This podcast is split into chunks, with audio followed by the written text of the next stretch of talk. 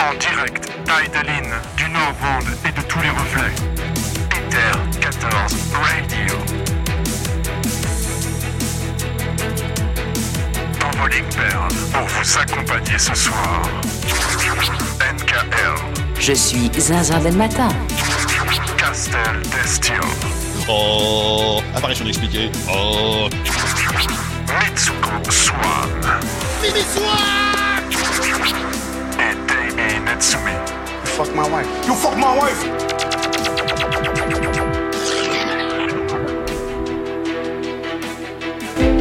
Ether 14 Radio à l'antenne maintenant. I think it's time we blow this and get everybody in the stuff together. Okay, three, two, one, let's jam.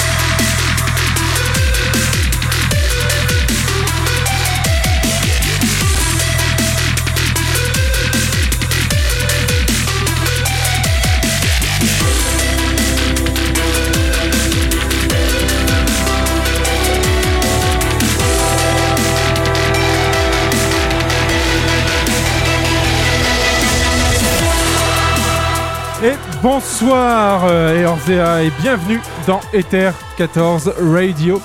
Nouvel épisode, nouvelle année, nouvelle extension, plein de choses euh, dont il faut discuter ce soir euh, sans spoiler et en spoilant parce qu'il y a quand même pas mal de soucis qui ont permis à tout à chacun de faire l'expérience du jeu dans le temps qui leur était imparti. Mais euh, sans plus attendre et pour euh, présenter ceux qui m'accompagneront ce soir autour de la table, nous avons bien sûr Daibi Netsumi. Bonsoir Daibi. Hello tout le monde. Tu as bien fait de laisser un tout petit temps parce que j'avais pas du tout activé euh, Discord. Il y a des petits couacs. De toute façon, un- une session d'Ether 14 Radio sans couac ne serait pas une Ether euh, 14 Radio. On a également Castel Destil avec nous. Bonsoir Castel. Et bonsoir, bonsoir mes chers euh, amis ici présents, bonsoir euh, aux viewers, et j'espère que vous allez bien. Moi, ça va très bien. Euh, et on va continuer le tour de table. Bonsoir, Cotias. Bonsoir. Cotias, que vous avez euh, l'habitude d'entendre au standard, mais qui là euh, est également présente autour de la table. Vu euh, le nombre de sujets à aborder, il nous fallait quand même plein de gens pour en discuter. Et notamment, on va terminer avec notre dernière invitée de ce soir, qui était déjà là la dernière fois. En fait, on l'a enfermée, on a oublié de la laisser sortir. C'est Naouiel. Bonsoir Naouiel. Bonsoir. Comment vas-tu depuis tout ce temps? Eh bien, écoute, ça va bien. Contente d'être enfin euh, libérée de cette cave dans laquelle tu m'avais enfermée. À la cathédrale a quand même un peu plus de gueule, hein, quand même. Oui, Faut avouer. c'est vrai. Et d'ailleurs, passons sur la cathédrale. euh, nous allons switcher euh, au niveau du live sur le studio. Vous pouvez nous rejoindre. euh, nous sommes donc euh, sur euh, le serveur Cerberus à Brumé, secteur 19. Parcelle 36, hein, vous pouvez nous y rejoindre et euh, effectuer vos meilleures danses comme Davey actuellement sur euh, la table. Euh, coucou Nawiel effectivement et nous sommes tous là gros agenda ce soir. Ça fait quand même un petit moment qu'on ne s'est pas parlé, puisque entre temps, il y a eu une extension, il y a même eu un report d'extension. On va donc faire une euh, session d'Ether 14 Radio, je vous le disais, sans spoil, garantie sans spoil, Walker, du moins pour cette première partie qui nous amènera, je ne sais pas jusqu'à quelle heure. Et ensuite, on partira peut-être en partie spoil euh, si nous sommes pas trop fatigués, vu euh, la somme d'éléments sur lesquels je pense chacun souhaite échanger. Et quand je dis chacun, c'est bien sûr vous. Vous pouvez euh, nous contacter euh, sur euh, Discord. Point d'exclamation Discord vous amènera sur le Discord d'Ether14 Radio. Vous pourrez nous laisser un petit message sur le Ether 14 Fun, comme je le disais, Cotias euh, euh, l'un d'entre nous et ou l'une d'entre nous se fera un plaisir de vous accueillir. Vous pourrez passer ensuite on hold euh, en attente, le temps ensuite d'arriver en vocal avec nous pour partager vos ressentis, les choses que vous voulez voir discuter. Voilà, c'est comme ça que ça fonctionne Ether 14 Radio. Et euh, eh bien, avant toute chose, euh, puisqu'on a, a quand même pas mal de sujets euh, FF14 autour de la table, petite question de principe. Est-ce que tout le monde ici a bien terminé sa MSQ Oui, bien sûr. Je suis tout à fait à jour. De même. Davy, j'imagine que toi aussi Oui, oui, oui, tout à fait. Je ressors mes notes d'ailleurs que j'avais prises. Ah, Ah. bah. Donc, euh, petite question, en fait, euh, puisqu'effectivement, je le disais en intro, on a quand même eu pas mal de difficultés à pouvoir euh, aller au bout de cette extension. Ça a l'air d'être euh, terminé. Difficulté, Mhm. voilà un mot qui me permet de faire un petit, un, petit warning en ce début d'émission. Euh, depuis euh, la sortie de cette extension, euh, mon matériel euh, fait pas mal euh, des siennes. Euh, à chaque semaine, son euh, lot de bugs ou de plantages ou de, choses à, euh, à corriger. Donc, ne euh, vous paniquez pas si jamais un Ether 14 Radio passe offline inopinément, c'est parce que euh, j'aurais eu un bug. Nous reprendrons euh, le cours de ce direct euh, après que euh, le PC ait décidé de euh, me redonner la main, tout simplement. Soyez prévenus, il pourrait peut-être y avoir des, donc des interférences garlemaldaises. Ça ou là au cours de puisque voilà notre parole dérange c'est bien connu.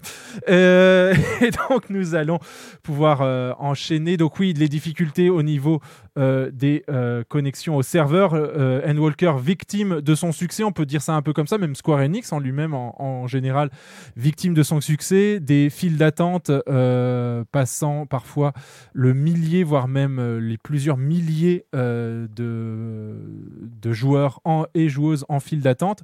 Comment vous l'avez vécu, vous? Euh, Chacun d'entre vous, est-ce que c'est quelque chose dont vous avez fait l'expérience ou vous aviez des petites combines? Euh, déjà, c'était quelque chose d'assez euh, d'assez inattendu et pour eux et pour nous. Après, on a été assez pas mal, enfin bien prévenus en amont, mais euh, on, a assisté quand même à Square Enix qui était complètement impuissant à la situation ou euh, ou vers la fin vraiment au pic, ils ont même retiré le jeu de, de la vente. C'est quand même assez inédit dans ce cas-là. Moi personnellement, en tout cas, comment je l'ai vécu, j'ai vécu. Bah, on a été prévenu encore une fois, donc euh, j'ai fait avec. Je savais qu'il y aurait pas de solution miracle. Euh, j'avais des petites combines entre guillemets, c'est-à-dire que euh, comme euh, j'avais une heure et demie de pause déjeuner avant de rentrer chez moi, et ben je lançais la connexion à partir de là, et je gagnais une heure et demie, et des fois c'était pas suffisant. Mais voilà, j'ai pris mon mal en patience comme tout le monde, et puis comme tu l'as dit en ce moment, ça a l'air d'être revenu à un moment assez stable et, à la normale. Davy, tu voulais intervenir? Moi, j'ai triché. J'ai réussi à avoir une semaine de congé. Au- autant dire que, en ce qui me concerne, euh, j'ai eu la chance insolente de pas du tout être affecté.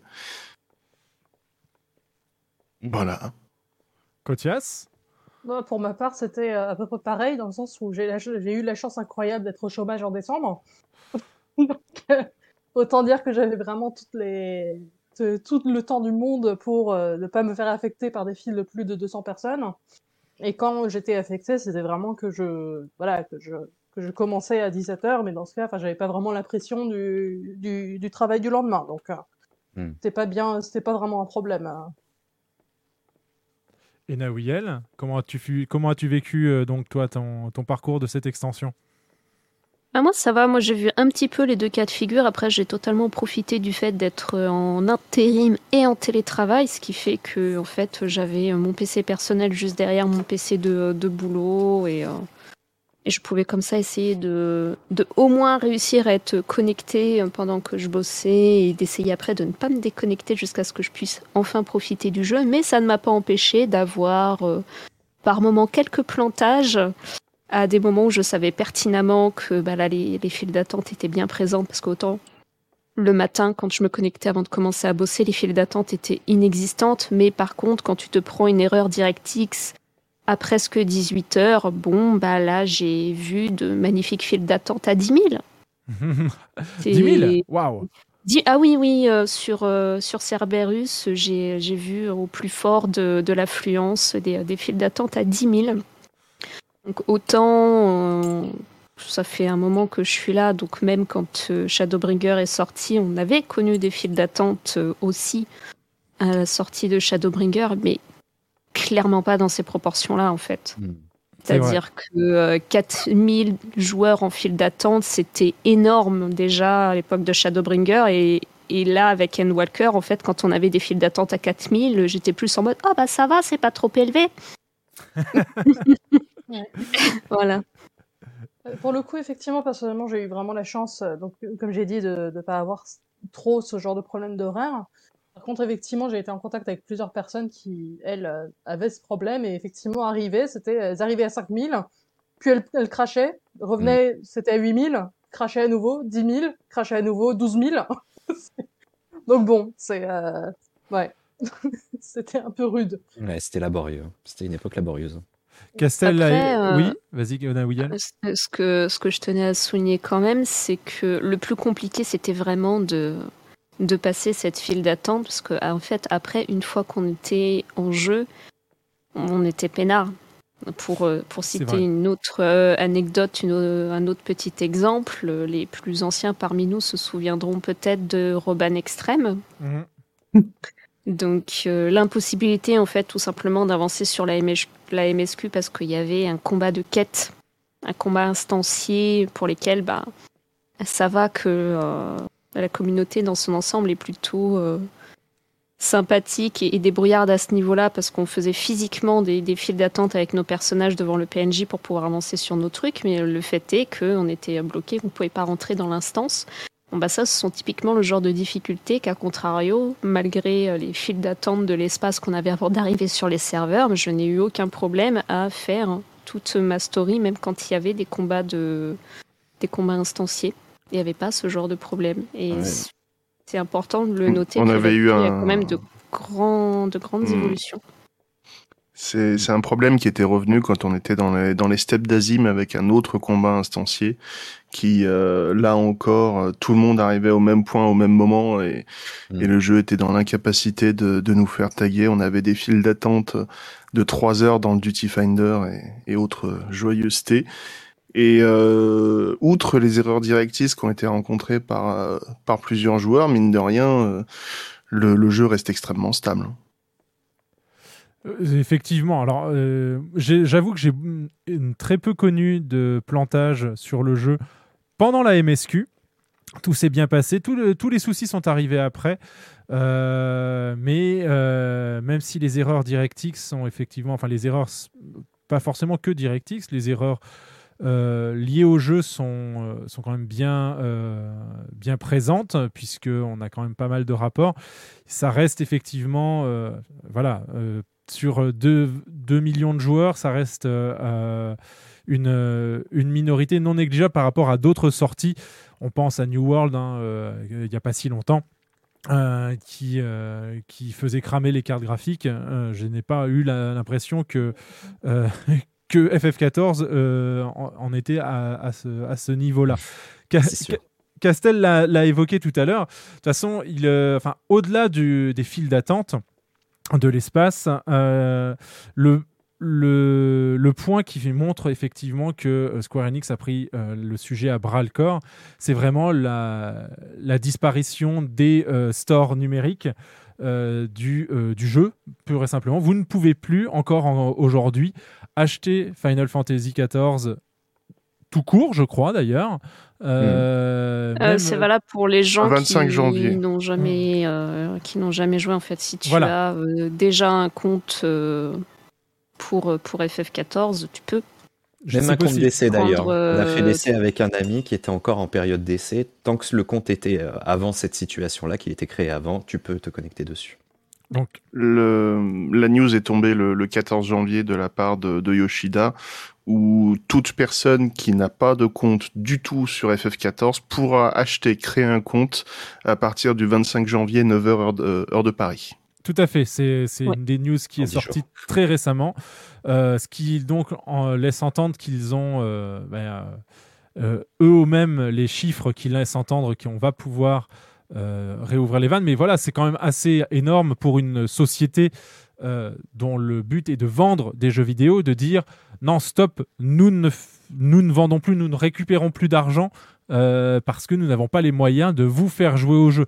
D'autres auraient eu beaucoup moins de scrupules euh, à ce sujet, donc c'est également euh, quelque chose à saluer. L'autre euh, élément, effectivement, euh, que je souhaitais euh, euh, sur lequel enfin sur lequel je souhaitais revenir c'est et c'était pas faute euh, d'avoir tenté de, de nous faire la, la voix de la raison lors du dernier épisode d'Ether 14 mais effectivement ce lot de plantage a également généré son lot de mécontentement sur les réseaux sociaux. Sauf que sincèrement alors on enfin tout le monde ici autour de la table sait que euh, j'ai plein de choses à reprocher à, Square Enix euh, sur euh, certains sujets. Non seulement quand il, est question de leur, infrastructure informatique, mais il y a une pénurie mondiale de composants. Des serveurs, il n'y en a plus. L'équipe de Square Enix avait anticipé cet afflux de joueurs et de euh, demandes pour la prochaine extension au plein milieu de Shadowbringer et avait déjà passé commande de matériel à ce moment-là, sauf que le Covid est passé par là.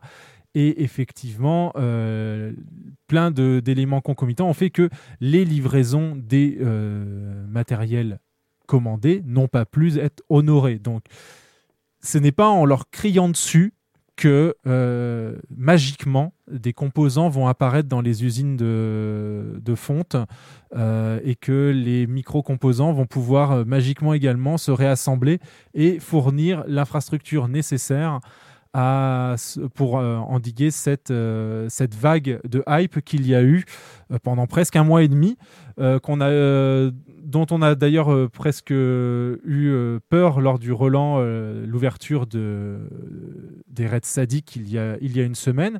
Mais finalement, en fait, euh, l'écho s'est fait assez. euh, Assez, assez faiblement, je trouve. En fait, on a eu quelques soucis au début, mais après, ça s'est passé assez simplement. Qu'est-ce que vous en pensez? Euh, bah, le, on y avait toutes les personnes qui avaient prévu leur congé. Certains ont pu les reporter comme moi, d'autres n'ont pas pu euh, les garder, ce qui en a énervé plus d'un et c'est compréhensible, même si c'est pas de tant de, de, de leur faute que ça. Euh, Il y avait les vacances scolaires qui ont beaucoup joué contre contre les joueurs aussi. Euh, et comme à chaque sortie de de, de nouveaux jeux, la, la, la hype est présente à la est présente à mort, quoi. Je, je termine parce qu'effectivement, il y a d'autres éléments. Donc, au-delà du fait que le jeu reviendra à la vente et donc que vous pourrez créer des comptes et euh, faire l'expérience de ce jeu le 25 janvier, sachez que le service de changement de monde sera à nouveau disponible le 26 janvier, c'est-à-dire que vous pourrez euh, déplacer votre personnage vers un autre monde. C'est actuellement impossible. Il y a également eu euh, euh, l'annonce de deux nouveaux mondes euh, sur Chaos, donc ça veut dire de la place pour de nouveaux serveurs et deux nouveaux mondes sur Light, donc quatre nouveaux serveurs nommés à proprement parler pour les data centers européens. Euh, ainsi qu'un nouveau centre de données, euh, à l'été 2023. Donc euh, encore une fois, vous voyez, c'est voilà, pas des choses qui, qui sortent de terre aussi facilement. Donc les choses ont été ont été prises en compte et avancent selon les calendriers des différents hébergeurs euh, du, euh, bah, du, du marché. Euh, sachez également que le service de visite interserveur euh, qui avait été annoncé pour euh, N- pour Endwalker. Et quand on dit annoncé pour Endwalker, ça ne veut pas forcément dire la 6.0, ça veut dire aussi les patchs successifs. Donc là, on n'a toujours pas d'informations sur quel patch permettra cette, ce service de déplacement entre data centers. Euh, ce service sera dans un premier temps réservé aux serveurs physiques, c'est-à-dire qu'actuellement il y a deux data centers euh, sur euh, le continent européen, Light et Chaos, et vous allez pouvoir vous déplacer sur les serveurs de Light si vous êtes sur un serveur de Chaos, et inversement, vous ne pourrez pas aller visiter les data centers américains ou japonais avec votre, votre personnage d'un data center Il y aura également la sortie de terre euh, du data center Océanie qui va euh, libérer euh, pas mal de choses et de place au niveau des data centers japonais, puisque c'est actuellement là-bas que la plupart des joueurs de l'Océanie se, trouvent, puisque c'est les, serveurs qui se trouvent les plus proches d'eux, sans compter les serveurs de Singapour et de, et, de Chine qui eux sont des ou les serveurs coréens qui sont des serveurs euh, en fait qu'on ne voit pas nous euh, dans le reste du monde. Euh, mais voilà, pour pouvoir jouer avec euh, avec des gens sur les serveurs, on va dire ouverts au reste du monde, c'est le Japon qui est le plus proche et donc voilà, il est l'Océanie, l'Australie va, en, enfin, ce sera dom- domicilié en Australie. Les, nouveaux data centers, euh, donc pour euh, les personnes euh, faisant partie de l'Océanie, ça arrive très très bientôt pour vous. Mais Yoshida est revenu effectivement. Il y a eu une une, émission Radio Mock Station sur lequel il est revenu sur plusieurs points et notamment effectivement sur la vague de, bah, de mécontentement que, que l'équipe a subi.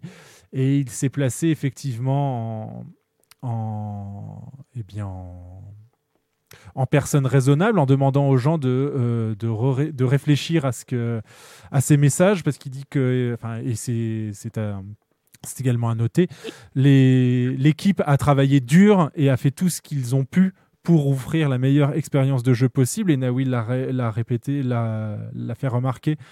Oui, la file d'attente était longue, mais une fois que vous étiez en jeu, le jeu était relativement stable et aucune, euh, aucun blocage, on va dire, euh, euh, logiciel venait bloquer votre expérience de jeu. Je pense que c'est le, le consensus autour de la table. À aucun moment vous vous êtes dit Ah là, euh, c'est vraiment parce qu'on est trop nombreux que ça marche pas.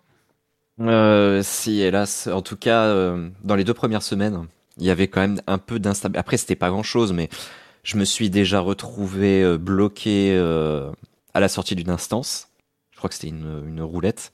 En gros, j'ai terminé la roulette et j'ai jamais, euh, jamais réussi à. J'étais dans l'écran noir de chargement, j'ai jamais réussi à me reconnecter. Ça m'a, ça m'a déconnecté direct. Après aussi, il y avait aussi des déconnexions dans la file. Oui, Ça arrive. ça c'est des problèmes qui ont été gérés d'ailleurs, des problèmes qui remontaient à la justement, c'est 1.0. ap- Après, ça a été plus stable malgré, euh, malgré le fait qu'il y avait toujours une sacrée file d'attente. Ça a été beaucoup plus stable de ce côté-là. Ça, c'était assez intéressant parce que ce, bug de la 1.0 euh, euh, concernant la file d'attente, c'est un bug pour lequel ils avaient des, des, retours depuis très longtemps, mais qui étaient euh, trop peu nombreux pour qu'ils le prennent au sérieux. Et il a fallu effectivement la hype et des retours assez massifs sur ce bug pour que les développeurs y regardent de plus près et découvrent effectivement ce fameux bug euh, du plus de 17 000 joueurs en file d'attente euh, pour, euh, pour le traiter et effectivement obtenir une, stabilité un petit peu plus raisonnable au sein de la file d'attente. Même si il y a eu des moments, je suis d'accord, de frustration, notamment quand le chiffre descend, descend, descend et qu'on se prend une erreur et qu'on repart en file. Ouais, c'est c'est des choses qui ne font jamais plaisir.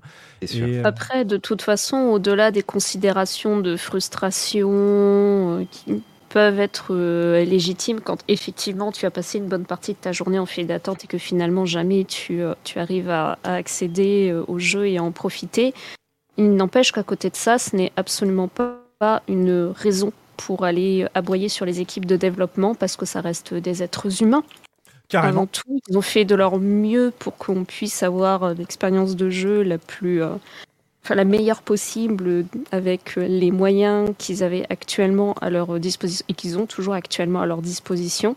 Et ce n'est pas en leur euh, aboyant dessus que, euh, que les choses vont, vont s'améliorer. Et de toute façon, Yo- Yoshida l'a dit, ils sont toujours très à l'écoute des, euh, des retours des joueurs à partir du moment où ces dix retours sont euh, respectueux aussi des, euh, équipes de, développement ou de Yoshida. Donc euh, voilà, peu importe votre niveau de frustration parce que vous avez mangé une, file d'attente à 10 000, c'est pas en les insultant que votre file d'attente va disparaître ou que ça va donner donner envie aux équipes de faire mieux que ce qu'ils font là déjà, qui est énorme. au demeurant. Et si, si vous voulez voir des bons retours des joueurs, des retours qui sont agréables, vous allez sur les forums officiels d'FF14, c'est là où se dirige la communauté. Si vous voulez voir les, les joueurs toxiques, vous allez sur Twitter. C'est pas plus compliqué que ça. Et il y a une partie des commentaires que sur laquelle je, je suis un petit peu euh, mitigé intérieurement. Là, on a parlé d'un problème qui euh, qui remonte mine de rien à un sacré bout de temps, euh, sur lequel ils, indiquaient ne pas avoir assez d'éléments pour pouvoir le traiter. Et on a exactement le même genre de problème qui est en train de se reproduire avec des problèmes de son pour une grande partie des joueurs. Réponse officielle, on n'a pas assez de retours. Euh, Il y, avait 70 pages la dernière fois que j'ai vérifié, il y a plus d'un mois, sur les forums officiels. J'ai un peu du mal à croire qu'ils aient pas assez de retours. Qu'ils aient une charge de travail complètement hallucinante, surtout en phase Covid, je suis d'accord. Qu'ils aient pas le, manpower, le- les ressources humaines nécessaires pour travailler dessus, je suis parfaitement prêt à l'accepter et je pense que ce serait même plus honnête de le dire, mais de, de dire euh, non, c'est quelque chose qui arrive pas souvent et euh, il y a très peu de personnes qui nous remontent ce genre de problème. C'est euh, c'est en, en totale contradiction avec ce qu'on est capable d'observer sur euh, sur sur euh, sur les échanges de la part des joueurs et ça par contre c'est c'est quelque chose qui passe un petit peu moins bien. Et quand on voit le problème de la queue qui a duré depuis de très nombreuses années et qu'on se doutait que ça allait revenir à un moment ou à un autre, on se demande combien de temps ça va prendre pour ceux qui ont leurs problèmes de son, qui qui grésillent à mort, combien de temps ça va prendre pour, euh, pour que ce soit modifié, d'autant plus que là, pour le problème du son, ils ont remodelé l'intégralité du système sonore avec leur, euh, leur son immersif, et c'est un petit peu difficile d'entendre qu'il n'y a pas de problème, sachant qu'ils ont remanié l'intégralité du truc, quoi. Donc, euh, mais ça n'enlève rien à ce qu'on a dit depuis le début. Si vous voulez faire remonter une info à Square Enix, de préférence, passez sur les forums officiels pour voir s'il y a déjà des topics qui sont ouverts Mhm. et soyez cordiaux. Bonjour et merci. Ouais, voilà. Et puis, bah, comme, l'a dit euh, Yoshida d'ailleurs dans son retour, il dit euh, bah, so- soyez respectueux. Et en fait, la démarche de base, qui, doit- enfin, qui devrait être celle de base sur Internet, c'est euh, adressez-vous à la personne en face, même si vous ne la voyez pas, comme si justement elle était en face de vous. Est-ce que vous seriez capable de, déverser le fiel euh, qu'effectivement euh, vous déversez? Mais je suis sûr, enfin, je, je suis persuadé que les éditeurs n'écoutent pas cette émission, euh, puisque sinon ils seraient reçus avec euh, euh, bien la, cordialité qui leur est euh, absolument indue. Euh, c'est un lapsus euh, volontaire, mais euh, non, non, voilà. En fait, parler normalement aux gens, comme, euh, enfin, l'équipe, euh, la Business Unit 13 a déjà montré à de maintes reprises qu'effectivement ils sont là pour offrir une expérience de jeu qui vaille la peine et pas pour engranger de l'argent. Même si effectivement c'est devenu officiel, FF14 est maintenant le euh, l'épisode de la série le plus rentable de toute l'histoire de la série Final Fantasy euh, et reste le fer de lance de euh, la société Square Enix en termes de euh, retour sur investissement. Ils sont là quand même pour offrir une expérience de jeu mémorable et qui soit la meilleure possible. Et là-dessus, on peut effectivement leur faire, leur faire confiance. Maintenant, c'est pas en leur gueulant dessus que les choses avanceront dans, votre, dans, la, dans la bonne direction, tout simplement. Euh, à ce sujet, d'ailleurs, on parlait du son immersif. Vous l'avez testé, vous? Pas du tout. Pas du tout. C'est nul. Je tiens à le dire. Ah mince. Non, alors c'est, enfin, comme l'avait fait remarquer pas mal de monde, il y a déjà pas mal de systèmes qui existent et qui permettent de faire ça pour tous les jeux sans avoir besoin effectivement d'être limité à FF14. Comme le jeu euh, le proposait de manière euh, gratuite pour 14 jours, je crois, de mémoire, 7 jours peut-être, et 14 jours ensuite, hein, euh, ils l'ont agrandi, ou alors c'était 14 et ils ont agrandi à, un mois. J'ai pu tenter l'expérience et j'avoue qu'au début, j'ai pas vu du tout la différence et voire même il n'y avait pas de différence par rapport à avant et un son qui était dégradé sur, sur certains moments. Et ensuite, je me suis rappelé que euh, je plaçais le, son de mon jeu euh, de telle sorte que le, son soit le plus loin possible du personnage et le plus proche de la caméra. Je ne sais pas si euh, les auditeurs voient de quoi je parle, mais dans les options de Final Fantasy XIV, vous avez les moyens de placer le micro virtuel euh, du jeu soit sur votre personnage, soit euh, sur la caméra euh, qui est en fait votre, votre écran, en fait, votre miroir de jeu.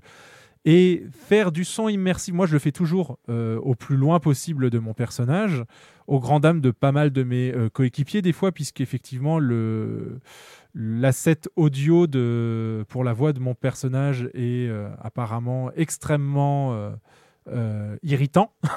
il, il hurle assez souvent pour un Rodgar, même pour un Rodgar, je dirais. Et euh, voilà. Et euh, moi, je ne le vois, enfin, je ne l'entends jamais puisque euh, le, le micro est placé au niveau de la caméra. Donc, quand le micro du jeu est placé au niveau de la caméra et que vous faites un son immersif, bah, vous avez un micro de scène. Et donc, il n'y a aucune immersion, puisqu'en fait, le micro euh, voit tout, et donc, du coup, rien n'est spatialisé. En mettant le micro, en, donc en déplaçant le curseur pour que le micro soit au niveau du personnage, là, j'ai commencé à voir euh, ce que le logiciel permettait, et forcé de constater que euh, ça ne m'a pas du tout convaincu, loin de là. Il y a bien effectivement une spatialisation, mais euh, je ne l'ai jamais utilisé en combat. euh, Plus que ça, enfin en tout cas, j'en ai pas vu la différence euh, notable. J'ai pas ça, la- le fait d'avoir un son extrêmement spatialisé n'a pas amélioré mes compétences euh, sur les différents combats du jeu. En revanche, sur les moments de détente, comme par exemple le retour à la maison de compagnie pour écouter des morceaux sur l'orchestrion ou se balader un petit peu partout, avoir ce son spatialisé a, a un peu détérioré mon expérience de jeu, puisque notamment, je parlais de l'orchestrion. Euh, l'orchestrion était spatialisé dans la pièce. Et euh, à partir du moment où je n'étais plus dans le...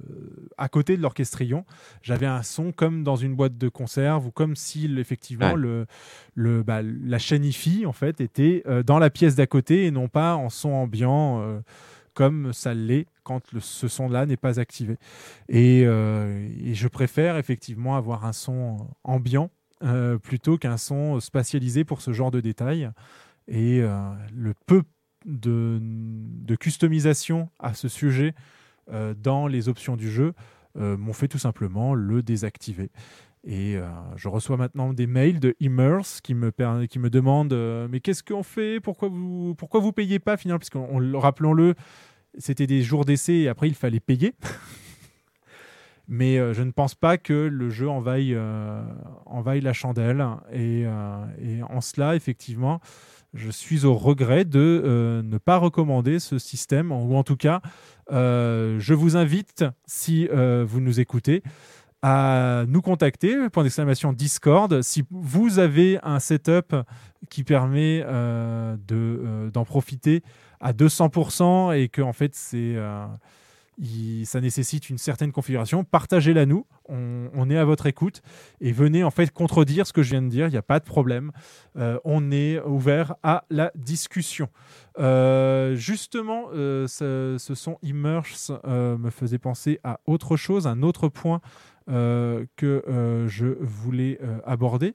Euh, mais est-ce que quelqu'un d'autre, non, personne d'autre du coup ne l'a ne l'a testé vous de, de votre côté ce, ce son? Mais il semblerait Non, pas. pas hein. du tout. Non, pas du tout. Et finalement, votre d'intérêt. expérience d'Enwalker n'en a pas été euh, Affecté. affectée. dalle. Voilà. Bah, on sait pas, du coup, on l'a pas essayé, on peut pas. Bah On ouais, va dire. Alors, peut pas le- juger. si je dois être honnête, je- Mhm. très rapidement, ça me prend deux secondes. Euh, les technologies de spatialisation, ça a d'abord été introduit sur les casques gamer. Vous, vous, me voyez, mais les auditeurs voient pas les petites guillemets là. Je, je fais le lapin. Euh, avec des casques soi-disant 7.1, alors que c'est pas du tout du 7.1, c'est de l'émulation logicielle. J'ai toujours trouvé ça d'une catastrophe absolue. Et quand j'ai entendu parler de ça pour FF14, j'ai fait, je suis désolé, non. Juste non. On a vu ce que ça donnait. C'est purement logiciel. Là, mon casque, euh, il sort du, stéréo. comme la plupart des gens qui euh, tout simplement ont un casque, c'est du stéréo, point barre. C'est de la pure émulation logicielle. Ça existe depuis facile entre 5, 7 et 10 ans, quelque chose comme ça. Je, je m'avance à peut-être un petit peu, mais pas tant que ça. Ça a toujours été une catastrophe. Ça n'a jamais apporté quelque chose de quoi que ce soit, si ce n'est de la vente avec des éléments marketing. Ça, c'est mon opinion sur le sujet, en tout cas. Et j'arrête je, rejoins un peu cette opinion, effectivement. Euh, euh, et euh, non, je regardais qu'est-ce qui nous restait effectivement euh, avant de rentrer dans, dans votre expérience euh, sans spoil de euh, FF14 N Walker. En termes de news, sachez que la fête de la transition est actuellement en cours et ce jusqu'au 19 janvier prochain. Euh, la fête de la transition, c'est l'équivalent euh, de l'événement de nouvelle année. Dans le jeu, cette fois-ci, euh, c'est une année sous le signe du tigre, donc vous allez pouvoir avoir des items euh, en jeu spécialement pour, euh, pour cet élément. Donc c'est une sorte de kabuto en fait avec une tête de tigre dessus. Euh, et vous avez également un paravent avec un, tigre blanc dessiné dessus qui est du plus bel effet. Lui, en revanche, euh, euh, est effectivement assez sympathique. Donc, pour peu que vous ayez une maison, parlons-en des maisons. Le quartier de d'Empiré, qui est effectivement une, une, recopie complète du quartier d'Azuré, mais cette fois-ci dédié au logement, est actuellement visitable et vous allez pouvoir rentrer dans la loterie d'achat euh, pour euh, son ouverture à la 6.1. Préparez euh, vos besaces puisqu'il faudra avancer le montant nécessaire à la, à l'achat d'un lot sur Empiré. Et en, si vous êtes le gagnant des lots sur lesquels vous vous êtes inscrit, eh bien, euh, vous euh, allez pouvoir euh, eh bien, vous faire débiter du montant, sinon vous allez le récupérer. Et, et voilà, voilà comment va se passer la prochaine session de housing. Un, mot sur cette justement sur cette démarche de, de s'inscrire, euh, de prépayer euh, le montant in-game. hein. On ne parle pas d'argent réel. euh, ne me faites pas dire ce que je n'ai pas dit. Mhm. Et ensuite donc de récupérer son dû si bien évidemment on est un malheureux perdant ou de se voir attribuer la maison pour laquelle on, a, on est rentré en, en jeu. C'est un système qui vous paraît raisonnable par rapport à ce, que, ce qui a déjà existé? À vrai dire, ça marche jamais vraiment leur système qu'ils ont fait jusque-là. Donc moi, je suis tout à fait ouvert à un nouveau truc pour voir si ça fonctionne. Je sais que c'est toujours un peu la crise quand il y a la mise à jour qui arrive avec les nouveaux logements. Tu essaies de te connecter. Généralement, bah, il y avait un peu les soucis qu'il y avait pour, euh, pour là, pour l'extension. hein. C'est que tu avais une file d'attente et tu avais des chances de déconnecter. Moi, en tout cas, c'est c'est une expérience que j'ai vécue. Donc là, bon, bah, s'ils tentent un nouveau système, qu'ils essaient. Enfin, personnellement, vu que je suis pas vraiment euh, à fond là sur ce quartier-là, je suis pas, je, enfin voilà, je, je reste objectif là-dessus, quoi.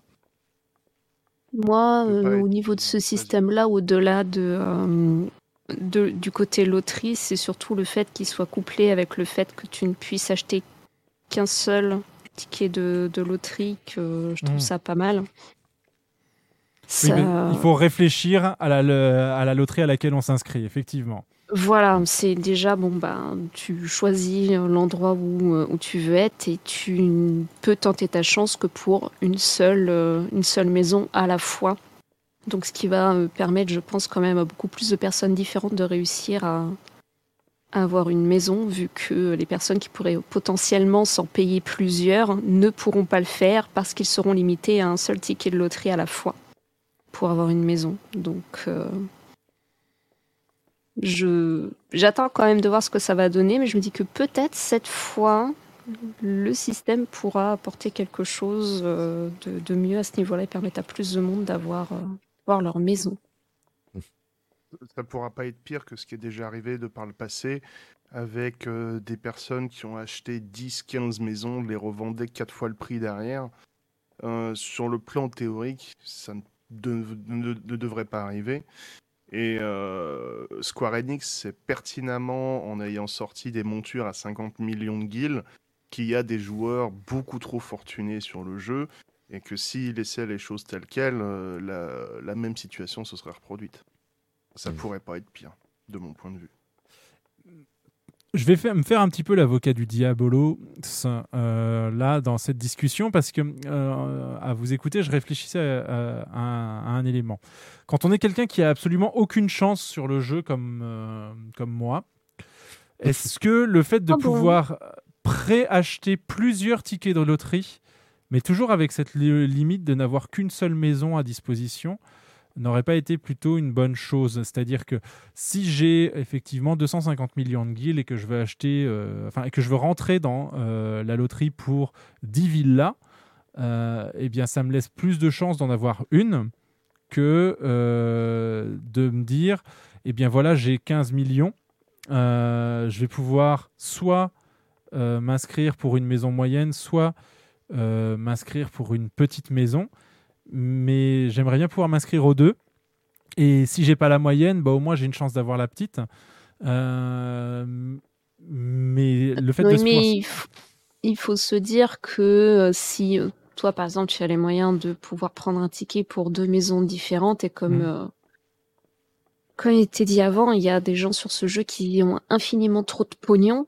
Et euh, le truc à permettre aux gens de pouvoir acheter plusieurs tickets de loterie, ben, on aurait euh, beaucoup plus de gens pour euh, chaque maison parce que pour une même personne, il sera présent sur plusieurs tirages de loterie. Donc ça n'empêchera pas le fait que si tu n'as pas de, de chance, mais il pourra toujours en avoir qu'une. rien du tout. Tu pourrais toujours en avoir Euh. qu'une, mais il serait sur tout, euh, tout en même temps. Oui, mais Ça ne- augmente ses chances d'avoir quelque chose, mais surtout ça fait que toi tout seul sur une maison, tu vas être en concurrence avec beaucoup plus de monde. Oui, voilà. C'est ça que ça, c'est c'est ça que mon euh, mon idée euh, effectivement euh, genre.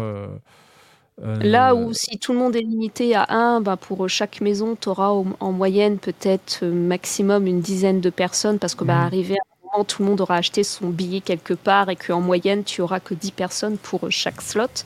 Si tu laisses tout le monde acheter des billets de partout, on sera peut-être euh, 50, 100, 200 euh, sur euh, les maisons les plus prisées.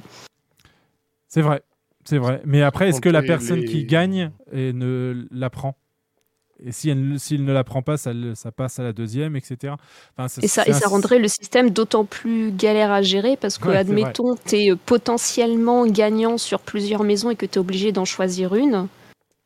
Bah après, euh, derrière, il faut que le jeu soit capable de gérer ça correctement pour te dire bon, bah, la personne sur tous ses tickets gagnants, finalement, elle a retenu que celle-là et donc les autres, on va les remettre et on refait, refait des trucs. Je pense qu'ils ont limité vraiment un ticket par personne pour éviter d'un côté que une personne puisse poser son billet sur tout un secteur et euh, obligatoirement rafler un truc, ce qui est euh, un petit peu ce qui était reproché au système actuel, c'est-à-dire que les gens qui ont pas mal de, de pognon ou pas mal de temps, ils arrivent toujours à avoir une ou des maisons.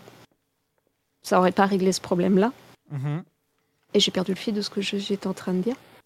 Et c'est aussi pour les, les nouveaux joueurs, je pense. Et c'est pour, Euh, pour les nouveaux joueurs, pour que tout le monde soit sur un pied, euh, un pied d'égalité à, à ce niveau-là. quoi. Ils, ils se voilent pas la face, ils savent pertinemment euh, qu'il y a beaucoup trop de nouveaux joueurs pour les laisser sur, sur le carreau. hein. Donc, euh, s'ils ont euh, 100 000, 200 000, 500 000 joueurs qui, qui, qui viennent d'arriver, ils ont envie qu'ils qu'ils restent. Parce que, bah, tu l'as dit depuis, le- tu l'as dit au début, euh, F- FF14 en- engrange beaucoup trop d'argent pour qu'ils ils aient envie que ces nouveaux joueurs euh, désertent le jeu derrière, quoi. Vrai. Excuse-moi, Kotia, je t'ai coupé.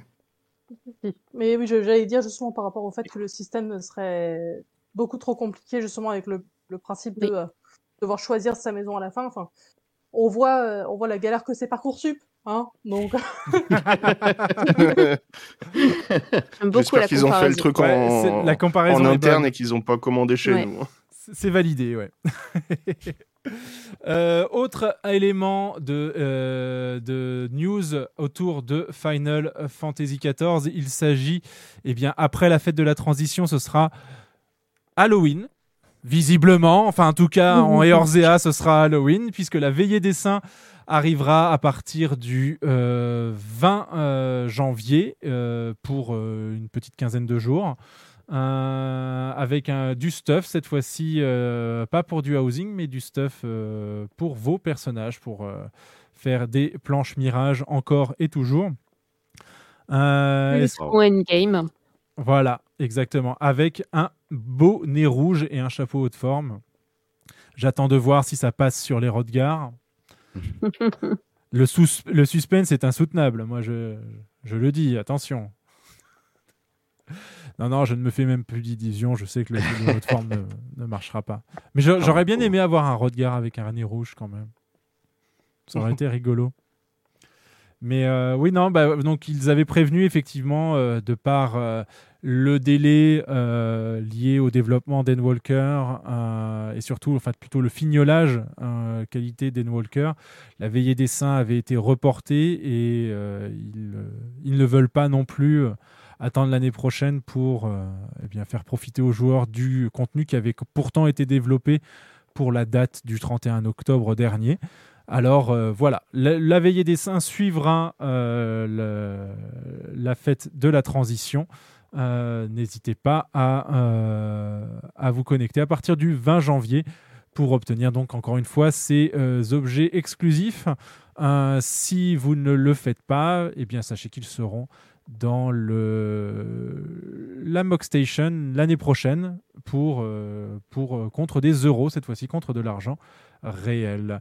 Autre information, la bande originale d'Anne Walker sera disponible le 23 février, ou du moins c'est ce qui est annoncé. Euh, sur, euh, le, elle est déjà en précommande sur euh, les différents sites de Square Enix Boutique. Il y a plusieurs sites en fonction de la région dans laquelle vous vous trouvez dans le monde. Donc n'hésitez pas à aller précommander si jamais euh, vous êtes féru de ce genre euh, d'objets euh, dérivés. Et euh, pour euh, terminer, on a, j'en ai, je l'ai évoqué tout à l'heure. Donc pendant ce live euh, Radio Mock Station sur lequel Yoshida a pu intervenir, il est revenu notamment sur euh, plusieurs euh, points euh, en cours. Donc il y aura une 608 pour ajuster les, euh, les différents jobs.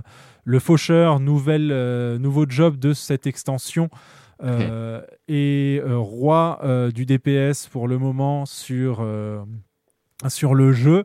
euh, est à un niveau acceptable selon Yoshida. C'est le reste des euh, jobs qui ne sont pas au niveau. Ils vont donc subir des euh, buffs. C'est en tout cas ce qu'on on peut tirer de ses propos. C'est encore en discussion et à mon avis en, en cours de recherche. Euh, et le danseur, qui est effectivement le parent pauvre de cette extension au niveau DPS. Euh, eh bien, Yoshida reconnaît lui-même que euh, le, DPS, du danseur est bien trop bas, euh, ce qui implique que lui aura de toute manière un buff conséquent.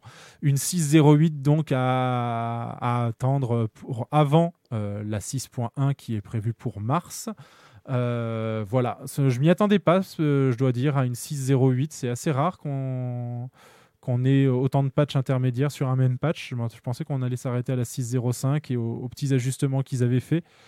Mais euh, c'est plutôt une bonne chose. Euh, Qu'en pensez-vous à ce sujet? Ah bah, ça montre que, comme d'habitude, ils sont toujours très attentifs à l'équilibrage des jobs sur, euh, sur FF14 et qu'ils ne, euh, ne veulent pas se, se contenter de, euh, d'avoir quelques jobs qui sont trop forts et d'autres un petit peu plus faiblards. Ils prennent toujours le truc à bras le corps à ce niveau-là, c'est plutôt bien.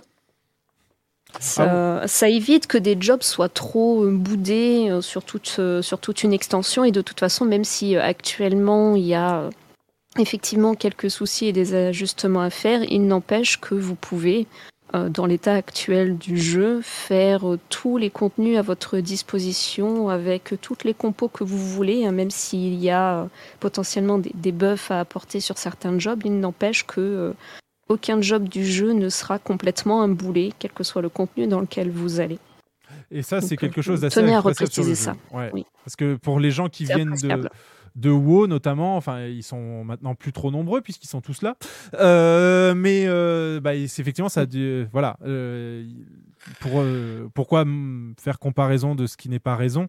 Mais c'est vrai que c'est le, MMORPG qui est le plus joué à la suite de, Final Fantasy XIV. Ça a longtemps été le, cas inverse. WoW a été number, number one pendant très très longtemps. Et c'est vrai que la politique de Blizzard, c'était plutôt de sortir un nouveau job, de le rendre ultra pété pour que tout le monde euh, l'essaye, le tente, le joue. D'autant plus que, euh, en fait, sur, euh, sur World of Warcraft, le, le fait de monter un job, ça veut dire monter un nouveau perso. Euh, ce qui n'est pas le cas dans Final Fantasy XIV.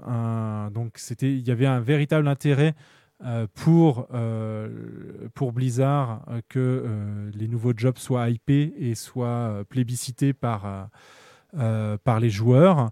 Et ensuite, il se prenait effectivement des nerfs de l'espace euh, pour euh, et ce qui euh, bah, créait généralement du mécontentement.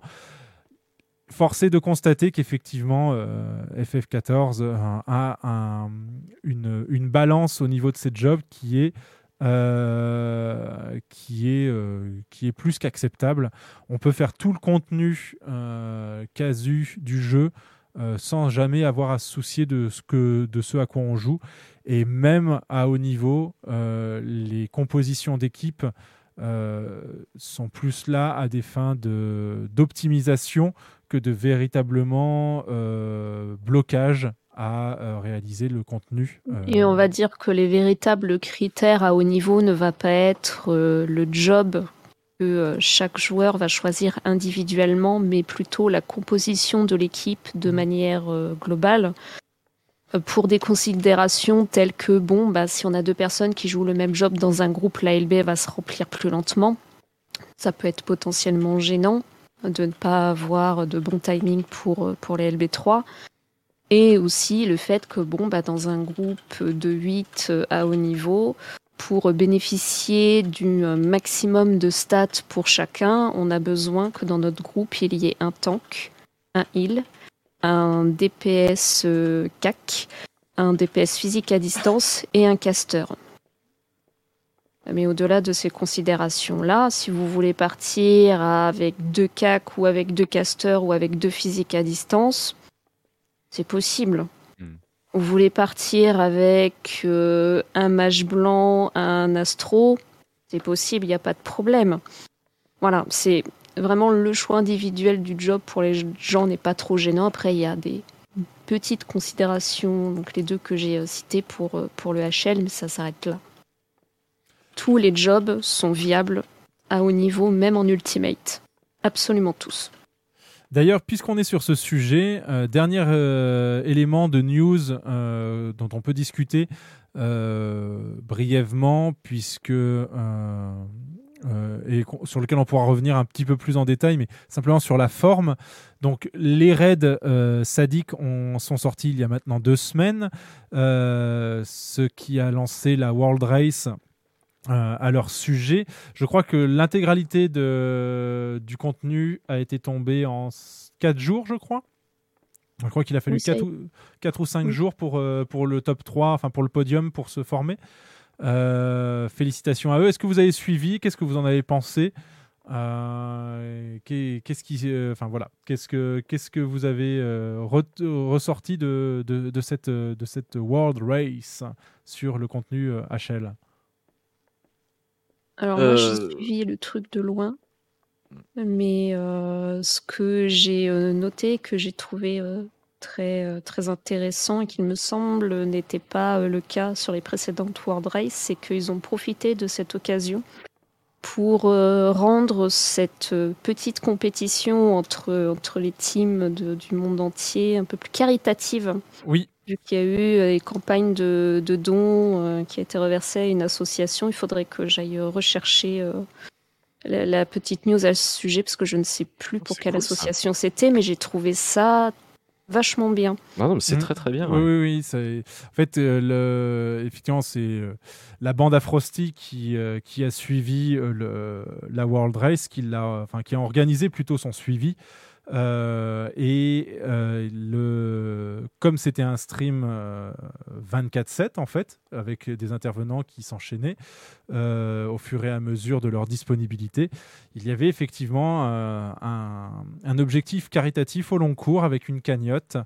Euh, C'est chouette. Et pour, pour la reverser, j'ai également oublié le- les bénéficiaires, mais on peut faire confiance à, à Frosty pour que euh, ce soit euh, voilà, euh, une, euh, une, une association qui en est grandement besoin. Davey vous a mis le, le lien dans le chat. Euh, voilà le tour pour les, euh, les news autour du jeu. Est-ce que vous en avez une à, à, fa- à- plutôt à, à aborder que, que je n'aurais pas cité? Non, moi j'ai une question par rapport au sujet qu'on évoquait juste précédemment là sur le World Race. Mhm. 4 jours, c'est c'est comment par rapport aux, autres tiers C'est la norme, moi, je crois. C'est la norme? Moi, ok. Oui, C'était pour oui, savoir. oui. Ok, c'est cool. Non, j'ai pas du tout suivi hein, du coup. En revanche, je crois que les premiers, euh, les premiers étages sont tombés très très vite par rapport Mm. à, Oui. aux, aux fois précédentes. Il a fallu 55 minutes pour tomber le premier euh, en blind à l'équipe qui a gagné euh, la première place. Ça ne veut pas dire que, parce que celui qui finit le premier n'est pas forcément celui qui finit premier. Euh, mais euh, là, ça a été le cas et effectivement, le, on pourra en reparler. Mais euh, mécaniquement, euh, on se faisait la réflexion. Le, ce premier tir, comme on l'appelle, de Red Sadik, euh, est une bonne introduction à la chose. Mm. Et euh, Mm. encore une fois, on- je pense qu'il y a cette notion de nouveau joueur qui a été gardée euh, pour euh, l'élaboration de cette, euh, de cette partie de- du jeu. Alors, précis- euh, précisément là, pour euh, le côté caritatif de, euh, de l'événement, justement, j'ai regardé euh, sur, euh, sur le lien. C'est mais, Extra euh, Life, donc euh, c'est les enfants à nouveau. Via Extra Life, les, euh, ouais, c'est Les pour, enfants euh, malades. les hospitalisations pédiatriques, oui, suite au Covid-19. Donc, à savoir que précisément, le FF14 World Race a réussi à, à récolter un peu plus de 27 000 dollars. Donc, durant ce World Gros Race. GG à eux. Ah ouais. Ouais, Gros GG à eux. Félicitations. Mais euh, ouais, Extra Life euh, et euh, FF14, c'est une, euh, c'est une, expé- enfin, c'est une expérience de longue haleine, puisque la plupart des streamers FF14 euh, américains euh, contribuent tous les ans à justement l'événement caritatif euh, porté par Extra Life. Euh, et, euh, donc, je ne suis pas étonné de les voir. euh, de les voir à nouveau dans, bah, euh, sur le devant de la scène euh, pour cet événement FF14. Euh, ça s'est fait euh, absolument sans le, support, je veux dire, sans l'intervention dans ce sens-là de, Square Enix. C'est vraiment les streamers qui, ont, qui euh, à la base, ont, ont mis ça en avant, ont décidé de participer à cet événement et les voir maintenant, effectivement, avoir créé des liens et être en mesure de, de pouvoir mobiliser euh, les, euh, les dons sur, euh, sur ce type d'événement, c'est euh, c'est un gros GG à eux. Félicitations. C'est c'est pas de mal, Est-ce hein. que, est que Yoshida les a remerciés comme Macron a, a remercié le Z-Event Ou pas? Oui, sur Twitter. Ouais, bah voilà, Ouais. parfait. Euh, ne- euh, Yoshida a relayé les euh, le premier sur le P1, le premier sur le P2, etc. euh, dans un tweet que je suis en train de chercher d'ailleurs. Ouais. On a les présidents qu'on mérite, c'est ce que je suis en train de. penser, Exactement. euh, Dans un, dans un sens, t'es honoré quand. enfin, voilà. Dans l'autre, non, et je vous Mais laisse deviner. oui. Justement, si, il y, a- il y a une news qu'on n'a pas abordée et je voulais Mhm. l'aborder sous, ce, sous cet angle-là. Euh, là, on a beaucoup parlé de la FF14, de Yoshida, on a parlé de la nouvelle année. Il y a quelque chose qui s'est passé à la nouvelle année chez Square Enix. C'est la lettre aux investisseurs du euh, directeur, président-directeur général de Square Enix, qui euh, notamment mettait l'accent sur la blockchain et les NFT plus tard pour le jeu vidéo ce qui n'a pas manqué de faire lever une, une série de boucliers dans la communauté FF.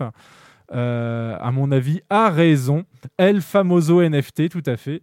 Donc pour ceux qui euh, pour celles et ceux qui ne, com- ne comprendraient pas de quoi il est question, les NFT c'est non fungible token. Euh, c'est un élément euh, cryptographique euh, unique généré par ordinateur et qui permet en fait de signer numériquement ce, que vous ce dont vous avez envie, ce qui vous permet en fait ensuite de déclarer que vous possédez numériquement, enfin que vous possédez euh, au sens capitaliste du terme, euh, n'importe quoi, même quelque chose qui est numérique. Et actuellement, ça fait pas mal euh, chauffer bah, certaines, certaines volontés dans le monde du jeu vidéo, puisque ça parle de pouvoir posséder des équipements en jeu qu'on pourrait réutiliser de jeu en jeu, puisqu'on sans avoir à les racheter, euh, pouvoir leur donner de la valeur, pouvoir les revendre. Regardez ce torse, ce torse, c'est celui avec lequel j'ai terminé premier de la World Race et euh, je vous le revends euh, puisque c'est voilà, c'est mettre de la valeur sur ce qui n'en a pas. Euh, c'est quelque chose que personnellement je ne souhaite pas voir dans le monde vidéoludique et je ne suis pas le seul puisque les les joueurs et joueuses FF14 sont montés au créneau très très vite pour dénoncer euh, cette, euh, cette lettre du président directeur général de Square Enix qui vient un petit peu comme un cheveu sous la soupe. Alors ok, c'est une lettre aux investisseurs, ok, euh, c'est donc une lettre pour des gens qui ne savent pas ce que c'est que le jeu vidéo par quelqu'un qui a dû oublier ce que c'est que le jeu vidéo. Mais au-delà de ça, on parlait de Yoshida et de l'équipe en fait derrière FF14 qui se démène corps et âme pour offrir une expérience de jeu digne de ce nom, offrir une, euh, une capacité à pouvoir jouer qui soit mémorable, à faire en sorte que justement euh, on oublie, euh, ou plutôt qu'on comprenne que le, le, principe de, de gain et bénéfice est au second plan par rapport à la création d'une œuvre ludique. Euh, je dis ludique pour pas dire œuvre d'art, mais euh, puisque je, on a déjà eu du mal à faire comprendre que la BD était, une, euh, était un art, alors je, je pense qu'on n'en est pas encore là pour le jeu vidéo, il y a encore un petit peu de chemin à faire, donc parlons juste d'œuvres ludiques. des, œuvres voilà, dans, sur qui sont au même niveau que ce que peut être un film, une série. avant de faire générer de l'argent, c'est avant tout quelque chose qui veut passer un message, qui veut faire vivre une expérience. Euh, l'équipe euh, derrière Final Fantasy XIV, ça l'a bien compris et se démène pour offrir la meilleure expérience possible. Et ils se font tacler euh, dans leur propre camp par des gens qui aimeraient mercantiliser la chose avec des termes à la mode. c'est bien dommage et j'espère en tout cas que cela restera juste euh, un vœu pieux euh, pour essayer de faire venir des investisseurs plutôt que quelque chose qui se, qui se matérialisera euh, dans les, les jeux présents ou futurs de la firme, puisqu'il n'y a aucun intérêt vidéoludique à, à intégrer ce genre de technologie dans les jeux vidéo. Arrêtez avec les NFT, ça suffit. le, les œuvres d'art, c'est fait pour, comme je viens de le dire, pour pour en faire l'expérience, pour ressentir quelque chose. C'est pas fait pour être possédé.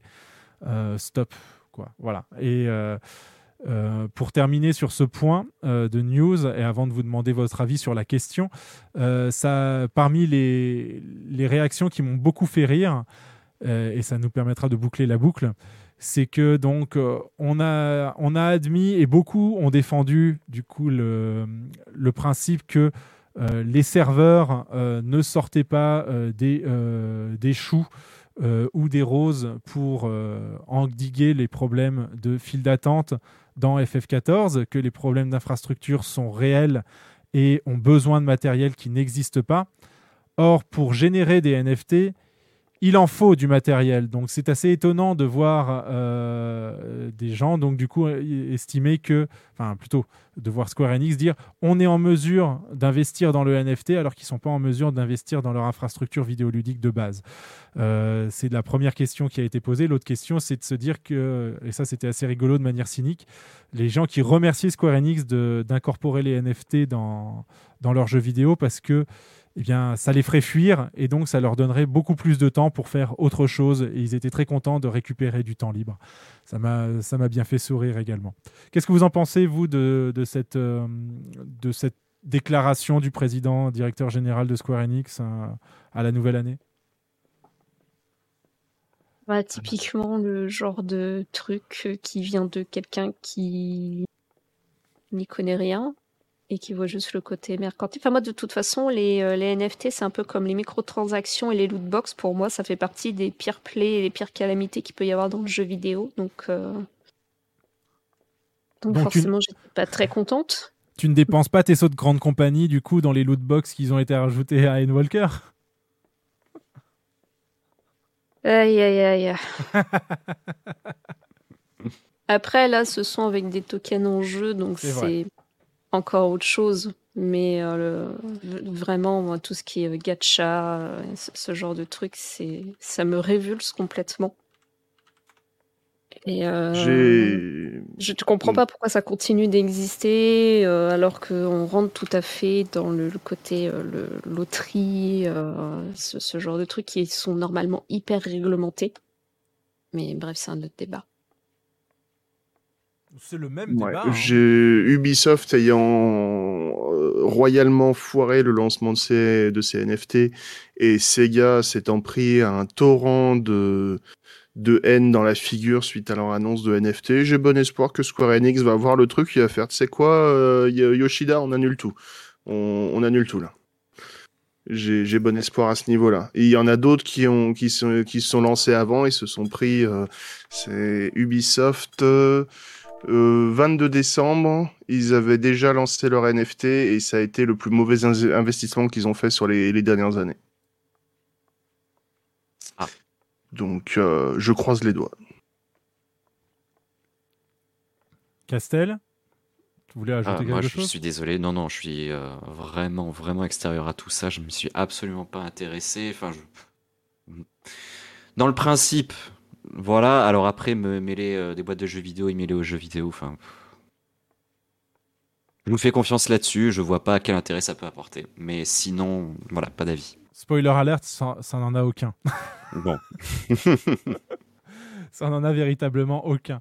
Voilà le tour donc des news euh, autour de FF14. Passons maintenant à la première partie de cette émission, alors que cela fait déjà 1h20 que l'on discute. Je pense qu'on est bien parti pour ce... Ouais, c'était l'intro. J'espère que cette intro vous a plu. Euh, bienvenue dans Ether 14 Radio, euh, point d'exclamation Discord pour euh, nous rejoindre et échanger avec nous sur N-Walker. On va partir sur une partie sans spoil.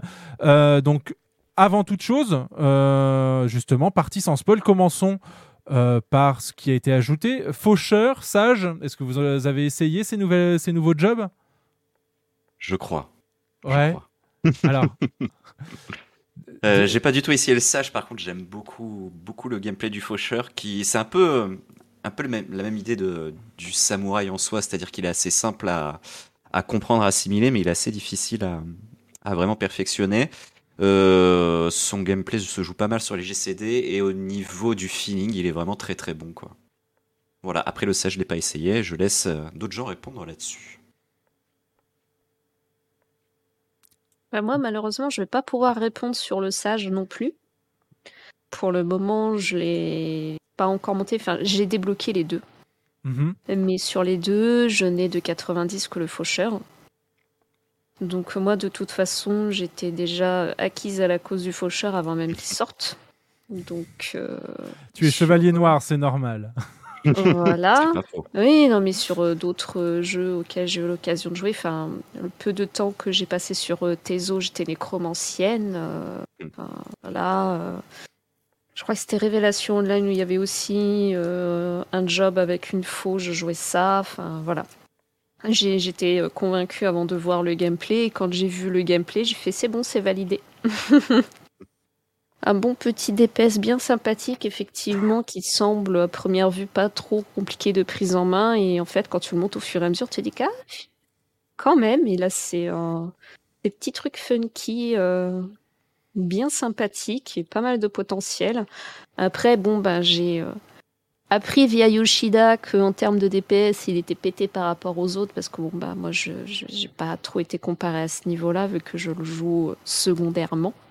Mais euh, c'est vrai que euh, quand tu vois euh, les grosses coups de faux qu'il fout dans à peu près tout ce qui bouge, tu te doutes qu'il est pas très commode.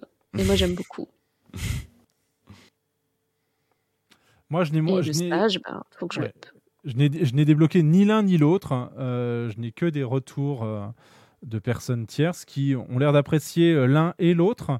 Alors sur le faucheur, ça, ça me fait un petit peu sourire puisque euh, que toi en tant que chevalier noir, euh, tu apprécies le faucheur, puisque de ce que j'ai pu comprendre, le faucheur est en termes de gameplay, en termes de feeling, euh, ce que le chevalier noir était sur FF11, puisque le chevalier noir sur FF11 n'était pas un tank mais un DPS. Euh, et euh, en fait, si on prend le Chevalier Noir FF14 plus le Faucheur FF14 et qu'on les met ensemble, eh ben on obtient le Chevalier Noir Fi- Final Fantasy XI. Et, euh, et donc, il y a pas mal de retours de joueurs de FF11 qui disent qu'ils apprécient grandement ce, faucheur DPS, que ça leur rappelle des, bonnes choses. Et, euh, euh, et voilà, ça me fait sourire de voir que toi qui joues principalement Chevalier Noir, tu apprécies grandement le faucheur. Voilà, la seule chose que je reproche au faucheur, c'est son bouclier perso. Mais c'est juste mon âme de DRK qui est juste jalouse. Parce que moi aussi, je veux une régène de vie de groupe sur ma nuit noirissime. Ah, ils l'ont nerf en plus, hein, tellement c'était craqué. Bah oui, même ça existe toujours. Mais voilà, c'est juste parce que je suis entièrement constituée de sel, donc il fallait bien que je trouve un point sur lequel râler, donc ça, ce sera ça. Des tristes terres salées, quoi. Yes. Et toi, Davy, est-ce que tu as Reaper essayé 60 Ouais. Ouais, non, Re- Reaper 73, Sage 76 en cours de leveling. Hmm. Euh, je me prononcerai que quand ils seront 90. À l'heure actuelle, le Sage, je commence à peine à le prendre en main correctement.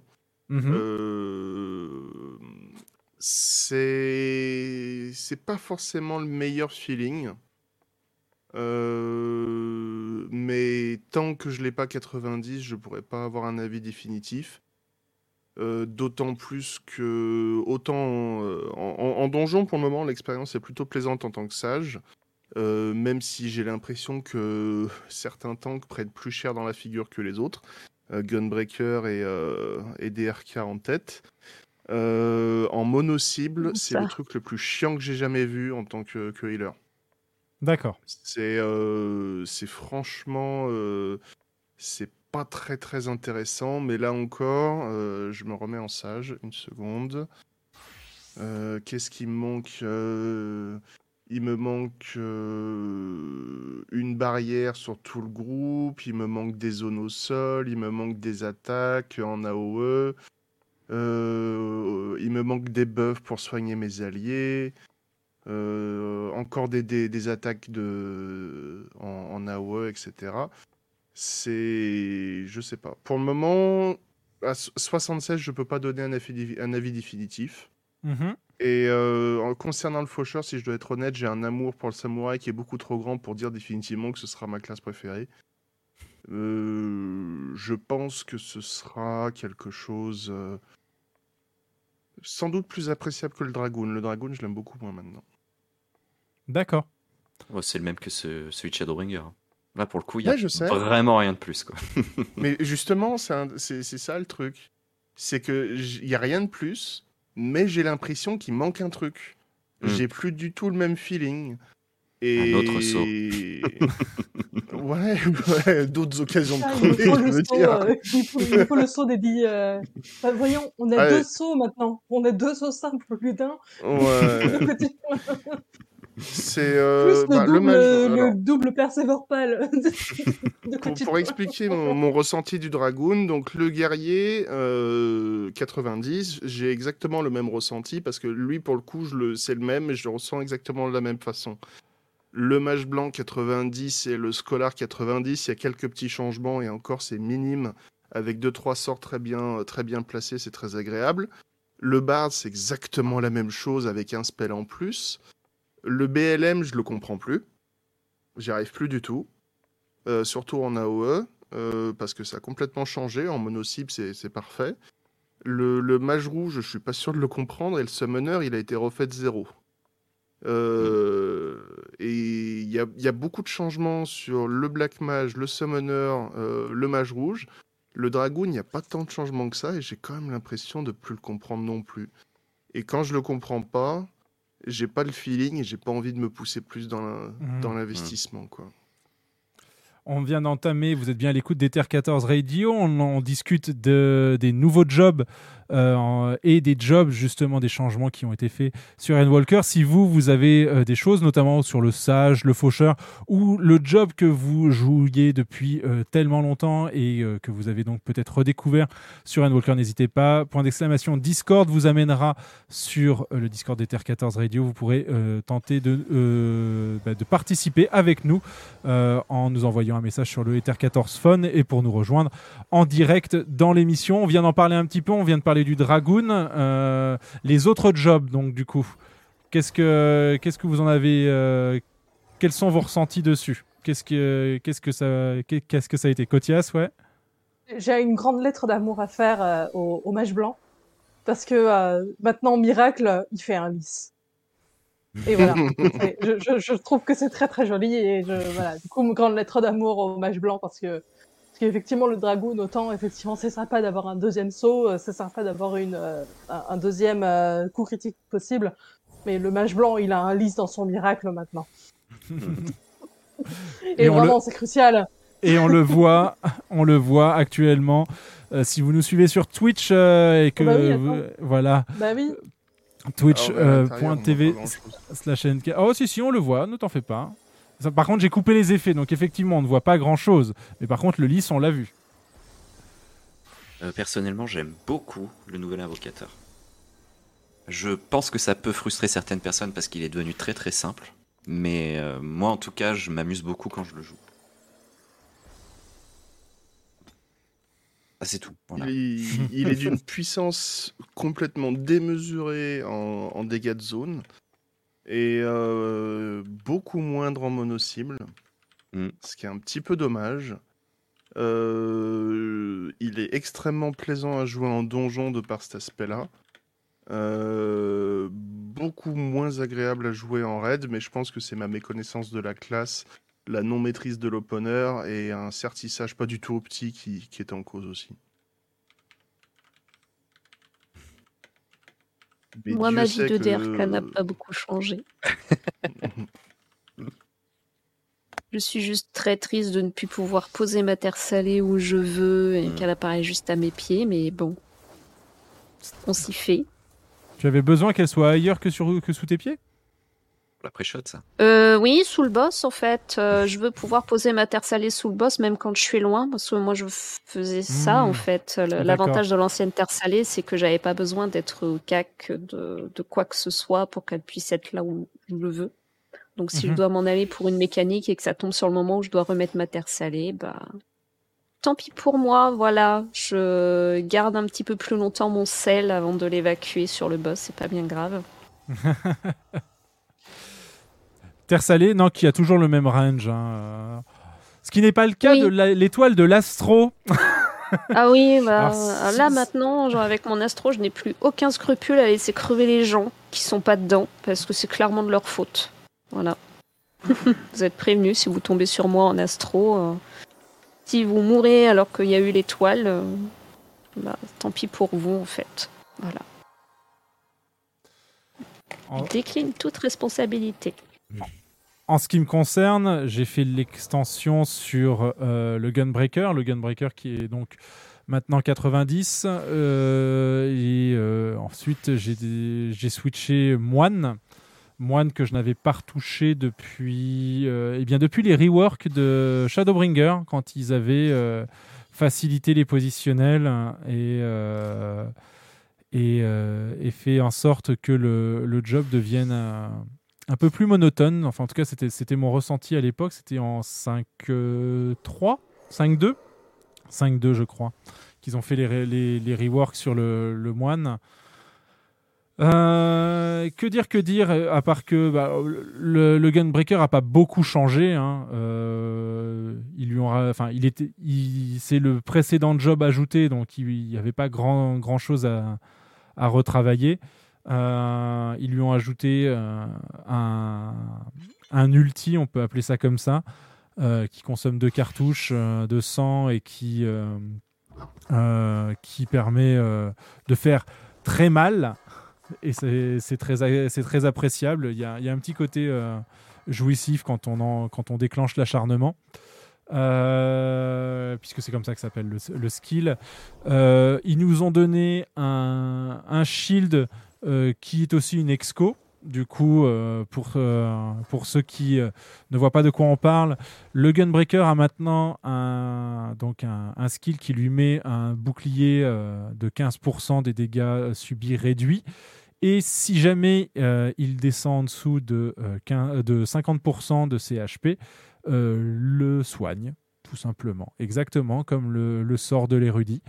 Euh, ajouter à cela maintenant deux stacks de régène. Oh bah ça va, ça tient. Par contre, euh, comme tu en parlais effectivement, euh, Davey, sur les, comme ces skills-là ne sont pas disponibles niveau 76, euh, c'est peut-être aussi pour ça que les, les Gunbreakers ont l'air d'être un petit peu plus en carton à ce niveau-là que les autres jobs, puisque effectivement le War est le grand gagnant de cette extension. Le War qui a décidé de passer cinquième île. Euh, parce que pourquoi pas. Euh, et euh, notamment en donjon, c'est assez, c'est assez, assez farfelu puisque donc il a un skill qui lui permet de se soigner d'autant de dégâts qu'il subit par, les, par les ennemis. Et donc plus il y a d'ennemis, bah, plus il y a de dégâts subis et donc plus il y a de heal. Donc les, ça, ça amène à des situations assez farfelues en roulette gain de niveau ou en roulette euh, euh, 50, 60, 70 où on se retrouve avec euh, un, un heal euh, qui meurt pour euh, raison X ou Y et un guerrier et le reste du groupe capable de euh, finir le boss de 80% à 0. Fé- félicitations Sur à le eux. bas niveau, c'est dans une moindre mesure, puisque beaucoup du heal apparaît au niveau 56 avec Oui. l'intuition pure, Hmm. Euh, qui est d'ailleurs maintenant au même niveau que Nascent Flash. Non, Nascent Flash c'est 76. Euh, l'intuition pure euh, au 56 commence à donner déjà beaucoup de self-regen. Le Nascent Flash au niveau 76 permet de sauver ses alliés, donc ça, ça reste extrêmement puissant. Euh, J'émets quand même une certaine réserve à ce niveau-là, parce que mine de rien, ça dure pas forcément hyper longtemps non plus. Ça dure 6 secondes. Euh, 6 secondes, c'est bien ça. 6 ou 8 secondes. D'ailleurs, ça a été. Il est où celui-là? Euh, Trait. Euh, Nascent Flash augmenté. Non, c'est pas celui-là. Euh, Raw Intuition, c'est ça, Blood Wetting. Euh, Blood Wetting, euh, c'est 8 secondes. C'est toujours 8 secondes. Donc pendant 8 secondes, mine de rien, c'est d'une puissance absolue. Ensuite, on a un cooldown de 25, ça laisse quand même une, euh, une fenêtre euh, quand même non négligeable de dégâts euh, ouverts. Et euh, surtout une disponibilité moindre que la, clémence du paladin, qui elle-même est techniquement disponible tout le temps, même si elle est buffée qu'une partie du temps par euh, le Requessia. Donc, Krug, euh, le- d'une puissance extraordinaire en donjon, dans une moindre mesure en raid quand même. Même si elle reste quand même particulièrement puissante. Krug le fait remarquer dans le chat, effectivement, le War a renoué en fait avec son gameplay de Heavensward et euh, Realm Reborn. Euh, gameplay qu'il avait un petit peu perdu à Stormblood et sur Shadowbringer. Ouais. Donc, euh, cette capacité à se, à se sustain. Euh, c'était, de toute façon, c'est ce qui différenciait euh, à Realm Reborn les deux tanks. hein. C'était, il y avait le paladin qui avait un bouclier et qui tankait, parce que c'est le tank. Et il y avait euh, le guerrier qui avait plein de PV et, euh, et, des, et des capacités à les récupérer. Et- C'était euh, beaucoup plus flagrant à Evansword dans ma mémoire. Dans ma mémoire, Evansword, le, le guerrier était vraiment complètement à un niveau stratosphérique. Euh, à l'heure actuelle, le guerrier, t'as quand même besoin un pack sur deux ou en partie dans un pack de lui mettre euh, quelques spells. Ensuite, Il y on avait va il y a pas des se cas aussi mentir qui que étaient pas mal sur la régène. Ouais, le, le, le stuff rend la chose beaucoup trop craquée. Parce qu'en arrivant au 90, c'est plus ou moins équilibré, je trouvais, hein, parce que j'ai j'ai monté en soigneur. Euh, dès lors qu'on commençait à avoir le 570-580 euh, des mémo quartz et des raids normaux, ça n'avait plus aucun sens. Littéralement, en mage blanc, je suis une main sur le clavier, je fais mage air pour balancer des miracles euh, à tir larigot et je vapote avec l'autre main. C'est, ça n'a aucun sens. Alors que les, euh, que les bots viennent attaquer le chat, euh, voilà, c'était, on Mm. a dit du mal, enfin j'ai dit du mal des NFT, et tout de suite, voilà, on vient, on vient nous proposer d'en acheter et, euh, et d'acheter des viewers. Mais non, ça n'est pas la peine, on vous avoue. Merci d'être à l'écoute de euh, Ether 14 Radio. On parle des différents changements sur euh, les jobs pour Endwalker. Euh, le moine qui a été complètement retravaillé de 6 positionnels, il était passé à 4 dans, Shadowbringer avec un, skill lui permettant de, les esquiver pendant 20 secondes, 10 secondes, 10 secondes, pardon. Euh, je parle de l'énigme de la Terre. Euh, ça, ça a sauté euh, au profit maintenant que de deux simples positionnels. Je vous avoue que le, la mémoire musculaire et, la partition en fait de, de jeu du moine euh, à la vie dure encore. Euh, je, me déplace euh, alors qu'il n'y a pas besoin du tout. Euh, et j'oublie de me déplacer parce que dans ma mémoire, en fait, quand je suis, quand ce skill-là suit le précédent, c'est que je suis déjà bien placé. Donc, c'est c'est un travail quotidien de, reprise en main du, moine. Mais c'est vrai qu'il est. J'étais. Enfin, il suffit d'écouter les, précédentes sessions d'Ether 14 où j'étais un petit peu euh, dubitatif.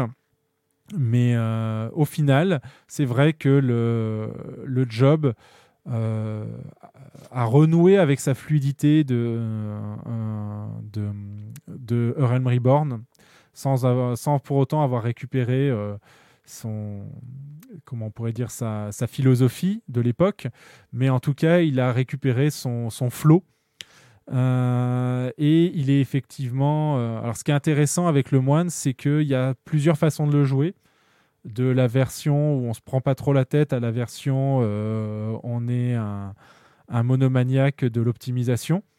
Euh, bon, j'ai l'impression que le, fait de le jouer sans, se sans trop se prendre la tête a l'air d'être la, la, la par- la partie la plus, euh, la plus diffusée euh, chez les joueurs hein, et les joueuses.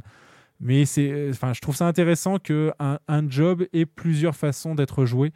Et c'est assez peu courant dans, dans Final Fantasy XIV pour être souligné à ce sujet-là. Le Gunbreaker est aussi pas trop mal à la fête, puisque bien que, contrairement au Moine qui a trois openers possibles, le Gunbreaker n'en a bien qu'un. Euh, le Gunbreaker a trois rotations en fonction de la composition de votre équipe. Et on parle bien sûr que du contenu haut niveau. C'est-à-dire que si vous êtes un joueur casu euh, qui ne faisait que le, euh, le contenu, on va dire, euh, raids normaux, défis, donjons et les roulettes, eh bien, vous ne serez pas du tout sujet à une sous-optimisation de la part de votre, de votre façon de jouer. Le, job se prend parfaitement en main, mais sur les contenus plus, difficiles, j'apprécie de voir que le Gunbreaker est capable de proposer un game, non pas un gameplay, mais une rotation différente en fonction de la composition de l'équipe. C'est la difficulté qui a, semble avoir été rajoutée sur, euh, sur Endwalker. Ils avaient pas mal simplifié les jobs à, euh, à Shadowbringer.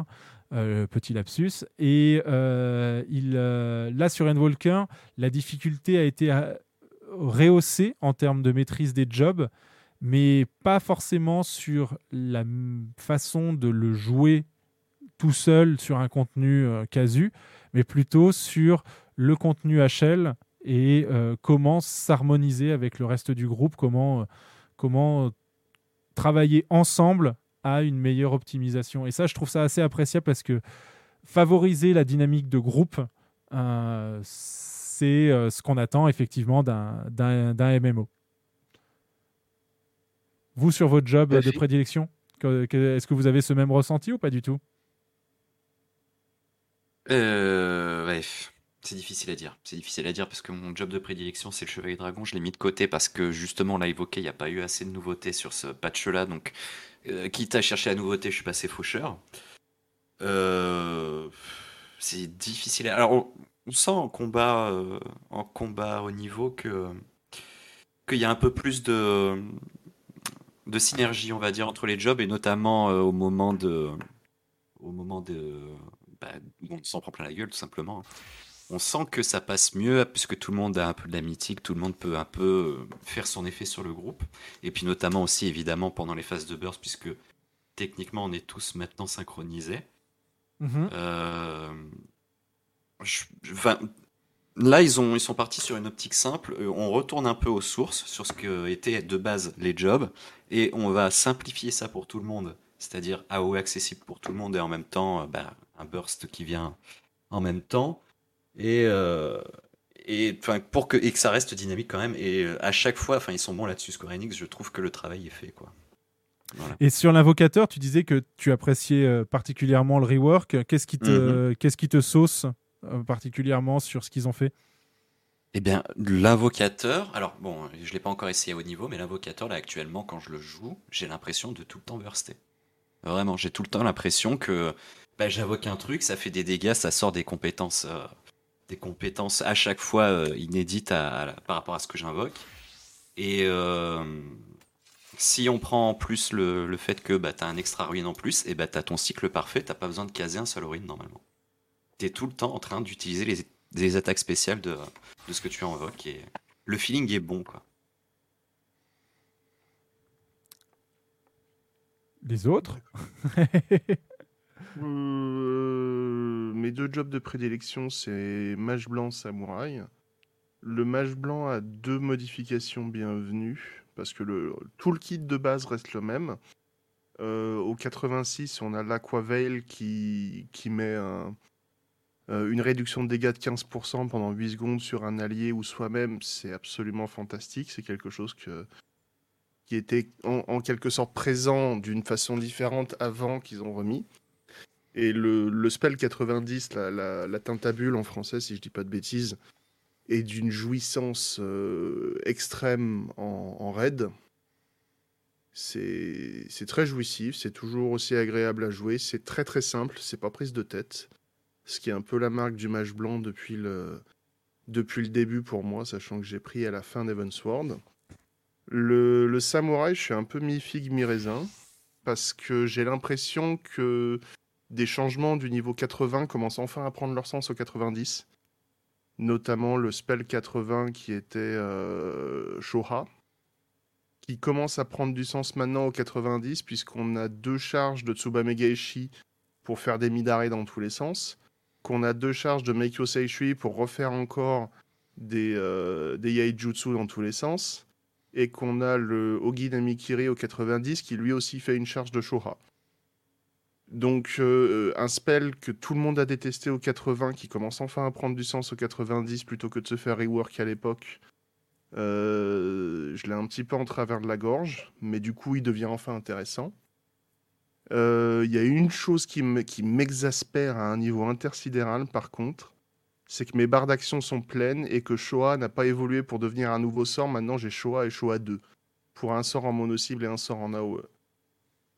Et euh, avec 1, 2, 3, 4, 5, 6, 8, 9, 10, 11, 12, 12, 24, euh, quasiment euh, 30 sorts dans, ma, dans mes barres, euh, j'ai plus de place. Et j'ai pas, j'ai pas 40 doigts non plus. C'est le- c'est un peu mon reproche, quoi. Mais, euh, mais en termes de ressenti, c'est toujours aussi agréable et c'est c'est plutôt le principal. ouais.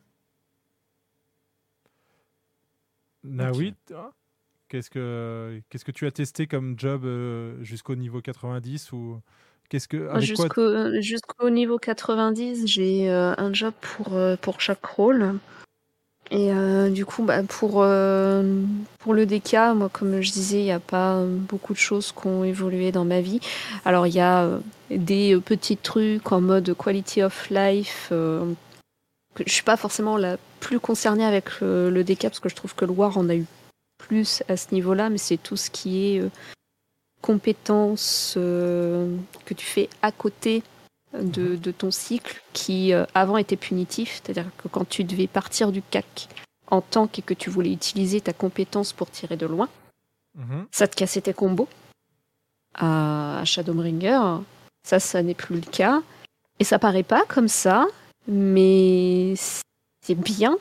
C'est même trop bien parce que le nombre de fois où euh, bah, justement je devais me barrer du CAC, que j'étais là, je dis bon, ça va qu'à ce moment-là j'ai drainage abyssal, donc j'ai quand même un truc pour taper de loin le temps de revenir parce que sinon, bah, en fait, t'es es là, tu t'en vas et tu fais euh, et tu fais rien juste pour euh, pas casser ton combo euh, quand tu reviens une demi-seconde plus tard.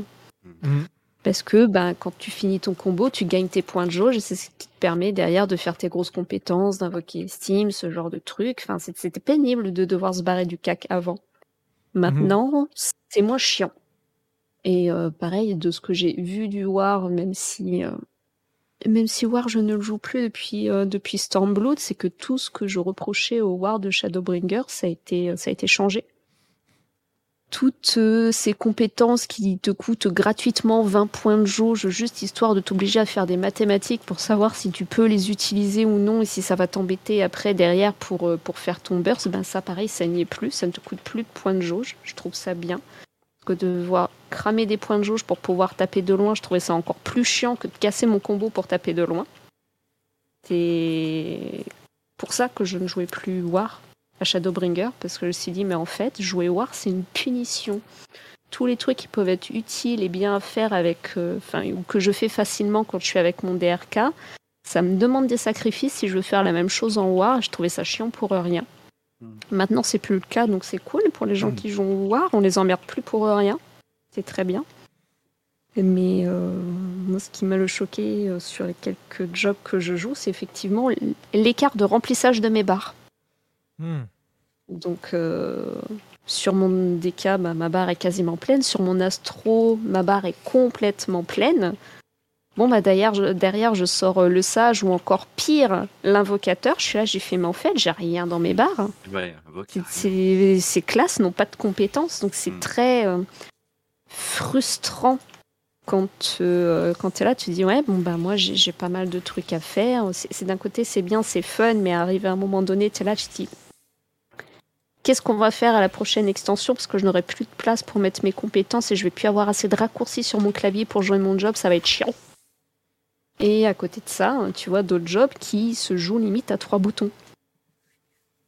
Quasiment et avec des barres avec des barres vides. Donc la première fois que j'ai vu ça, c'est ça m'a fait bizarre.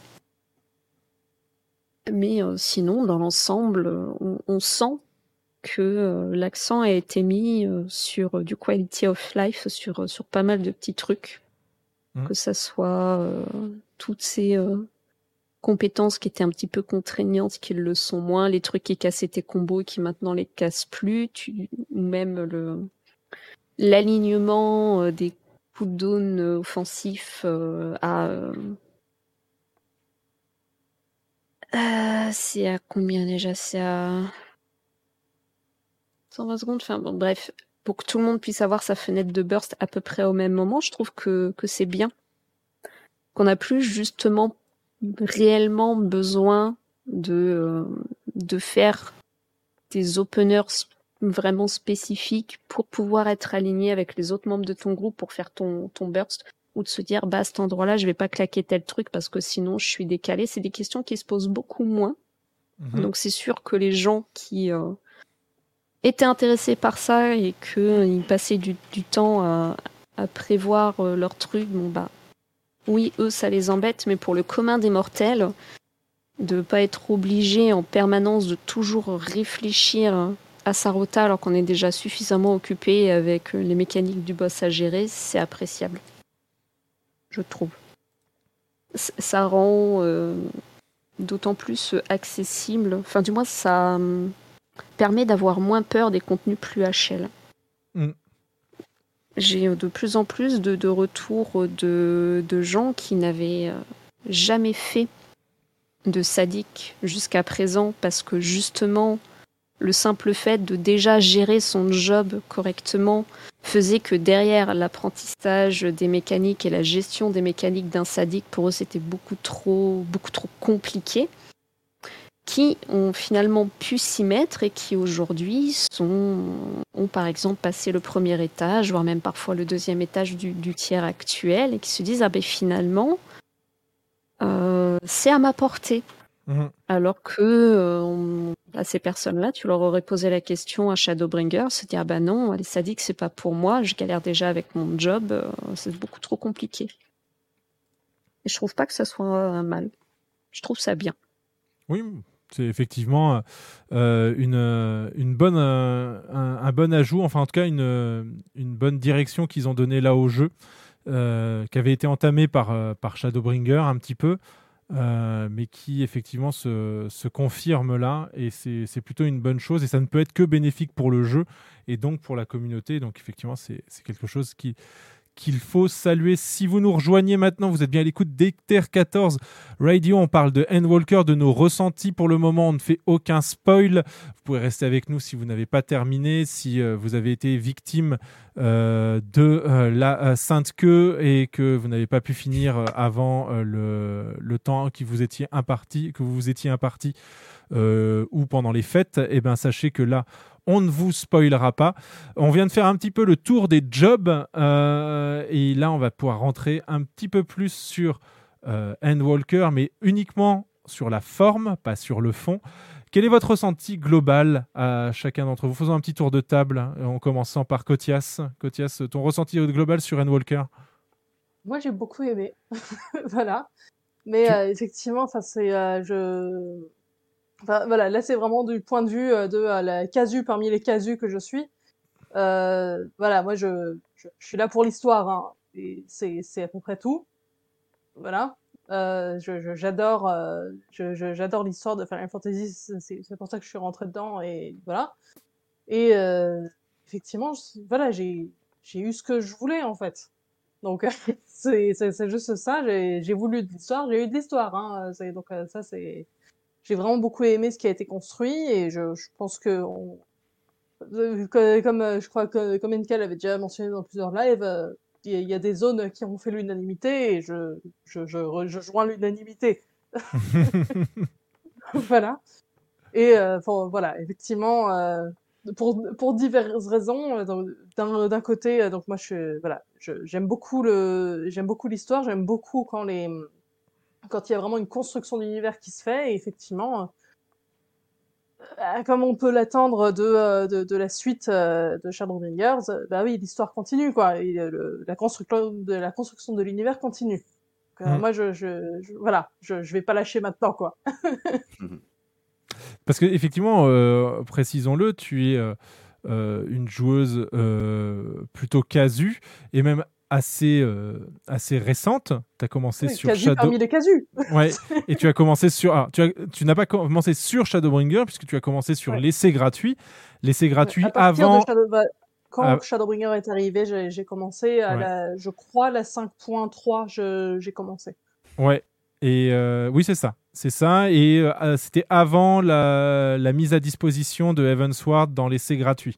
Parce que je, me souviens que tu avais dû euh, Ouais. passer à la caisse pour. euh, pour euh, et donc, sur. euh, on va pas dire que c'était c'est un binge, mais disons que tu as fait en un an et demi ce que nous avons euh, tous fait en- sur plusieurs années. Ton, ton ressenti, euh, est-ce que tu. Est-ce que tu sens un, un- enfin, que tu as été récompensé euh, enfin, Bah, c'est c'est pour ça qu'effectivement, tous vos. Enfin, voilà, effectivement, par exemple, le coup de, euh, de Robin Sadik, pour moi, c'est c'est la légende que, que, racontent, euh, que, que racontent les anciens joueurs de la galère d'antan. Euh, moi, j'ai pas eu ça. Euh, clairement, je, de ce que j'entends, visiblement, je suis vraiment arrivé, on va dire, au, au pic de la facilité euh, Final Fantasy XIV. Moi, ça me va, parce que clairement, si j'étais arrivé plus tôt, de, encore une fois, de ce qu'on m'a dit, je l'aurais lâché. Parce que, encore une fois, je suis une casu parmi les casus. Donc, euh, moi, il faut que ce soit simple et que je puisse suivre l'histoire sans galérer. parce que sinon, euh, voilà. C'est, un peu difficile pour moi. Euh, quand, je vois que sur certaines instances de, job des, niveaux précédents, euh, je, galérais comme un chien. euh, je, suis bien contente que les choses aient pas été plus difficiles. Parce que ça aurait été vraiment compliqué pour moi. Mais voilà, de- personnellement, en tout cas, ouais, je, voilà. Effectivement, je suis très récente dans le jeu. Et le fait de binger, je pense que effectivement j'ai raté tout ce qui est en rapport avec les, on va dire avec les événements de communauté, le fait de se, bah, d'a- d'apprendre à on va dire, découvrir l'univers d'une autre façon, de prendre le temps, de le, de, le découvrir, de voir plein de choses, etc. Effectivement, moi, c'était la ligne droite, je continue, je continue, je continue, je continue, et j'arrive au bout. C'est euh, voilà, mais euh, c'est, ça reste, je trouve, très intéressant aussi de voir en fait le- l'histoire comme elle se comme elle se déroule de façon rapide, même si effectivement, enfin ça on en avait parlé NK, c'est que euh, forcément, moi quand je quand quand j'arrive en fin d'extension ou en fin de patch et que euh, je clique sur le sur le truc suivant et c'est alors je te rappelle les événements de ce que tu viens de faire. Forcément, c'était un peu pour vous, c'était un rappel. Pour moi, c'était bah oui, je, je viens de le faire. Donc c'est voilà, c'était effectivement des petites choses comme ça qui, on va dire, qui peuvent être étranges euh, pour une bingeuse, mais euh, de, de façon générale, je trouve que c'était bien. euh, c'est voilà, c'était très intéressant et ça se voit qu'ils essaient d'accommoder au- autant les nouveaux que les anciens joueurs. Davey, ton ressenti global sur, euh, sur cette extension? Satisfaction à 90%, je dirais. Euh, Il y, a, il y, a, il y a la hype forcément de l'extension qui arrive. J'essaie de mettre ça de côté dans mon analyse. Euh, Coucou Perco. Je vais juste faire un test son. Ouais. Comme ça, donc euh, tout va bien, tu m'entends bien? Oui, oui, je t'entends. Oui, bah moi aussi je t'entends bien. Donc du coup, on t'entendra tout pareil en live. Je vais remonter moi dans On Air et puis euh, dès que Davey a fini euh, son, son dialogue, euh, je, je t'introduis. Alors je t'introduis comment? En tant que Perco ou en tant que... euh, alors attends, je vais retourner dans Etherphone. Tu disais que ton perso s'appelait... Bourse. Tu, tu, ou- tu- ouais, Ours- euh, ça fait double écho sur le Twitch. Ouais, désolé. Donc l'Oursa plutôt? Je te- Bon, comme, tu, comme tu préfères. Moi, je, bah, sur le chat, je suis sur, sur, euh, Perco, donc bon, voilà. Ok, eh ben écoute, on va faire ça. Je, je remonte et puis je te- je t'introduis dès que, dès que, dès que Debbie a fini. euh, la musique qui est toujours au rendez-vous. Bon retour parmi nous, NK. Oui, oui, oui, je fais le, le standard aussi en même temps. on, on a vu, t'inquiète. Euh, la musique toujours au, to- au top, sauf pour euh, deux trois endroits où elle me tape sur les nerfs. Euh, je ne dirai rien. Euh, globalement, euh, vraiment une très très bonne expérience qui, a été renforcée par le fait que j'avais pas euh, la sainte queue à affronter. Euh, que j'ai eu euh, une déconnexion depuis le début de, de l'extension en jeu. Une seule déconnexion. Merci le chat d'avoir débranché la box, donc c'était même pas la faute du jeu. Et, euh, et un sentiment, je trouve, assez partagé avec, euh, avec les autres joueurs. Vous savez que euh, on devrait faire ça plus souvent parce que je viens de me rendre compte de mon erreur ultime qui est que je suis effectivement allé discuter avec Perco euh, pour euh, l'amener euh, en direct, mais que ce faisant et étant le diffuseur, eh bien c'est nous qui étions en direct. Et donc je vous ai coupé la parole et donc j'ai coupé ton analyse, euh, Davy. Ah C'est- Et voilà. Et oui, je, je, suis, je suis le seul dans cette, euh, dans, dans, cette, euh, dans cette camaraderie qui ne peut pas faire ce que je viens de faire, en fait. Et je viens de m'en rendre compte. J'en suis navré. Mais justement, puisque euh, nous, euh, vous l'avez entendu, euh, eh bien, on va accueillir en direct, et cette fois-ci le vrai direct, Perco avec nous. Bonsoir, Perco. Hop, la voilà, tu es à l'antenne Perco. Bonsoir. De quoi vous souhaites-tu parler Bonsoir. Hello Bonsoir. Vous m'entendez toujours là, c'est bon? Oui, très très bien. Oui. Voilà. Très bien.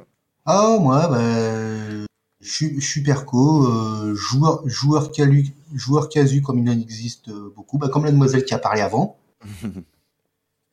Ancien joueur de WoW qui a commencé par un truc euh, très, très simple, euh, la version d'essai aussi, corrompu par une certaine Mitsuko Swan. Je crois qu'il y a un dénommé Debbie qui doit la connaître. J'en ai entendu parler aussi. Donc j'ai fait la version d'essai, je crois que c'était encore sur euh, Shadow Sword. Donc j'ai testé une semaine, puis après j'ai voilà, j'ai craqué, voilà tout ça. Donc ouais, non, moi ça va, comme je disais, moi je suis, euh, comme la noisette, je suis arrivé apparemment au moment le plus simple. Euh, je sais pas.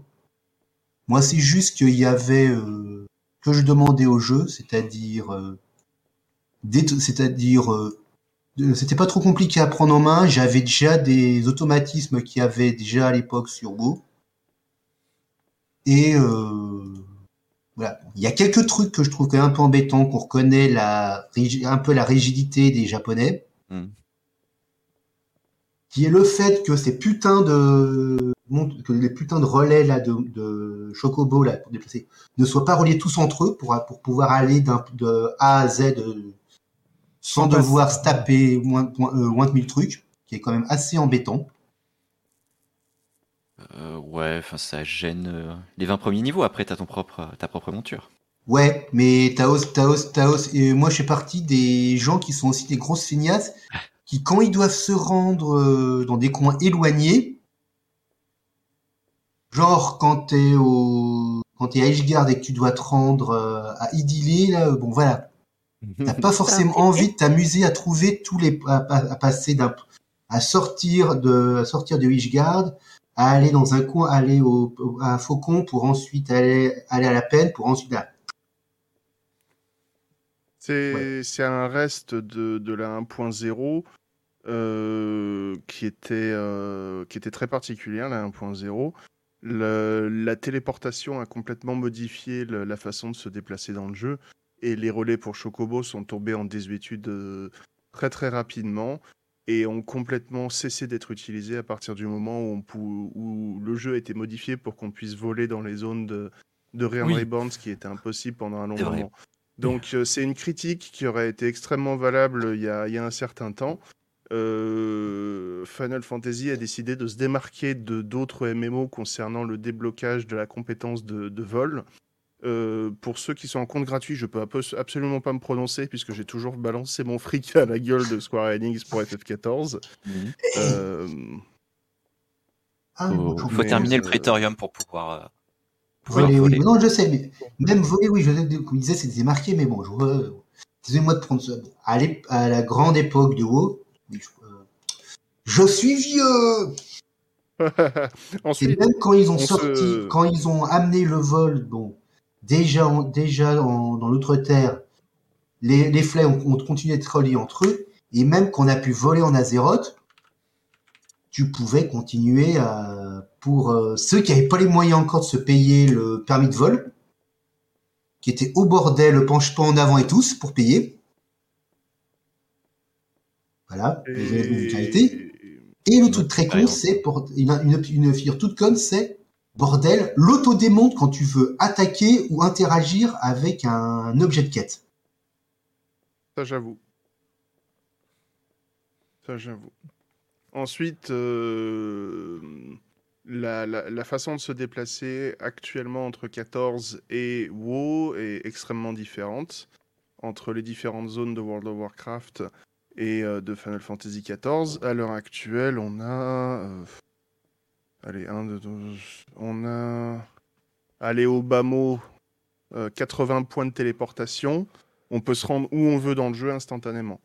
Chose qui, n'est, qui est absolument impossible dans, euh, chez, euh, chez, chez les, euh, chez les C'est la concurrence Ah, mais pas de souci, je comprends. La concurrence, je peux, je peux pas me prononcer. J'ai pas tout fait, les, fait tous les MMO.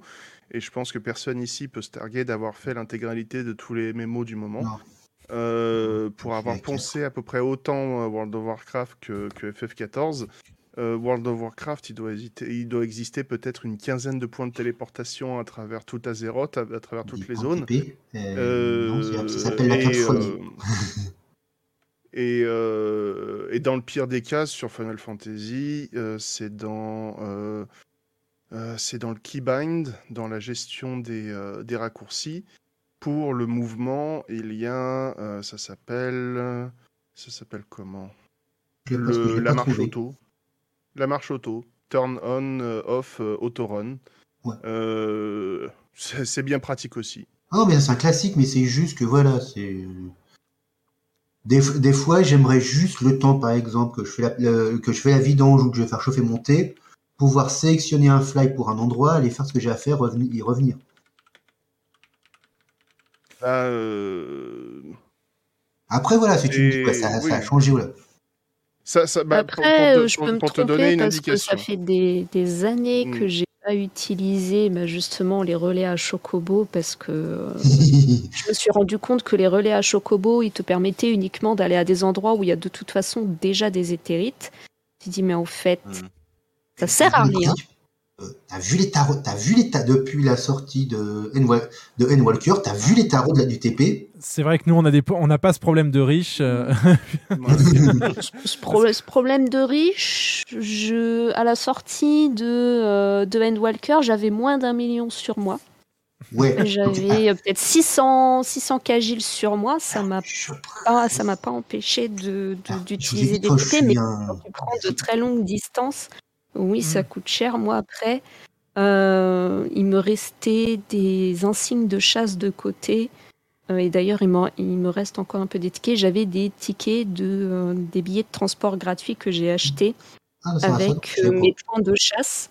Et en fait, ce qu'ils ont rajouté là à Endwalker, c'est que tu peux, dans l'option des fly, quand Mhm. tu as justement des, des billets de transport éthéré, lui dire à partir de tel prix Oui. pour le TP, utilise automatiquement un billet. Oui, ça, je l'avais C'est- un, un Ce qui fait quality que of life qui a j'ai, été euh, rajouté. Ouais. Ouais, ce qui fait que j'ai activé cette option pour tout ce qui, pour tous les TP qui coûtent plus de euh, plus de 1000 giles, parce qu'avant c'était capé à 1000 giles le prix des TP. Mhm. Donc moi je suis restée là-dessus et j'ai activé l'option et du coup j'utilise mes billets de transport éthéré pour tout ce qui coûte plus cher. Donc, ça me permet comme ça d'économiser un peu.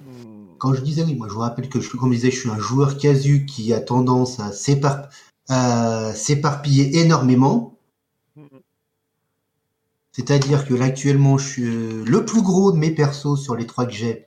Oui, puisque j'ai fait un truc qui a un peu traumatisé Mitsuko, c'est que j'ai, deux rerolls. Alors que j'ai aucun perso level max. Chacun sa manière de jouer, mais c'est vrai que c'est- Et actuellement, et je suis encore actuellement à Stormblood, puisque voilà, c'est oh bah tiens, il y a un, nou- oh, tiens, il y a un truc secondaire dans le coin. Oh, ça peut être drôle, on va tester.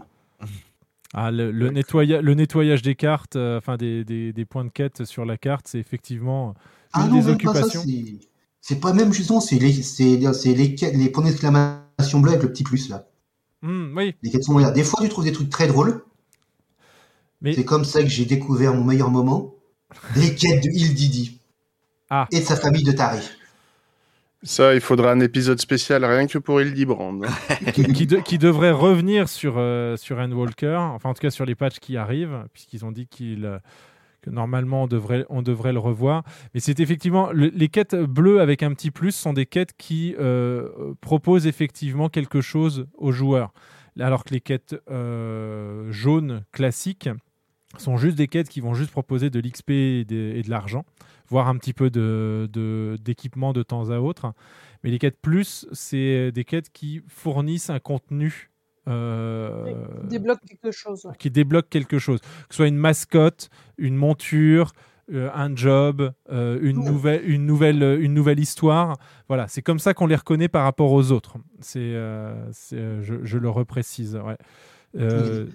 Vas-y, oui. Pour, Ah, L'un de vous, soit Perco, soit, soit Cotias. Honneur aux dames, bordel. je, je vais, je vais juste effectivement, je, je profite d'être encore euh, pas trop loin du sujet, mais je, je reviens juste sur les, sur les trucs euh, Chocobo. Enfin, voilà, casu euh, parmi les casus. Hein, je, je l'ai vu, Copine. j'ai compris que ça servait à rien. J'étais, ok, j'ai jamais utilisé. Vraiment, je l'ai jamais utilisé. Je, Ah, à chaque fois, je clique sur le palefrenier juste pour enlever la quête. Et je dis, bon, Pareil. allez, salut. Si, puisque des fois, ça coûte moins cher que le TP. Ouais, mais en fait, j'avoue que je m'en fous parce que je, j'avoue que je m'en fous parce que je mets pas de côté pour acheter une maison. Je, j'ai juste de l'argent. Et c'est, voilà. Ah oui, non, non, c'est bon, moi je suis rentré dans une guilde et je vais essayer d'avoir une chambre dès que je... Bon, maintenant je devrais avoir moins de soucis à perdre du pognon, maintenant que j'ai monté tous mes métiers de craft à 60. Ouais, ça Et voilà, aussi, ça fait euh, dépenser ouais. beaucoup Ah, de. c'est moi qui viens d'arriver, en fait. Et faut, faut voir aussi, encore une fois, je suis très casu, donc je fais pas tout ce qui est euh, craft, etc. Moi, je fais le jeu. Et c'est à peu près tout. En fait, je fais mes petits donjons, machin, etc. Si vraiment j'ai envie de, de passer un peu plus de temps dessus. Mais c'est tout, en fait. Donc, effectivement, j'ai de l'argent qui s'accumule, qui s'accumule, qui s'accumule.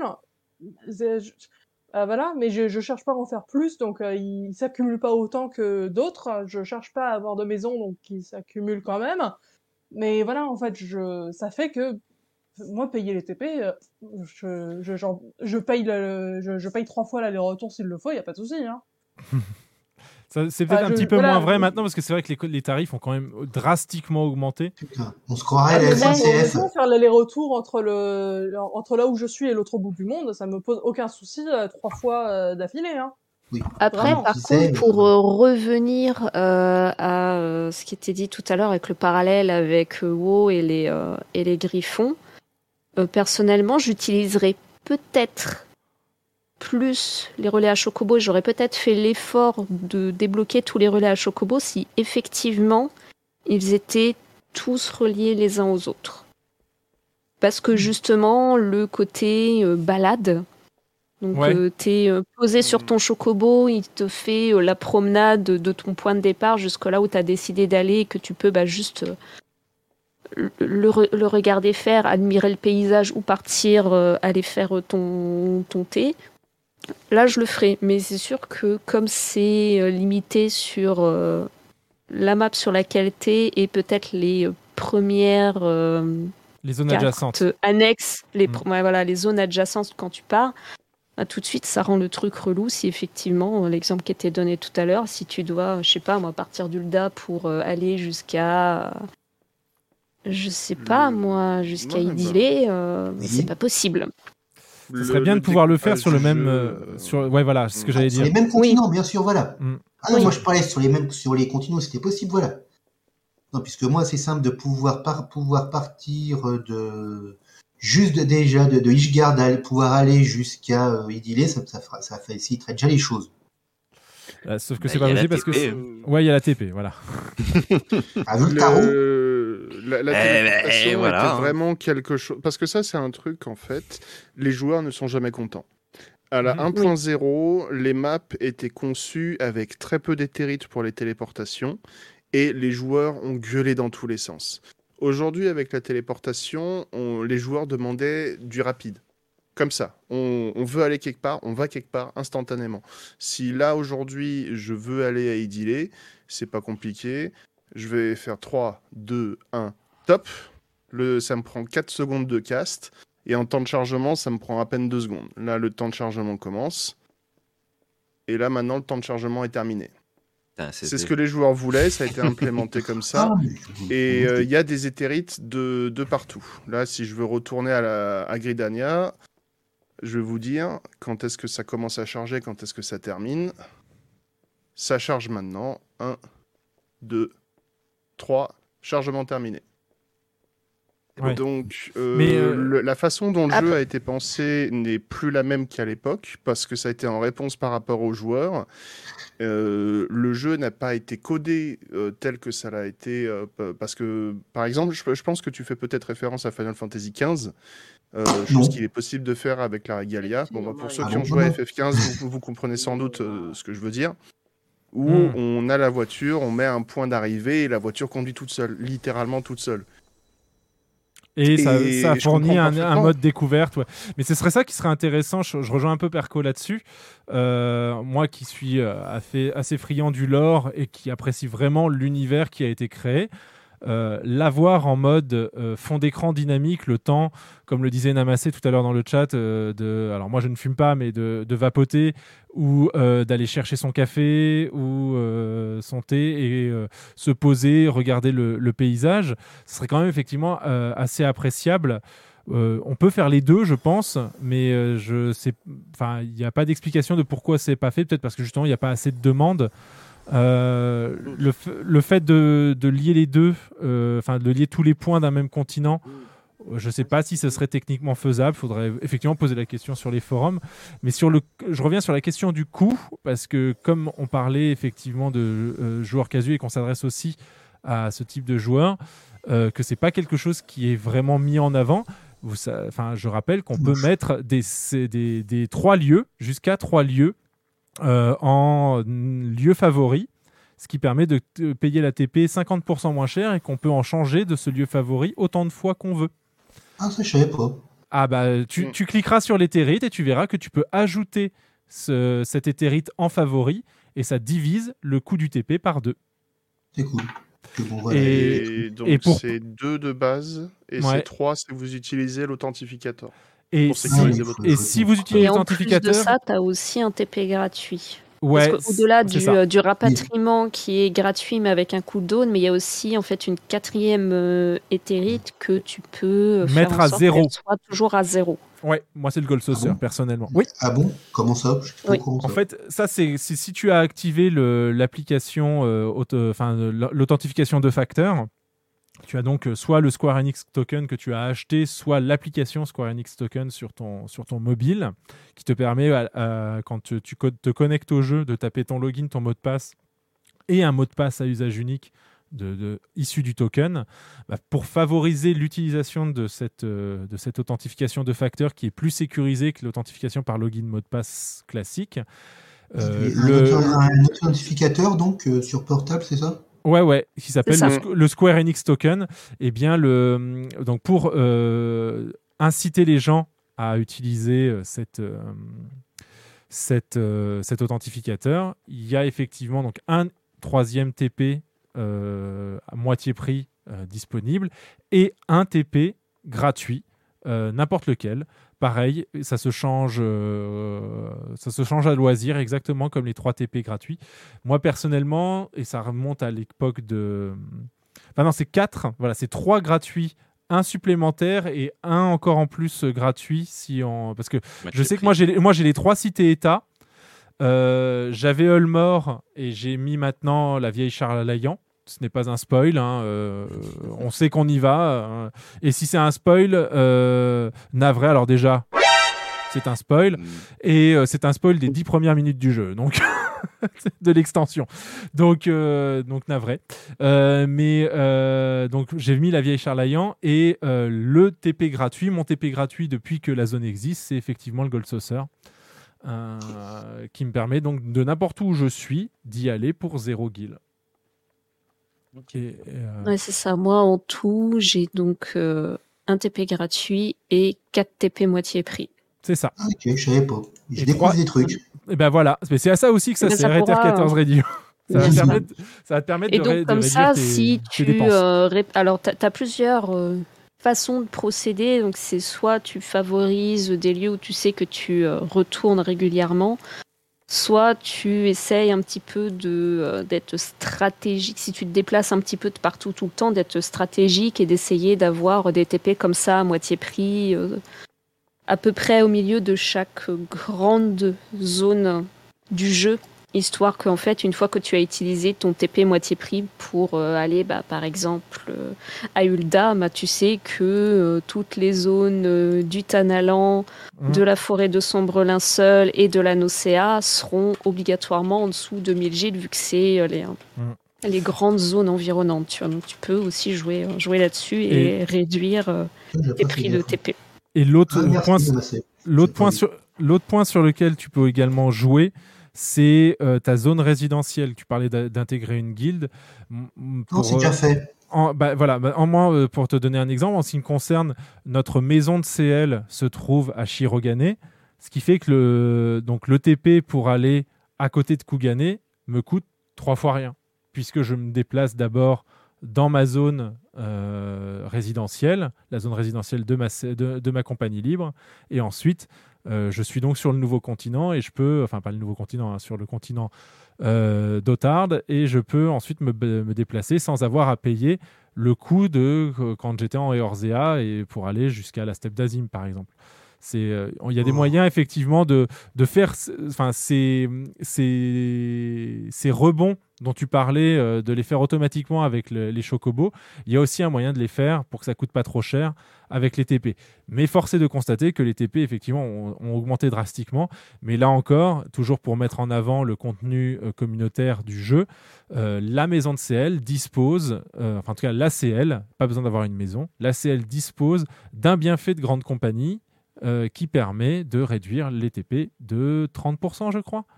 Et 40% quand euh, ils sont de niveau 3, mais ça, pour ça, il faut, une, faut avoir crafté et avoir une maison. Mais euh, voilà, il y a, il y a de quoi, il y a de quoi les réduire et donc pour économiser encore plus d'argent. Le fait est que ces bienfaits de grandes compagnies ne durent que 24 heures et il faut donc les recycler et les racheter. Mais ça, ça se fait assez facilement puisque faire, enfin, jouer au jeu fait gagner des points à la compagnie libre. Donc, euh, Et ouais. Il y a plein, d'options possibles euh, pour ce jeu si vous voulez les essayer de réduire effectivement le, le coût. Euh, ça, c'est pas fait pour vous embêter. Euh, je parle aux, jou- aux joueurs en général et aux joueuses. Euh, c'est ce qu'on appelle les money sync dans un, dans un MMO. L'objectif, c'est de créer en fait des, donc des, bah, tout simplement des, des puits sans fond où l'argent, enfin où l'argent virtuel du jeu va sans jamais réapparaître. C'est-à-dire que, euh, euh, l'argent d'un TP euh, disparaît de votre inventaire, mais ne va pas dans l'inventaire d'un autre joueur ou ne retourne pas dans une caisse, dans une banque maintenue par le jeu. L'argent disparaît et l'objectif, c'est de effectivement gérer l'inflation pour ne pas que les vieux joueurs aient beaucoup, beaucoup, beaucoup, beaucoup d'argent face aux nouveaux joueurs qui n'en auraient quasiment aucun.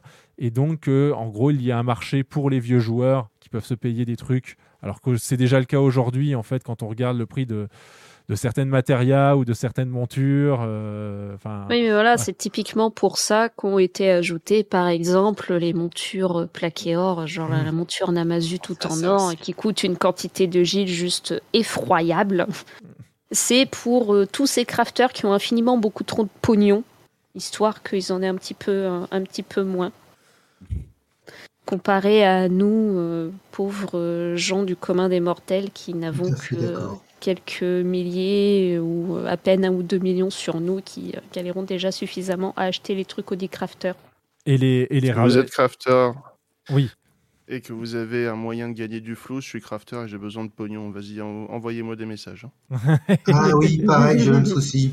Alors aujourd'hui, le- enfin, pa- parlons-en, hein, mais euh, il y a- il y, a pas mal de gens, euh, enfin, de créateurs de contenu ont fait euh, des, des vidéos sur la question. Le meilleur moyen de se faire de l'argent actuellement sur le jeu, je parle bien d'argent virtuel, l'argent qui va vous permettre de jouer euh, avec et d'acheter des choses en jeu, Payez vos TP.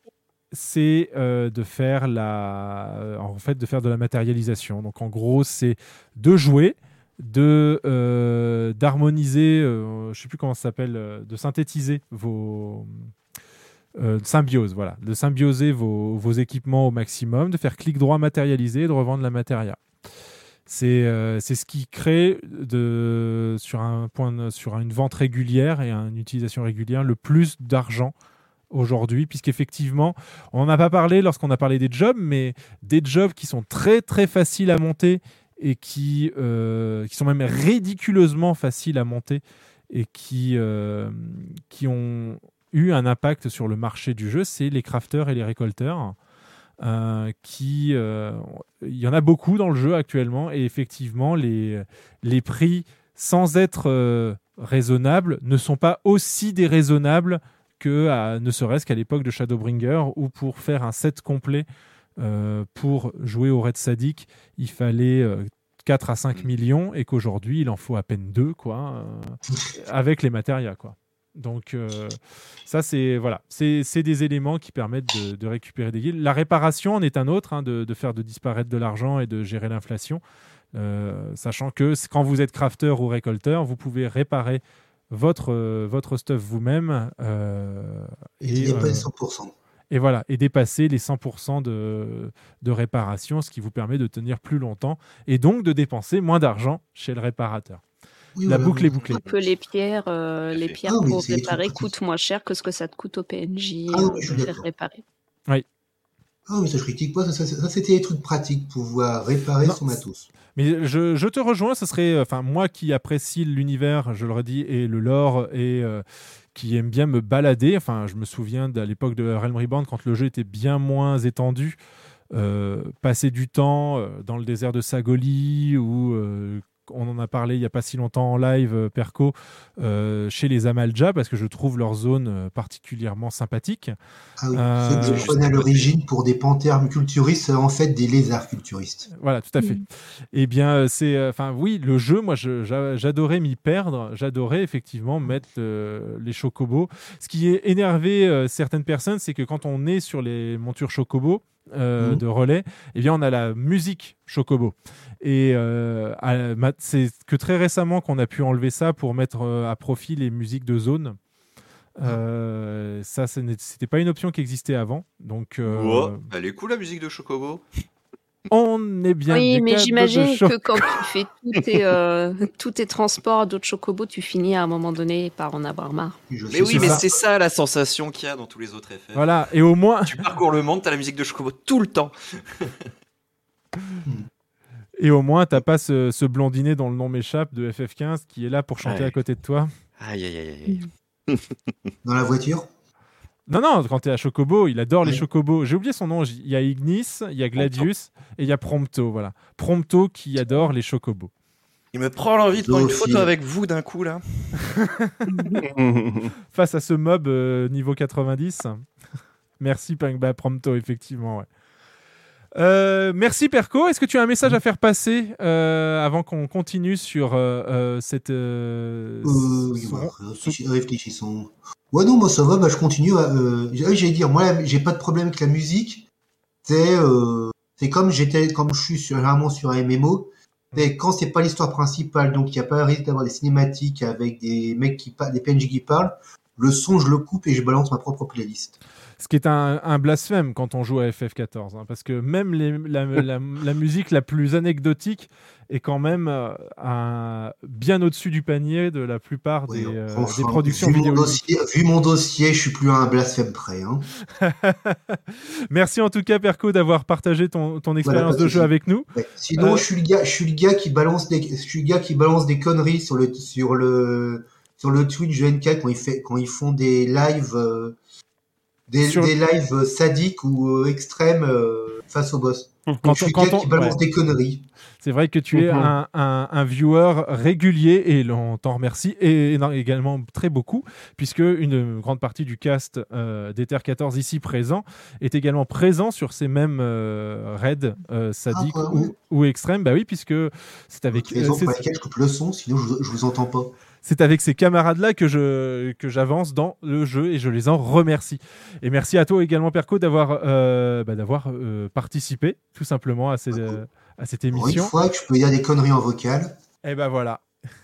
ça n'arrive pas, enfin ça peut arriver une fois par mois avec euh, donc euh, Ether 14 Radio, point d'exclamation Discord pour faire exactement comme Perco et vous retrouver en direct avec nous pour euh, parler eh bien, de tout comme de rien, de Endwalker ou d'autres choses.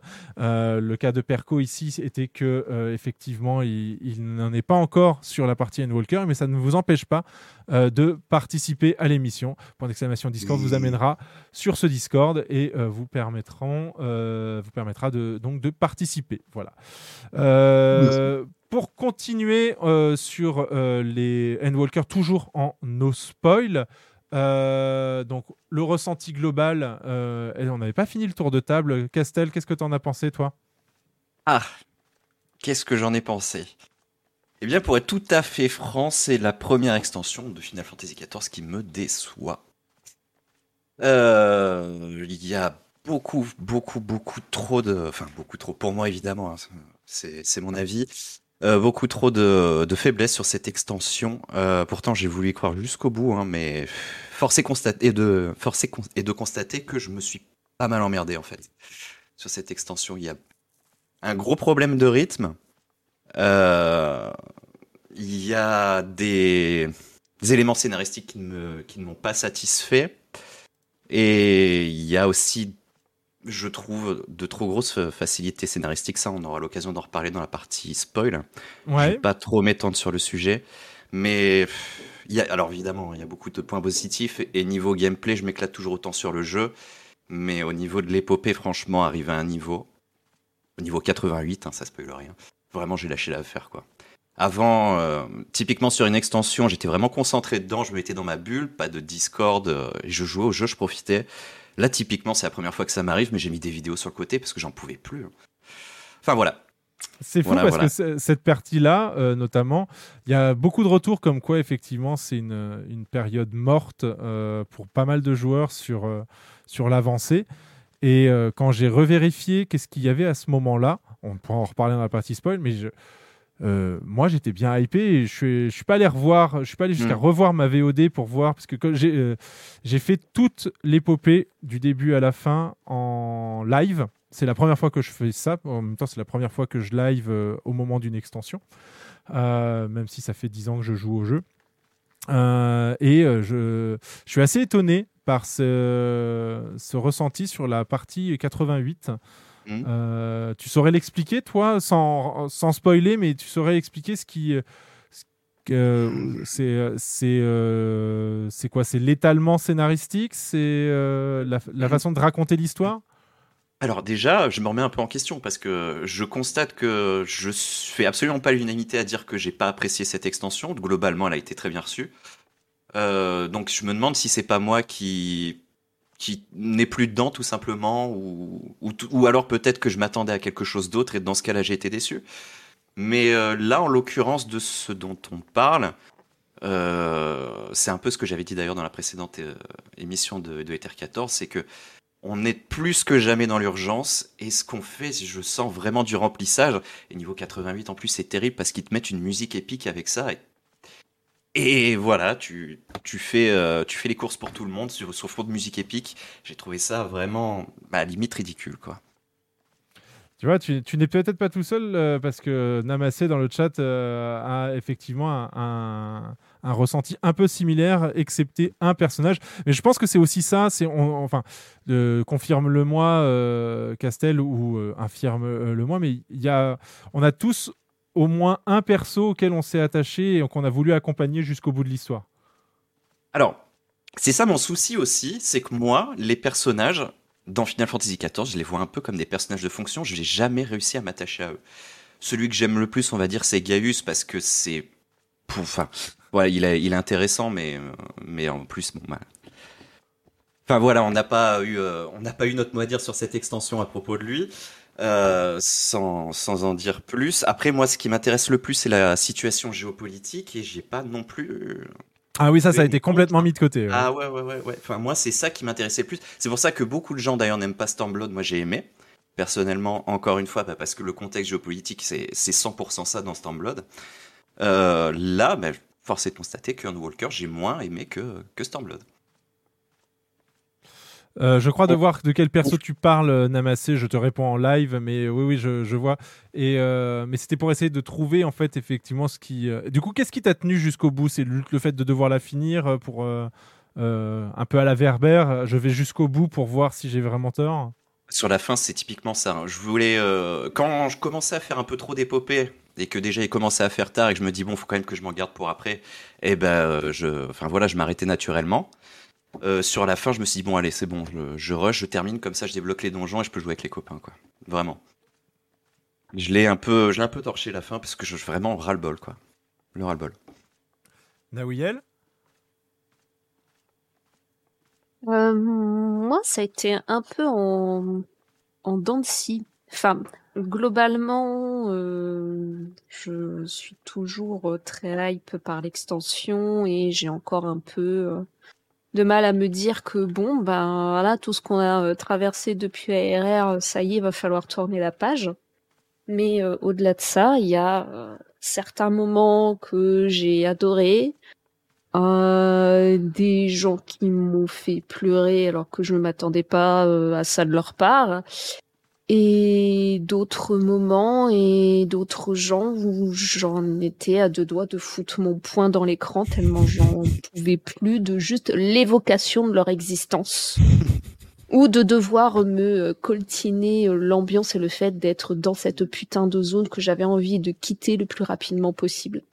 Voilà, donc euh, c'est des moments très euh, très la hype, très haut, j'en pouvais plus, et des moments où je dis mais ah, je savais déjà avant d'arriver que ça allait pas forcément être le meilleur moment à passer pour moi, et au bout de cinq minutes, j'étais là, j'ai fait putain, par pitié, dites-moi que cette zone, on va y passer moins d'une demi-heure parce que si je passe plus de temps que ça, je vais mourir. Et donc je suis morte intérieurement à ce moment-là, hein, parce que bien entendu, euh, tu passes largement plus qu'une demi-heure sur une zone, hein, on va pas se mentir. Donc euh, voilà, là, alors j'ai vérifié pour pas dire de La zone- bêtises. La zone 80 à 83, j'imagine. Euh, Alors, je vais me baser sur la liste des trucs d'aléas. Donc, euh, les zones 3 et 4. Mhm. Voilà, juste l'enfer sur Terre. Voilà. Donc, pas pour les mêmes raisons, pour le coup, parce que c'est vraiment deux ambiances euh, assez, euh, assez différentes. Et, euh, et des points abordés aussi assez, assez différents, mais les deux m'ont révulsé. Voilà. Donc que ça soit soit l'ambiance générale et les quelques personnes qu'on a pu y croiser, que ce soit juste l'intégralité du temps où il fallait interagir avec des trucs à cet endroit-là. C'était pas possible. Déby, je vais te redonner la parole. demander. Oui, vas-y, pose la question. Hmm? Oui, vas-y, vas-y, pose ta Oui, question. En fait, moi, c'est pas, pas tellement une question, c'est plus une réaction globale euh, au, euh, à Castel et, euh, et Naoyel. Je- J'entends hein, votre avis, mais j'avoue que personnellement, ma barre est, est très simple. Tant que c'est pas pire que Ivalice. voilà. Tant J'ai- qu'on n'a une pas- grande haine. J'ai une grande haine envers Ah, mais euh, alors. ce- ce Mais bois un petit verre de vin, que- ça ira mieux. Alors, non, mais justement, voilà, pour- le problème, c'est que vraiment, je, j'ai un énorme problème avec Geroju. Vraiment, je, Mm. c'est, c'est ce personnage qui, dans le, si dans la prochaine extension ou dans les prochains patchs, euh, le guerrier de la lumière décide de venir le voir à Costa del Sol et l'étrangler, mais je vous jure, je sors le champagne, euh, parce que j'ai, vraiment envie d'assassiner ce monsieur, euh, du plus profond de mon cœur, parce que autant vous voyez quand quand on, quand on commence et qu'effectivement on est le petit aventurier à la con là qui effectivement doit faire ses preuves. Oui, effectivement, tu vas aller chercher le vin du noble euh, de de la Nocea. Mais quand tu es déjà le guerrier de la lumière qui a sauvé Eorzea cinq fois, qui a unifié Eorzea euh, avec, enfin qui a réussi le miracle euh, de, de faire sortir, euh, de, de faire sortir Ishgard de son, de, de sa torpeur et tout. Enfin, tu demandes pas au guerrier de la lumière d'aller chercher ton vin. les feuilles de thé de Tataru, t'en rappelleras. Ouais, mais tu as Tataru, on l'aime. Tu vois, donc c'est pas grave. Ça dépend. Tataru, on l'aime parce que elle est, elle elle fait tellement pour nous que quelque part c'est, voilà, c'est une amie, c'est pas grave. Mais Gégé Roudiou, j'en ai rien à foutre de ce mec. Vraiment. Et le fait qu'il vienne te donner l'ordre de, non mais va me chercher mon vin, non. Gars, non, tu me donnes le choix, je le fais pas, mais tu me donnes pas le choix, donc, donc je vais skipper tes cinématiques. Ivalice, c'est la seule fois où j'ai skippé les cinématiques. Parce que je me faisais tellement chier que vraiment j'ai skippé les cinématiques. C'est quelque chose, c'est une règle que je m'impose, c'est de pas faire ça. Mais NK était là pour voir le moment où j'étais, non, j'arrête. J'en ai marre. Oui, oui, Je vais bien- être très compatissante avec Ivalice parce que ça reste euh, un des, des contenus donc euh, de C'est un beau raid, hein, je dis pas. Oui, oui, Ouais, ouais, c'est c'est un, un- oui. c'est un beau raid, hein, je, je dis pas. un le- beau le problème, le problème, c'est, c'est euh, pour le débloquer. oui, voilà, c'est ça. Euh, Oui. Moi qui est débloqué, ça va, mais euh, non quoi. Voilà, donc moi tant que tant que j'en arrive pas là, ça va, tu vois. Je, je veux dire effectivement, c'est faire les courses des gens. Bon, voilà. Quand tu dois faire, quand, en fait, quand tu dois faire tes, tes preuves à des gens, ça me dérange pas, dans le sens où effectivement, oui, ça fait sens. T'arrives dans une nouvelle zone, faut que tu apprennes à connaître les gens, etc. Mm. Et euh, ça fait sens. Mais encore une fois, un noble qui te connaît et qui connaît ta légende, il te demande pas d'aller chercher ton vin, quoi. C'est et du coup, tant que on me refait pas ça, moi je suis chill, quoi. Vraiment, si on me refait ça, effectivement, je vais gueuler. Mais ça, franchement, j'ai aucun quoi. Ouais, ouais. Je vais redonner la parole à Davey, puisque je lui ai coupé par malencontreusement en étant incompétent tout à l'heure. Donc, euh, je, je t'ai quitté. de plus Je l'ai un développer. peu, Voilà, je, Exactement. je- je t'ai quitté euh, alors que tu allais donner ton avis et je suis revenu alors que tu parlais de la musique. Donc voilà, tu sais, ce, Alors. tu sais le périmètre de ce que les auditeurs n'ont pas entendu. Alors, donc, du coup, je vais, je vais repartir de zéro parce que je vais affiner mon analyse. Euh, je pense que j'étais, je pensais que j'étais satisfait à 90%. Quand j'y pense, je dirais plus 80%. Avec, euh, comme Naoyel, plus des dents de. Euh, gros, des très très bons moments au début. Je trouvais que ça s'enchaînait plutôt bien. Je me base comme Nawiel sur les, les, les aléas pour donner un numéro aux zones. Euh, la première zone, deuxième partie, qui est très loin dans l'histoire, m'a fait chier horriblement.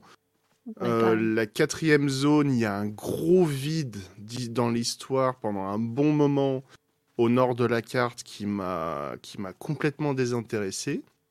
Euh, mais sinon, à part ça, pour moi, c'est passé relativement bien. C'est l'extension sur laquelle j'ai lu avec le plus de plaisir les dialogues des personnages. Ouais, Parce ouais, que j'ai commencé le jeu euh, Heavensward, on était déjà à la fin. Euh, Stormblood, euh, j'ai- je bouffe assez de politique dans la vie réelle que ça me c'était pas le truc qui me qui m'intéressait dans le jeu. Mais c'est Et bien. euh, je respecte ceux qui euh, qui, qui aiment Mais moi, c'est pas ça qui m'a le plus dérangé avec euh, Stormblood, en fait, parce que qu'il y ait des considérations géopolitiques, je trouve ça normal et ça, ça donne de la profondeur au jeu. Moi, ce qui m'a gonflé avec Stormblood, c'est que, en fait, l'extension était terminée quand elle est sortie. Ah, c'est ce qui m'a gavé. du personnage que j'aimais pas aussi accessoirement. Euh, Là, c'est Lise, je te hais. pour euh, pour Walker, mais euh, le passage est, euh, enfin, Walker en termes de durée est quand même un petit peu plus long et surtout, on ne traite pas des cas géopolitiques de deux zones qui, pour moi, en fait, euh, alors là, j'ai de mémoire parce que bah, du coup, moi, je, je la négate tellement cette extension que mes souvenirs vont être flous tellement je veux l'oublier. Mais euh, il me semble que c'est euh, Doma qui a été euh, infiniment plus rushé que Alamigo que je trouvais déjà rushé sur ces trucs-là. Enfin, ça s'est tellement enchaîné vite que j'étais là, je fais mais Hmm. mais en fait, vous auriez pu faire une extension pour la libération de chacune de On chacun est d'accord. de cités en fait. Moi, c'est ça qui, ça qui Euh, m'a frustré. Et après, le reste, jusqu'à la sortie de Shadowbringer, c'était du putain de fucking remplissage inutile. De- euh, Namassé de- sur- dans le chat de demande de, de développer par rapport au, au fait de l'extension terminée à peine déjà commencée. Ah, euh, Pour Stormblood. euh, Les- ouais, pour Stormblood, en fait, quand, euh, quand Stormblood est sorti, quand tu, es, quand tu arrives level, donc c'est level 60, Stormblood, tu, tu as euh, t'as 70. libéré Edoma et Alamigo une fois que tu es arrivé euh, 70. euh, 70 70 t'es arrivé 70 t'as déjà libéré les deux et t- t'as déjà même un petit peu commencé à enclencher ce qui allait être euh, la suite alors que euh, t'as t'as même pas t'as même pas eu le, le, le temps de, de développer quoi que ce soit en fait, j'ai vraiment eu l'impression de bon, bah allez, euh, on s'est pointé à l'amigo, on a tapé le moche, c'est bon, c'est libéré. On s'est pointé à Doma, on a tapé le moche, c'est bon, c'est libéré. Allez, la suite. C'est vrai que euh, euh, puisque là par contre on va pas on, on va pas euh, enfin on peut en parler puisque c'est pas du spoil puisque c'est Endwalker Oui. qu'on n'a pas le droit de spoiler mais pas le, pas le pré- pas le- ce qui, ce qui précède mais effectivement moi c'était déjà un souci que j'avais avec euh, Evansward qui est une très bonne extension hein, qui est euh, j'y reviendrai mais avec euh, le- enfin, est-ce que Endwalker lui est passé devant? Non, Endwalker lui est peut-être pas passé devant, mais euh, Shadowbringer est quand même au-dessus. Euh, mais Evansward, euh, que je considère très bonne, euh, m'avait quand même pas mal frustré parce qu'on parle quand même de. et là, quand je parle d'Evansward, je parle de la euh, 3.0 à la 3.3. Et on termine une guerre de 1000 ans en deux semaines. Parce que on est le, on est le guerrier de la lumière.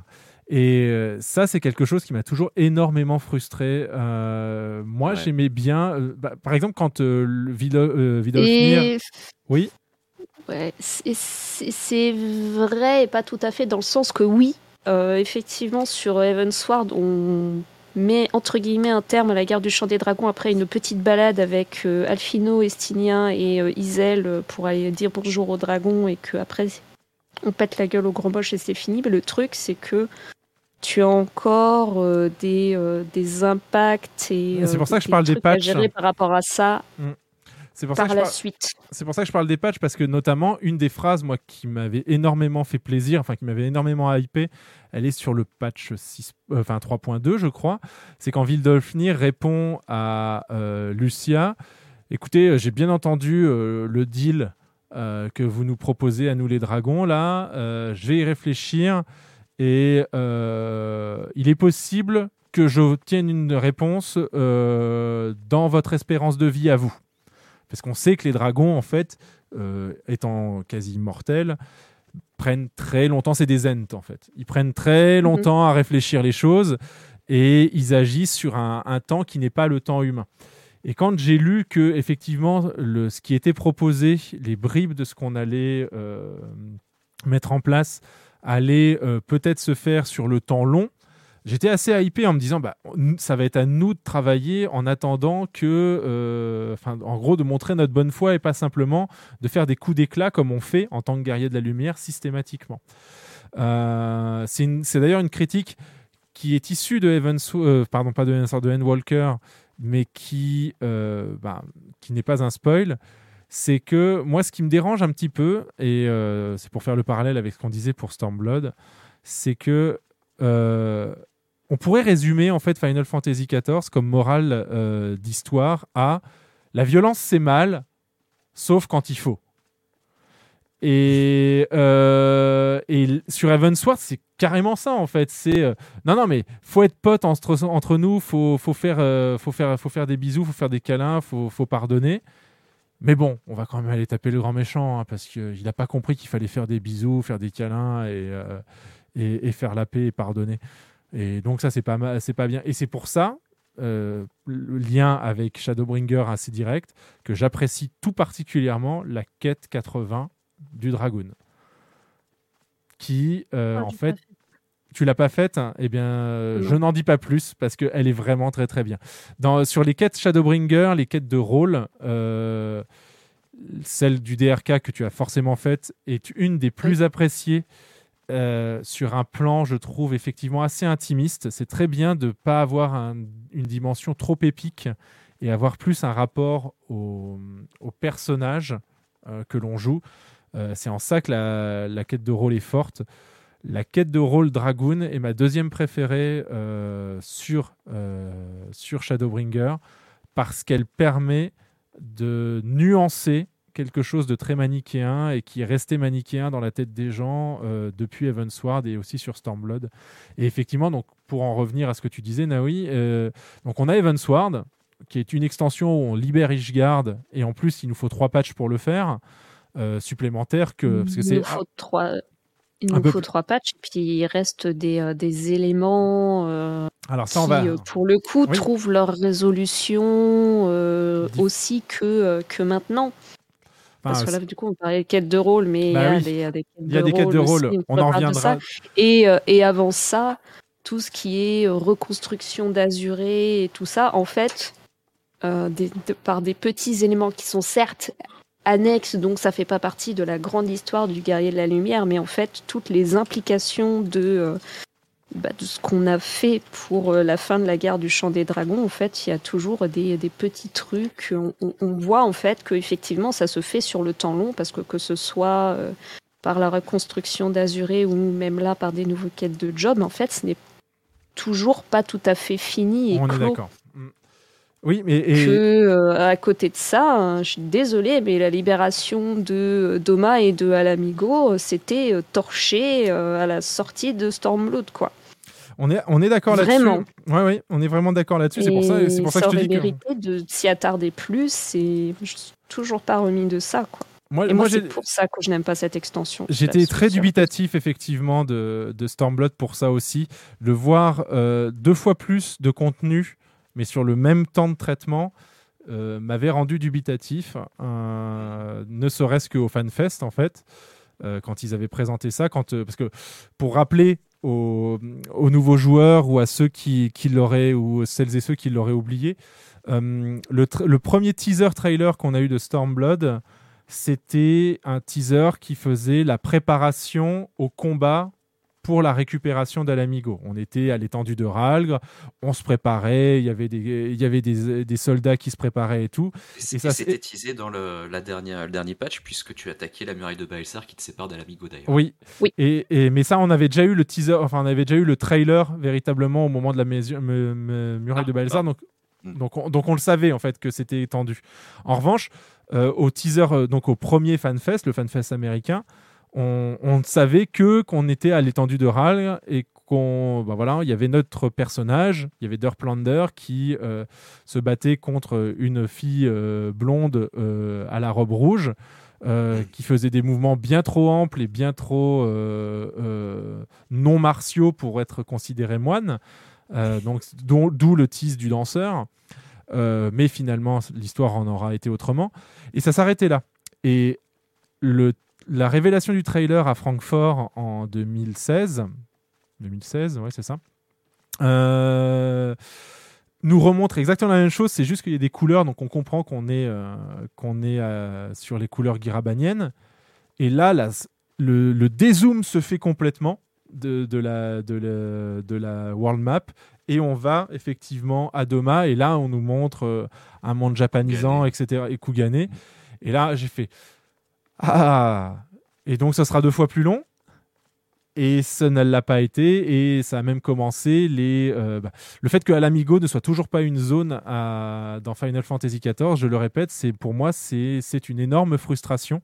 Mais on pourra en revenir aussi dans la partie spoil parce qu'ils ont fait encore pire que faire un donjon d'une zone. Mais bon, c'est euh, n'en parlons pas tout de suite. Hein, toujours été, là, toujours pas de spoil. Euh, non, non, mais euh, pour pour et avant de, ouais, je suis d'accord là-dessus sur le fait que Stormblood était trop rushé. beaucoup trop de choses dans, dedans pour être pleinement appréciable et il a fallu attendre la 4.3 du coup pour obtenir en fait les, prémices de ce qui nous a amené à, Shadowbringer. Et c'est vrai que la hype, moi, elle est revenue quand le guerrier des ténèbres s'est mis à se présenter, quoi.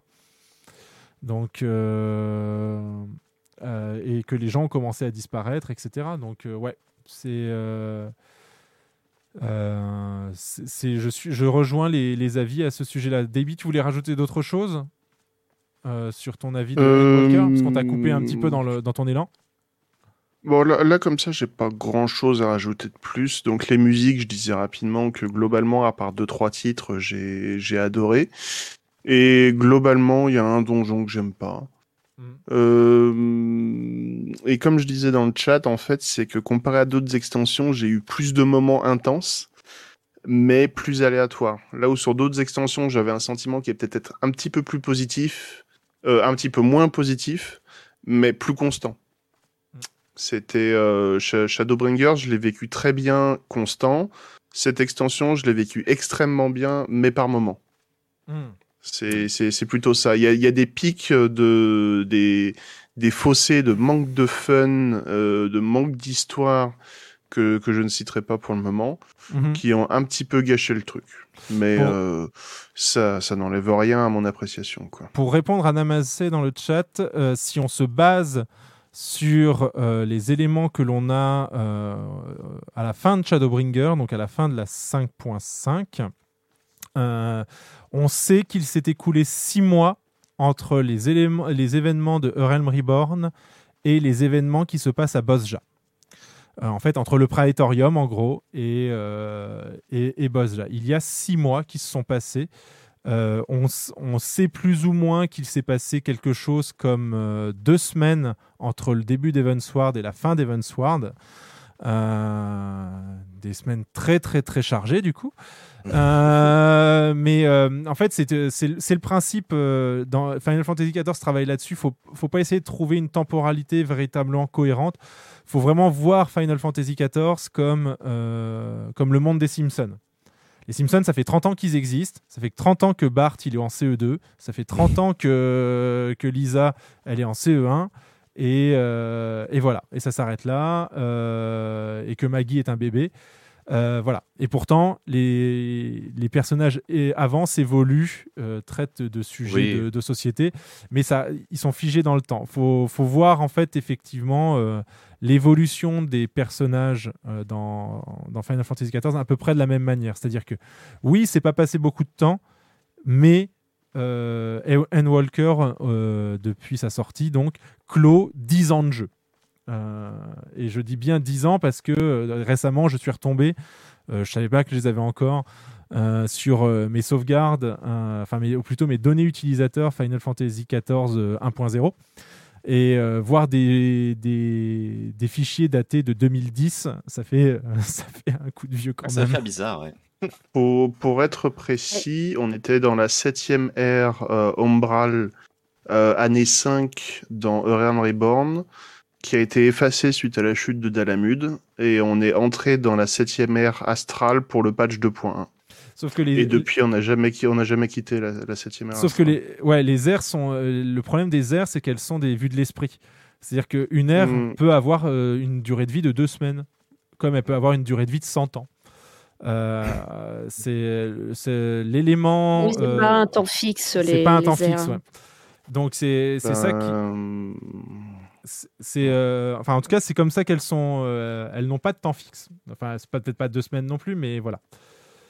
Bah, c'est Euh, comme ça que le, la sixième ère Astral a duré plus de 1500 ans, Mm. là où la septième ère Umbral a duré à peine 5 ans avec la chute de Dalamud. Voilà. C'est ça.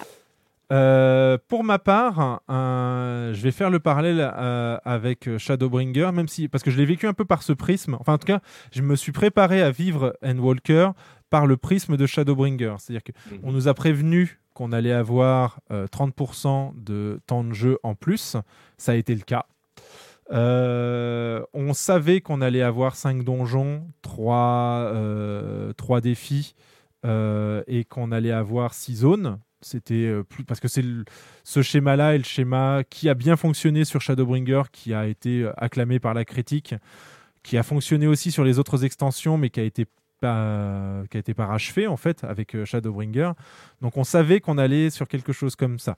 Le, là où euh, effectivement Shadowbringer partait, enfin a, réussi ce coup de force de faire partir tout le monde d'une page blanche, puisqu'on allait sur un autre monde qu'on découvrait complètement, euh, mais également faire en sorte que ça ait un impact sur euh, ce qu'on avait laissé derrière nous avec les trois précédentes extensions. Je considère euh, Reborn comme une extension en fait. hein. Il, y a, des éléments, il y a Final Fantasy XIV 1.0 qui a amené des éléments de fin du monde qui a permis à la première extension Final Fantasy euh, XIV Realm Reborn d'exister. Et on a ensuite eu Evansward, Stormblood et euh, Shadowbringer et maintenant Endwalker. Donc sur la structure, comme je lisais dans le chat, effectivement votre débat sur le, le rythme, j'ai pas trouvé le rythme de Endwalker si différent du rythme de Shadowbringer. Enfin, Ah ouais. la, la quête des Talos, euh, la quête 4, je me suis beaucoup plus fait chier dans cette partie de l'histoire, euh, euh, sur toute la partie Tomra dans, dans Shadowbringer, Euh, pénible. ouais. que, que je me suis fait chier dans euh, la partie 88-89 de Endwalker.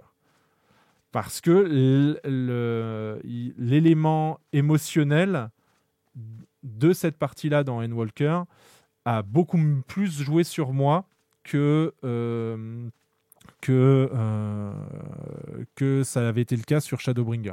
Shadowbringer, en revanche, euh, euh, dans la scène des adieux ou même dans, les scènes euh, post, euh, enfin, quand on se prépare pour, pour les éléments de la 5.3, euh, enfin, revenir à Tomra, enfin, ce qui se passe là-bas pour qu'est-ce que va devenir Olmor, etc.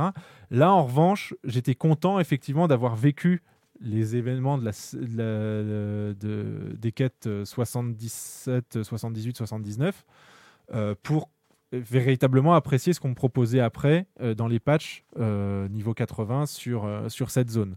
Et, et j'en remercie pour ça. Mais c'est pour ça que je vois Endwalker euh, du coup, euh, j'essaie de, je le vois à travers le prisme de Shadowbringer plus ces trois patchs, ces trois pages de, de conclusion. Et euh, forcé de constater que Euh, alors, est-ce que c'est l'effet chat Est-ce que c'est l'effet live? Est-ce que c'est l'effet partagé euh, Clamer tous les dialogues à voix haute Parler à tout le monde faire les, éléments euh, du jeu de manière exhaustive, puisque je n'ai pas seulement fait que la MSQ, j'ai aussi fait toutes les quêtes de rôle euh, avant de, de, clôturer le Endwalker.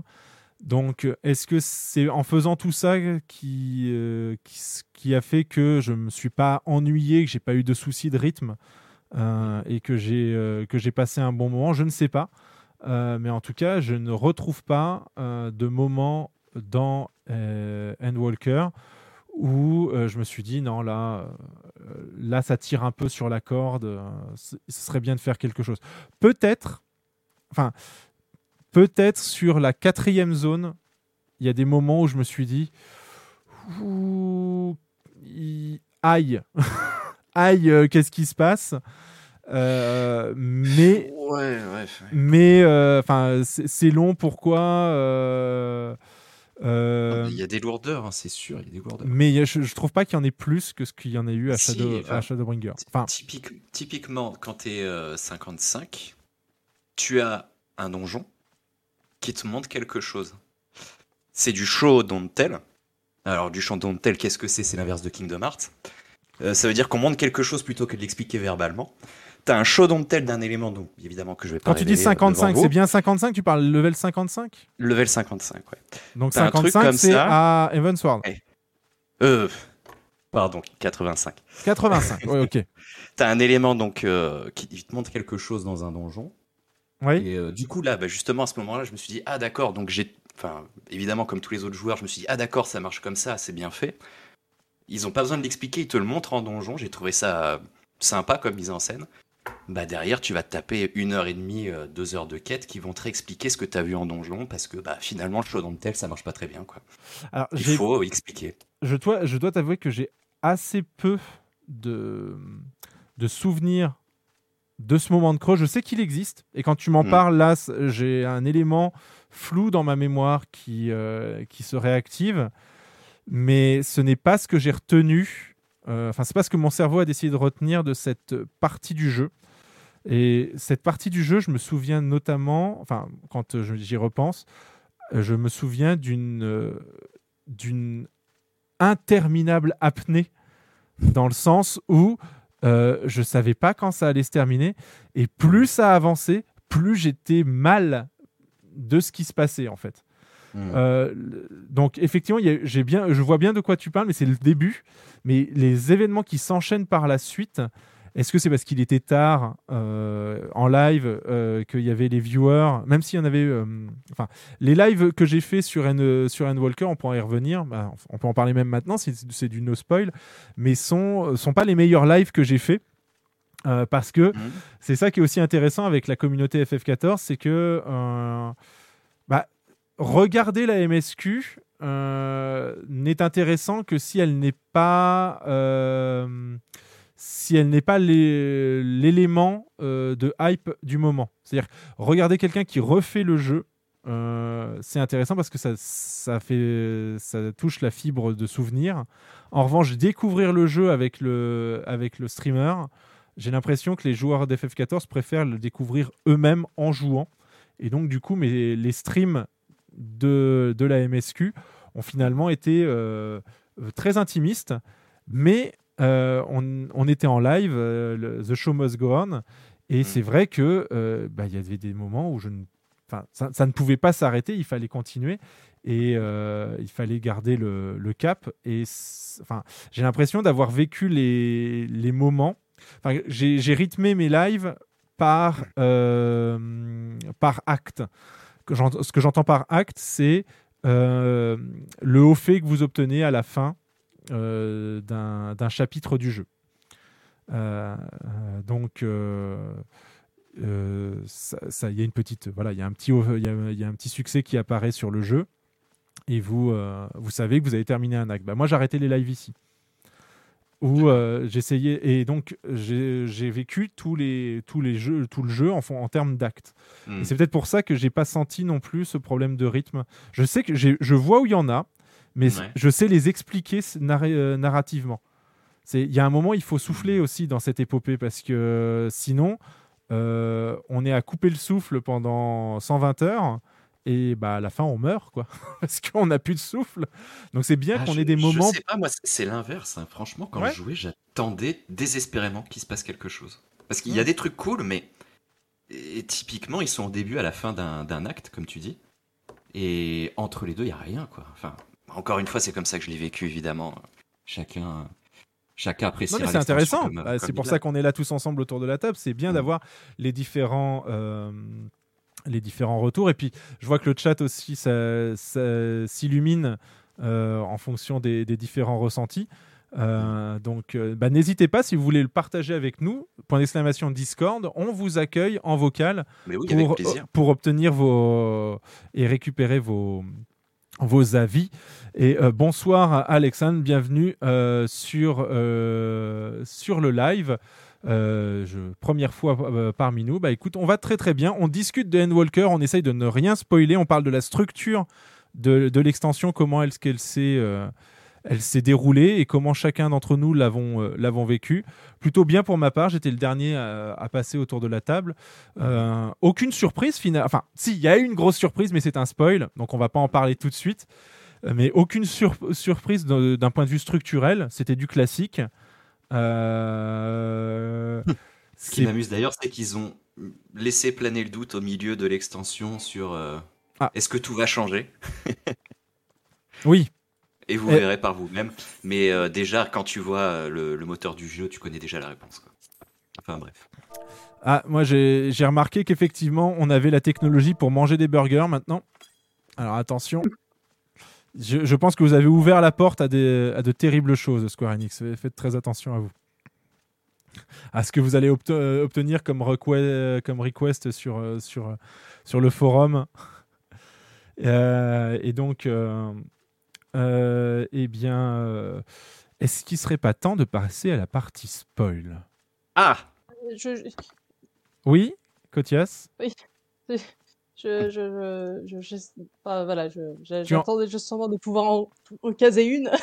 Oui, dis-moi. Et entre temps, j'ai, j'ai oublié ce que je voulais dire. Oh non. Oh no Mais ça va revenir dans la... tu- On peut Euh, faire du oui, non non, voilà, spoil. c'était- Vas-y. non, voilà, c'était par rapport aux, aux différents. euh, tu, tu disais justement du fait qu'il fallait aussi pouvoir respirer, etc. Oui, je, je- juste, on en a parlé hein, tous les deux, donc euh, voilà, ce que, ce que je vais dire va pas te, va pas être une surprise pour toi, mais en fait, justement, c'est ça pour le coup, c'est aussi le cerveau humain. euh, Enfin, narrativement, en fait, on peut pas se permettre, enfin, un, un auteur, un créateur, etc., il peut pas se permettre de, de nous mettre plus et encore plus et encore plus et encore plus et encore bien plus et encore entendu. plus et encore plus et encore plus. Il faut des moments où le cerveau peut se reposer. Mais nous, évidemment. en tant que joueurs, nous, en tant que, mais, enfin, faut voir aussi du point de vue du personnage qui en prend plein la gueule depuis le début, hein. voilà. Et là, il en prend encore plus plein la gueule. Au bout d'un moment, il a aussi besoin de souffler.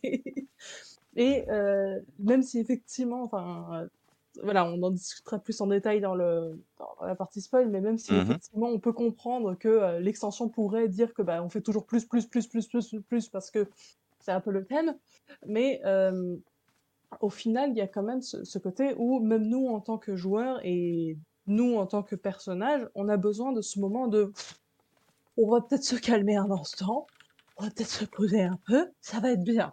Parce que c'est. euh, sinon, en fait, nos cerveaux, ils tiennent pas, tout simplement. C'est euh, à, à la fin, si tu, si tu as que ça, que ça, que ça, tu auras aussi la même remarque de Ouais, c'est un peu trop quand même là. Je sais. Donc, il faut vraiment faire attention à ce genre de choses. Il faut un moment où le cerveau peut se reposer, en fait. Narrativement, c'est obligatoire. Et donc, effectivement, moi, je n'ai aucun souci avec la façon dont ils l'ont fait. D'accord. Parce que je comprends ça aussi, quoi.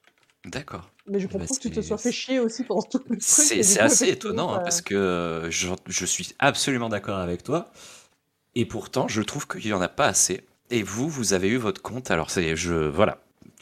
Ah, mais là, Mais effectivement, je- pour, en parler, il va peut-être falloir qu'on passe euh, en partie spoil pour pouvoir euh, justement dé- euh, déployer euh, tout ça. Alors attention, euh, chers, euh, et chers auditeurs, on va passer dans quelques instants en partie spoil, c'est-à-dire qu'on va enfin parler du fond et non plus de la forme euh, d'Endwalker. Mm. Donc si vous ne voulez Bien pas vous faire spoiler, il va falloir couper euh, la diffusion, euh, enfin votre votre écoute à ce moment-là. On va on va inté- enfin, on va commencer à parler des choses sérieuses et on va bien sûr entrer dans quelques instants dans la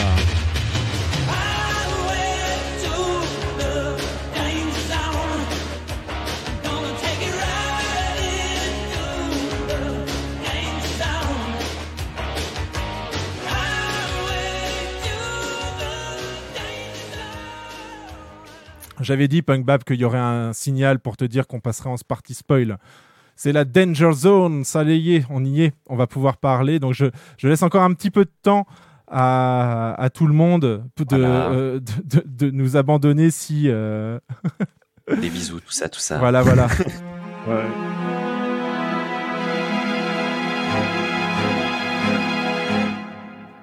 Le suspense est insoutenable. Attention. Merci en tout cas, Punk Bab, pour euh, avoir écouté cette première partie d'émission et au plaisir de pouvoir échanger avec toi sur la deuxième partie qui va bientôt euh, commencer. Et on va commencer par un, un premier spoil, le meilleur spoil, euh, à mon avis, le plus important. Les fameuses grappes de raisin qui ne sont pas des grappes de raisin, c'est terrible.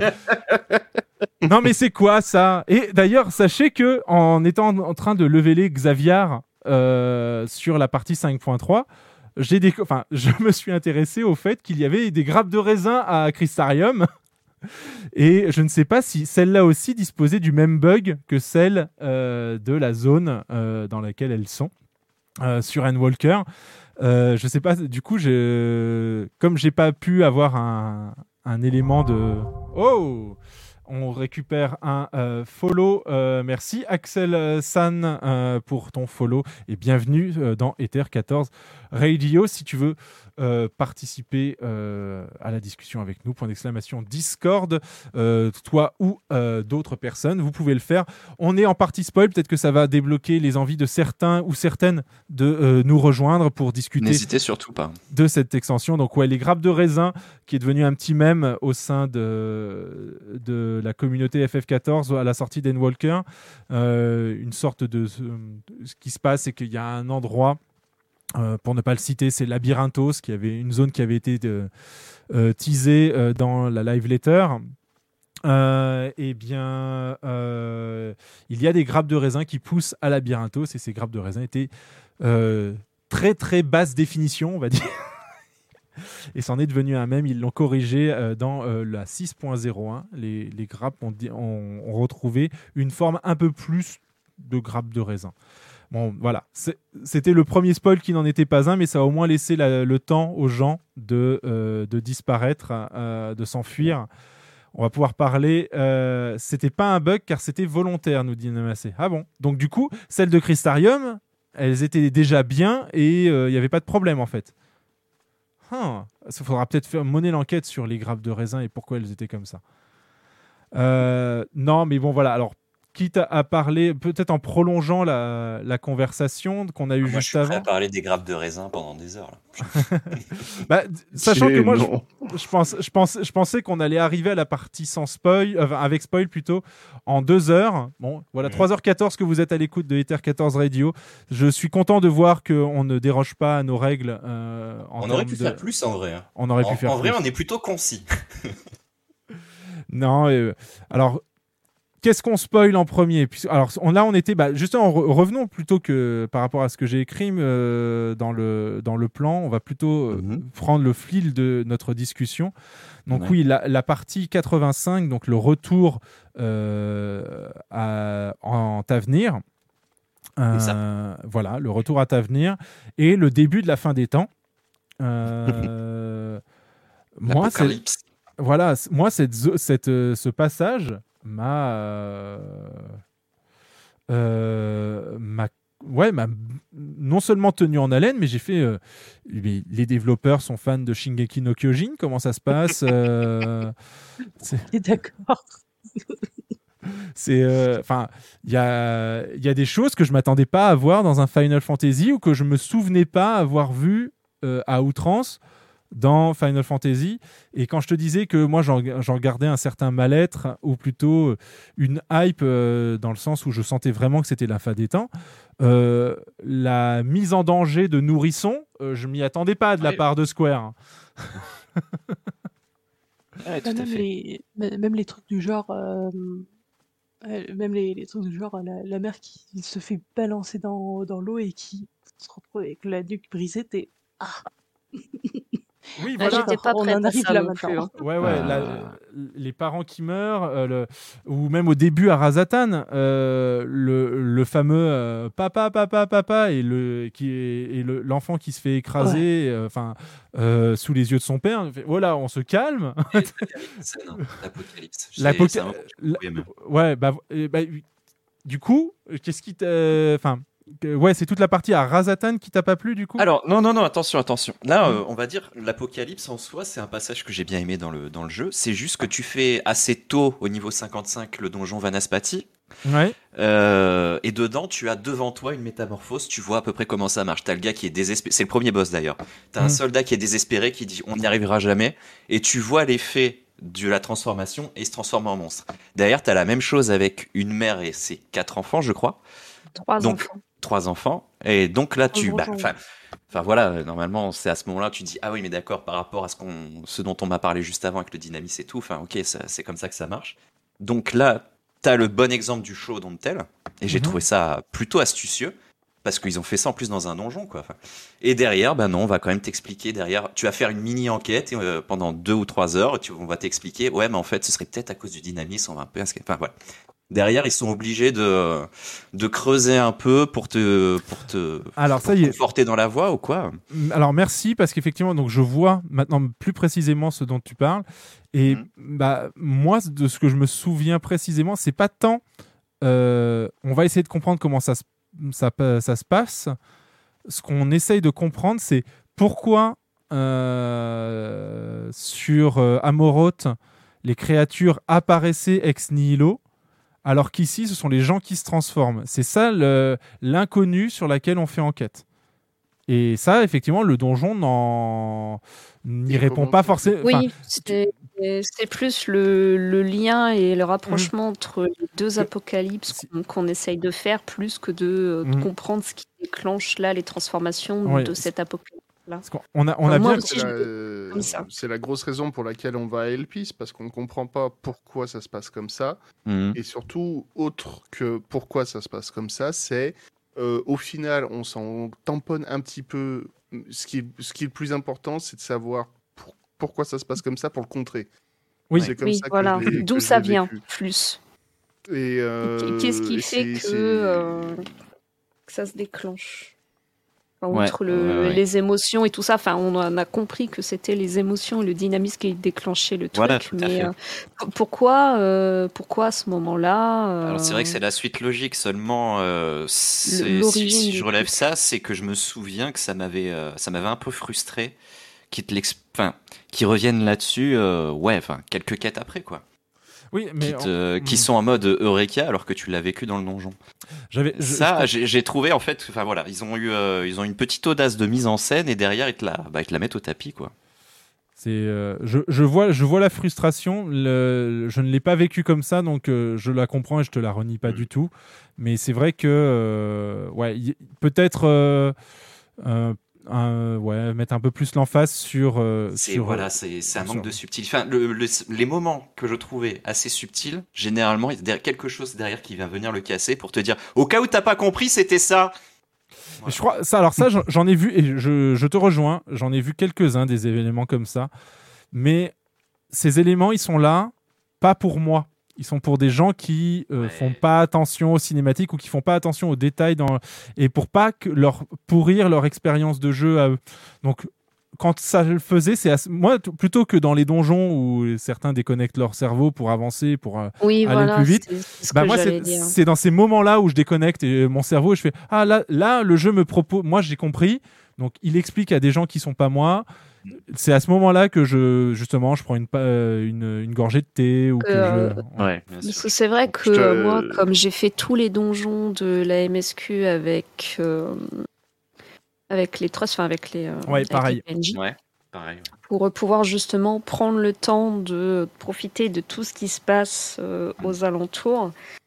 Et, euh, et effectivement, après, euh, de, de simplement comparer avec euh, un des, deux charmants monsieur que j'ai à la maison qui est là actuellement en train de la faire, la MSQ, et qui, lui, est clairement moins impliqué que moi dans le jeu de manière générale et qui passe à côté de beaucoup d'éléments parce que notamment dans les donjons, il s'en bat les couilles de ce qui se passe autour, tu vois. Donc Mhm. je peux comprendre qu'ils se sentent obligés après derrière de quand même re-expliquer les choses dans les cinématiques, dans les quêtes, dans les dialogues, parce que c'est entre guillemets très facile.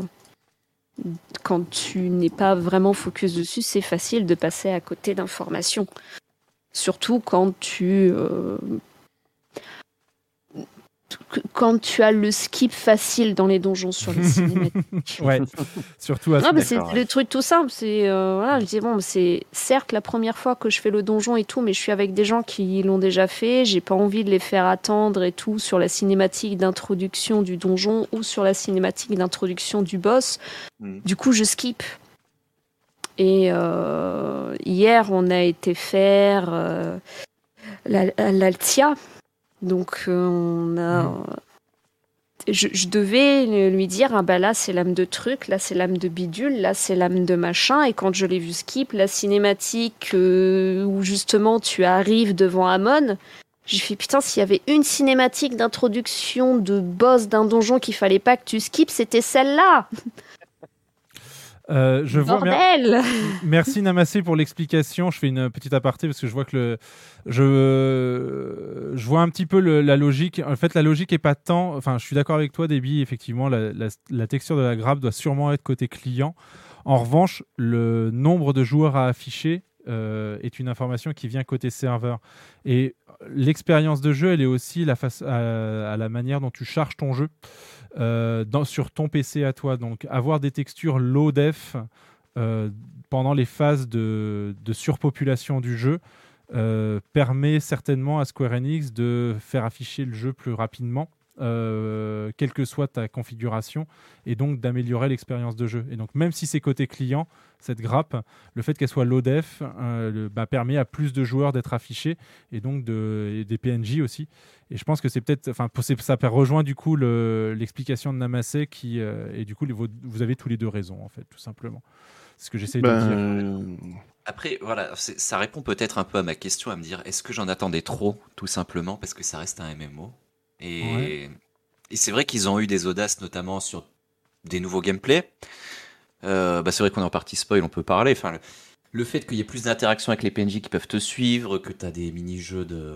Alors ça, ils ont de justement, on va pouvoir- seek, on va dire. On va pouvoir revenir là-dessus. Ils ont alors sur le sur les PNJ qui peuvent te suivre, ils reconnaissent qu'ils l'ont utilisé à outrance et je reconnais euh, que ils l'ont utilisé à outrance et qu'ils ont dit qu'ils feraient attention. Euh, les prochaines fois.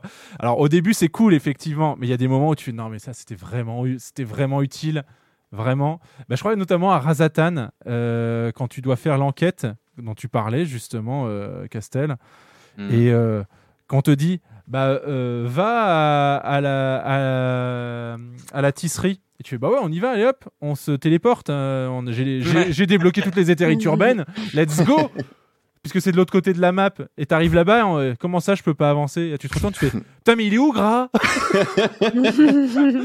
Mais pourquoi? Ça fait 8 ans que on peut se téléporter et que tu m'attends, f- tu cours plus vite que moi, tu m'attends à la, là où il y a le PNJ. Là, faut que je fasse le chemin avec toi. tu fais chier. et sur ce que tu disais, le hide and seek, ils ont alors le hide and seek qui a l'air d'avoir beaucoup euh, euh, préoccupé les gens, c'est celui sur la partie de Gare le Mal quand on suit la jeune, euh, la Oui. jeune sœur. Moi, je l'ai passé d'une seule traite. Celui où- sur lequel j'ai eu du mal, c'est le jeune fils qui se cache là. euh, Ah oui, non, pour déblo- oui. Débloquer un des vents. Et, euh, voilà. Celui-là était euh, horrible. Et en fait, ils disent que, alors, sur la partie de la, de la jeune fille, il devait être plus dur que ça. Euh, ou alors c'est celui du jeune fils, je sais plus. Enfin, la jeune fille, je me souviens qu'il y avait un monstre qui pouvait potentiellement t'aggro alors que t'étais caché. Et ça, Ouais. c'était pénible. Et euh, le, ouais, après quand c'est le l'enfant, euh, non, c'est pas ça, c'est que ils ont tendance à toujours te mettre, te la mettre à l'envers au dernier moment, Mm. juste avant que ce soit validé, ils te mettent, un dernier petit coup, euh, voilà, derrière le dos. Et là, il y en avait Et- trois. hein. Et là, et, enfin, voilà. En fait, le truc, c'est que malheureusement, quand, quand tu échoues au dernier moment, c'est plus frustrant qu'autre chose, quoi. Je trouve. Ouais. Euh, alors, Personnellement, il y avait le, le hide and seek de Razatan qui m'avait particulièrement énervé, mais les autres, justement, et- étaient d'une telle facilité que je comprenais pas l'in- l'intégration du truc, en fait. Et merci à Lalafel de nous suivre, puisque c'est Potato Lala Dave Fonseca. Donc euh, un Potato Lala. Euh, voilà, on sait très bien d'où ça vient. Merci beaucoup pour ton follow et bienvenue dans Ether 14 Radio. On parle euh, cette fois-ci sans aucun filtre de euh, N. Walker euh, et on était en train de faire un petit débrief euh, de, euh, bah, de nos ressentis euh, qu'on vous a donné sans spoil et on met maintenant des mots dessus. Euh, Garlemald a été une, une, une zone sur laquelle j'ai passé particulièrement de temps euh, et j'ai trou- c'est là où j'ai trouvé qu'il y avait un- peut-être un problème de rythme. Euh, mais j'ai con-. Je dirais que ça commence là, ça commence à Garlemald. mais j'étais, enfin, j'ai j'ai compris pourquoi c'était, enfin, je- pareil, encore une fois, je trouve que narrativement, c'est logique qu'on y passe du temps, Euh, dans le sens où on n'est pas en terrain conquis, on, on est dans, sur une contrée Bah, qui est difficile, et euh, bah, je trouve qu'on le ressent de par la façon dont, dont la MSQ nous l'amène. Bah, Ouais, c'est le moment où on a un vrai moment politique dans l'extension avec. euh, avec euh, comment, comment ils avaient appelé ça? C'est les, Les populares, hein. euh, magie pour ces- euh, la délégation d'Ilzabar. Oui. Oui. On envoie la délégation d'Ilzabar vers Garlemald. C'est un moment qui est quand même très important pour nouer un lien avec la population qui a été trahie par euh, Zénos et Fan Daniel qui lui le fait, euh, fait complètement ce qu'il veut. Mhm. Euh, C'était un moment que je trouvais, mine de rien, hyper intéressant parce qu'on Mhm. avait le conflit des personnes qui essayaient de nous envahir pendant je sais pas combien de temps. Euh, moi qui ai oublié je sais pas combien de détails auparavant, j'en ai réappris, plus appris euh, des éléments sur qu'est-ce qui s'était passé, pourquoi Garlemald était aussi violent avec les autres. Mhm. Parce que ça avait déjà été évoqué, notamment quand le père de, de Zénos était venu nous dire c'est pas compliqué, vous êtes avec nous ou contre nous. Donc Ouais. euh, c'était c'était un, un moment qui était euh, qui était somme toute pour moi en tout cas euh, intéressant. Là où j'ai commencé à perdre pied, c'était euh, avec les Loporites sur Mare Lamentorum. Oui, bah là, deuxième moment. Bah, c'est ce que c'est ce que j'allais dire. C'est ce que bah, c'est ce que je c'est ce Oh que mon je Dieu. citais. C'est euh, mais c'est surtout parce que ce- je les appelle. Il y a bien euh, Curianger pour les supporter. hein. C'est, c'est, c'est bien, mais c'est, enfin, on, comp- on peut le comprendre ce moment, enfin, euh, et on peut comprendre cette frustration qu'on a tous eu. Je pense Oui. qu'on l'a tous eu, parce qu'on on sort du moment le plus épique. euh, Oui, mais oui, justement, de- Dancy, mais complètement. Et là, t'as le plus bel exemple, quoi. Cotias, tu n'as pas encore bougé, tu as encore, euh, tu as encore du coup sauté. Euh, je sais pas si tu es là. euh, bah, c'est- exactement dit, ce que disait. Comme je l'ai dit en écrit, euh, je ne vais pas pouvoir continuer en fait. Ah mince. D'accord. Ah, oui. Ça marche. Voilà. Commence Donc, à être- euh, va falloir que je vous quitte. parce Est-ce que tu veux nous donner, je, euh, deux, je trois- réveille, euh, Oh, ouais. je, je réveille les gens euh, avec qui j'habite, donc euh, c'est hors de question que je continue. Mais D'accord. Eh ben écoute, on refera un point avec tes, tes ressentis lors de la prochaine, qui aura lieu dans un mois, donc c'est pas si loin que ça. Et en plus, il y aura d'autres gens qui devraient euh, y participer, euh, qui auront également des choses à dire sur euh, cette extension. Donc il n'y a pas de souci. Le rendez-vous est pris. Ouais. Euh, Pour et- euh, dans- en quelques mots, euh, Hitlodeus, c'est l'amour de ma vie, et Stine et Alfredo sont mariés, et euh, Cyril- Cyrilla et Sadou sont des lesbiennes euh, confirmed. Voilà, bisous. voilà les sujets de la prochaine Ether 14 Radio avec euh, Codecast. On en rediscutera, mais je suis assez d'accord sur ces points-là. Euh, on en a déjà discuté euh, hors antenne. Euh, quel est votre avis à vous? N'hésitez pas. euh, point d'exclamation Discord. euh, et vous allez pouvoir venir discuter avec nous de N. Walker euh, en long, en large et en travers. Euh, Qu'est-ce que vous en avez pensé? Qu'est-ce que vous en avez ressenti? Les Loporites, ouais, bah, ça vient après, euh, bah, après Zodiac. Euh, C'est ce que disait exactement Castel. Le problème avec les Hemingway, parce que moi je les appelle les Hemingway, Oui. euh, histoire de, de ne rien faire comme les autres, c'est en fait c'est exactement ce que disait Castel dans le sens où tu comprends très vite ce qui se passe, mais on passe énormément de temps à te l'expliquer plusieurs fois pour te donner tous les détails. Et toi tu fais c'est bon j'ai compris. On m'a expliqué en gros j'ai compris. Ouais mais non non non tu vas aller voir tel perso qui va ensuite te réexpliquer la totale de ce qu'il fait pourquoi avec un fetch à la euh, à la et ensuite tu recommences 5 à 7 fois. Et j'ai j'ai passé deux heures peut-être euh, trois heures d'ennui le plus profond à cet endroit là quoi. Et c'est encore une fois, juste après Zordiark. Juste après Oui, juste après Zordiark, qui est le, euh, la confrontation qu'on nous vend depuis, euh, depuis 8 ans. Mm. Euh, et euh, effectivement, qui arrive au niveau 83, donc qui prend vraiment de cours. D'ailleurs, à ce sujet-là, je trouve, enfin, je, je suis allé revoir hein, euh, le, le trailer de Endwalker et ils ont très bien mené la chose. Et quand on regarde aussi le, le Digital Fan Fest ou les live letters, ils parlent de nouveaux primordiaux en nous présentant euh, donc les sœurs Magus et, Et Anima. et Anima. À aucun moment ils disent que ce sont des défis. Euh, ils disent pas new trials, ils disent new, new primals. Euh, donc on est tous tombés dans le panneau. On s'est dit ouais, il va y avoir. Ouais, c'est euh, vrai. on est, vrai tous tombés aussi. dedans. Et dans le trailer, quand il nous montre Anima, il nous le montre avec donc Durplander en solo face à lui, ce qu'ils ne font jamais quand ils nous présentent un nouveau défi euh, dans un trailer. On est toujours en full, euh, en full team à 8, et chose qu'ils ne pouvaient pas faire avec euh, Anima puisque c'est un boss de donjon. Et euh, j'y ai cru jusqu'au bout. euh, que effectivement euh, les sœurs Magus. Alors moi je m'attendais à ce que effectivement dans le premier donjon, on se, les trois boss soient en fait les trois sœurs séparées les unes des autres. Mm. Quand j'ai vu les trois en bon en boss à la fin, je me suis dit bon bah ils nous ont déjà fait le coup avec Nidog. Nidog c'était un boss de fin de donjon, c'est devenu un défi. Bon voilà, bah, peut-être qu'on va les revoir plus tard. Surtout qu'on on savait à ce moment-là, encore une fois d'un point de vue structurel, quand on regardait euh, comment était constituée la, zone, qu'on allait revenir dans cette zone au niveau 85, 86, voire 87. Donc euh, ça, ça semblait peut-être logique que les sœurs Magus se réveillent en deuxième partie d'extension et qu'on ait, euh, qu'on ait un défi avec elles. Euh, quand Anima s'est présenté en boss de donjon, euh, là j'ai commencé à, réfléchir un petit peu différemment en disant mais où est-ce qu'il nous emmène? Et euh, le combat avec Zordiark arrive extrêmement rapidement après. Et là tu fais mais qu'est-ce qui se passe? Je suis niveau 83 là, on n'est pas censé, on n'est pas censé se taper tout de suite quoi. Et bah si, et hop, ça c'est réglé. Mais euh, et du coup, on se rend compte que ce qui nous a été teasé est en fait que euh, les cinq premiers niveaux de l'extension finalement. Ouais. Ouais, ouais. Et euh, non, non, c'est vrai qu'on s'est fait avoir là-dessus. Puis, enfin, moi personnellement, au niveau de l'hype et de l'appréciation de l'extension, c'est le point culminant, euh, Zordiark. J'ai pas, j'ai pas retrouvé pareil plus tard, quoi, malheureusement.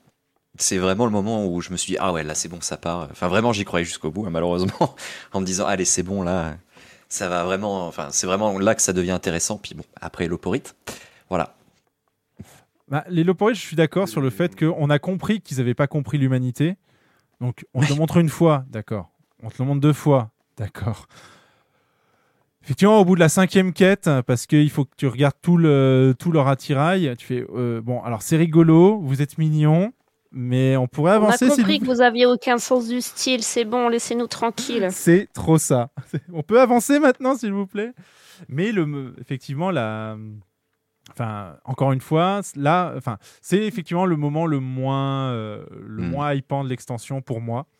Euh, mais il sert quelque chose puisqu'en fait, dans la cinématique qui nous sépare euh, de notre retour à, à Tavener, euh, les propos de Urianger sont euh, euh, enfin voilà, font un résumé de tout ce qu'on vient de vivre. Et euh, c'est assez intéressant d'avoir ce. Enfin, je trouve que c'est. Enfin, ça, ça fait appel à plusieurs concepts euh, philosophiques justement sur euh, qu'est-ce que. euh, Enfin, comment. comment qu'est-ce qui est la définition d'une chose ou d'un être, ou de, etc. Et je trouvais ça intéressant que le jeu propose, euh, certes avec des quêtes répétitives, mais une, exploration de ce concept euh, dans son exhaustivité. Euh, mais oui, c'était pas très très. Enfin, surtout qu'en plus, on, on a une représentation de d'un d'un ex-compagnon d'Aideline qui a plus rien à garder. Il a sûrement plein d'histoires à nous raconter et on va pas le voir pour lui demander de nous raconter son histoire. Donc moi j'étais assez frustré à ce moment-là. Mais euh, Mm. ouais, c'est c'est vrai que effectivement le passage euh, et en plus là quand on y retourne, même quand on y retourne sur Mare Elementorum, Mhm. euh, on n'a rien à y faire quoi. Non, c'est vrai que c'est, enfin, c'est, c'est assez impressionnant la première fois que tu vas dans la zone. Ouais. Et une fois que tu l'as démystifié, que tu as fait tous les recoins, tu fais, ouais, bah, enfin, c'est beau, hein, mais c'est vide. The- Bah, Zordiar qui était un excellent euh, trial, euh, défi, pardon. Mais euh, je t'avoue que j'aurais toujours le regret de ne pas avoir eu un donjon sur la Lune. hein. Euh, Bah, tu en as un La tour de Ah, Zot, techniquement, je il y en a le un, dé- mais. ouais. Ouais, mais non. non Ouais, non, mais La- ça la tour compte de pas, Zot, déjà, sur je le déteste. Le- la tour de Zod, je le déteste. La tour de Babil, je le déteste un petit peu moins, mais du coup, j'ai l'impression d'avoir un doublon avec la tour de Zot. Mhm. Euh, Vanaspati, je le trouve excellent. Les autres, je les aime beaucoup. Mais ces deux premiers donjons, Ah, moi, je les aime tous. très mitigés. Et euh, le... j'aurais tellement voulu voir un donjon avec l'univers lunaire, quoi. Après, c'est pas dit que ça, ça vienne plus tard aussi. C'est pas impossible. Mm. Tu vas sur la face, la face cachée de la Lune. Oui, il va peut-être y avoir ça, ouais. un Dark Side of the Moon où il y aura une, on sait pas, une, une base secrète Garle Maldez. oh, punaise, le vieux parallèle. Une référence à un nanar et à un groupe de musique. C'est bon, là, on a fini l'épisode.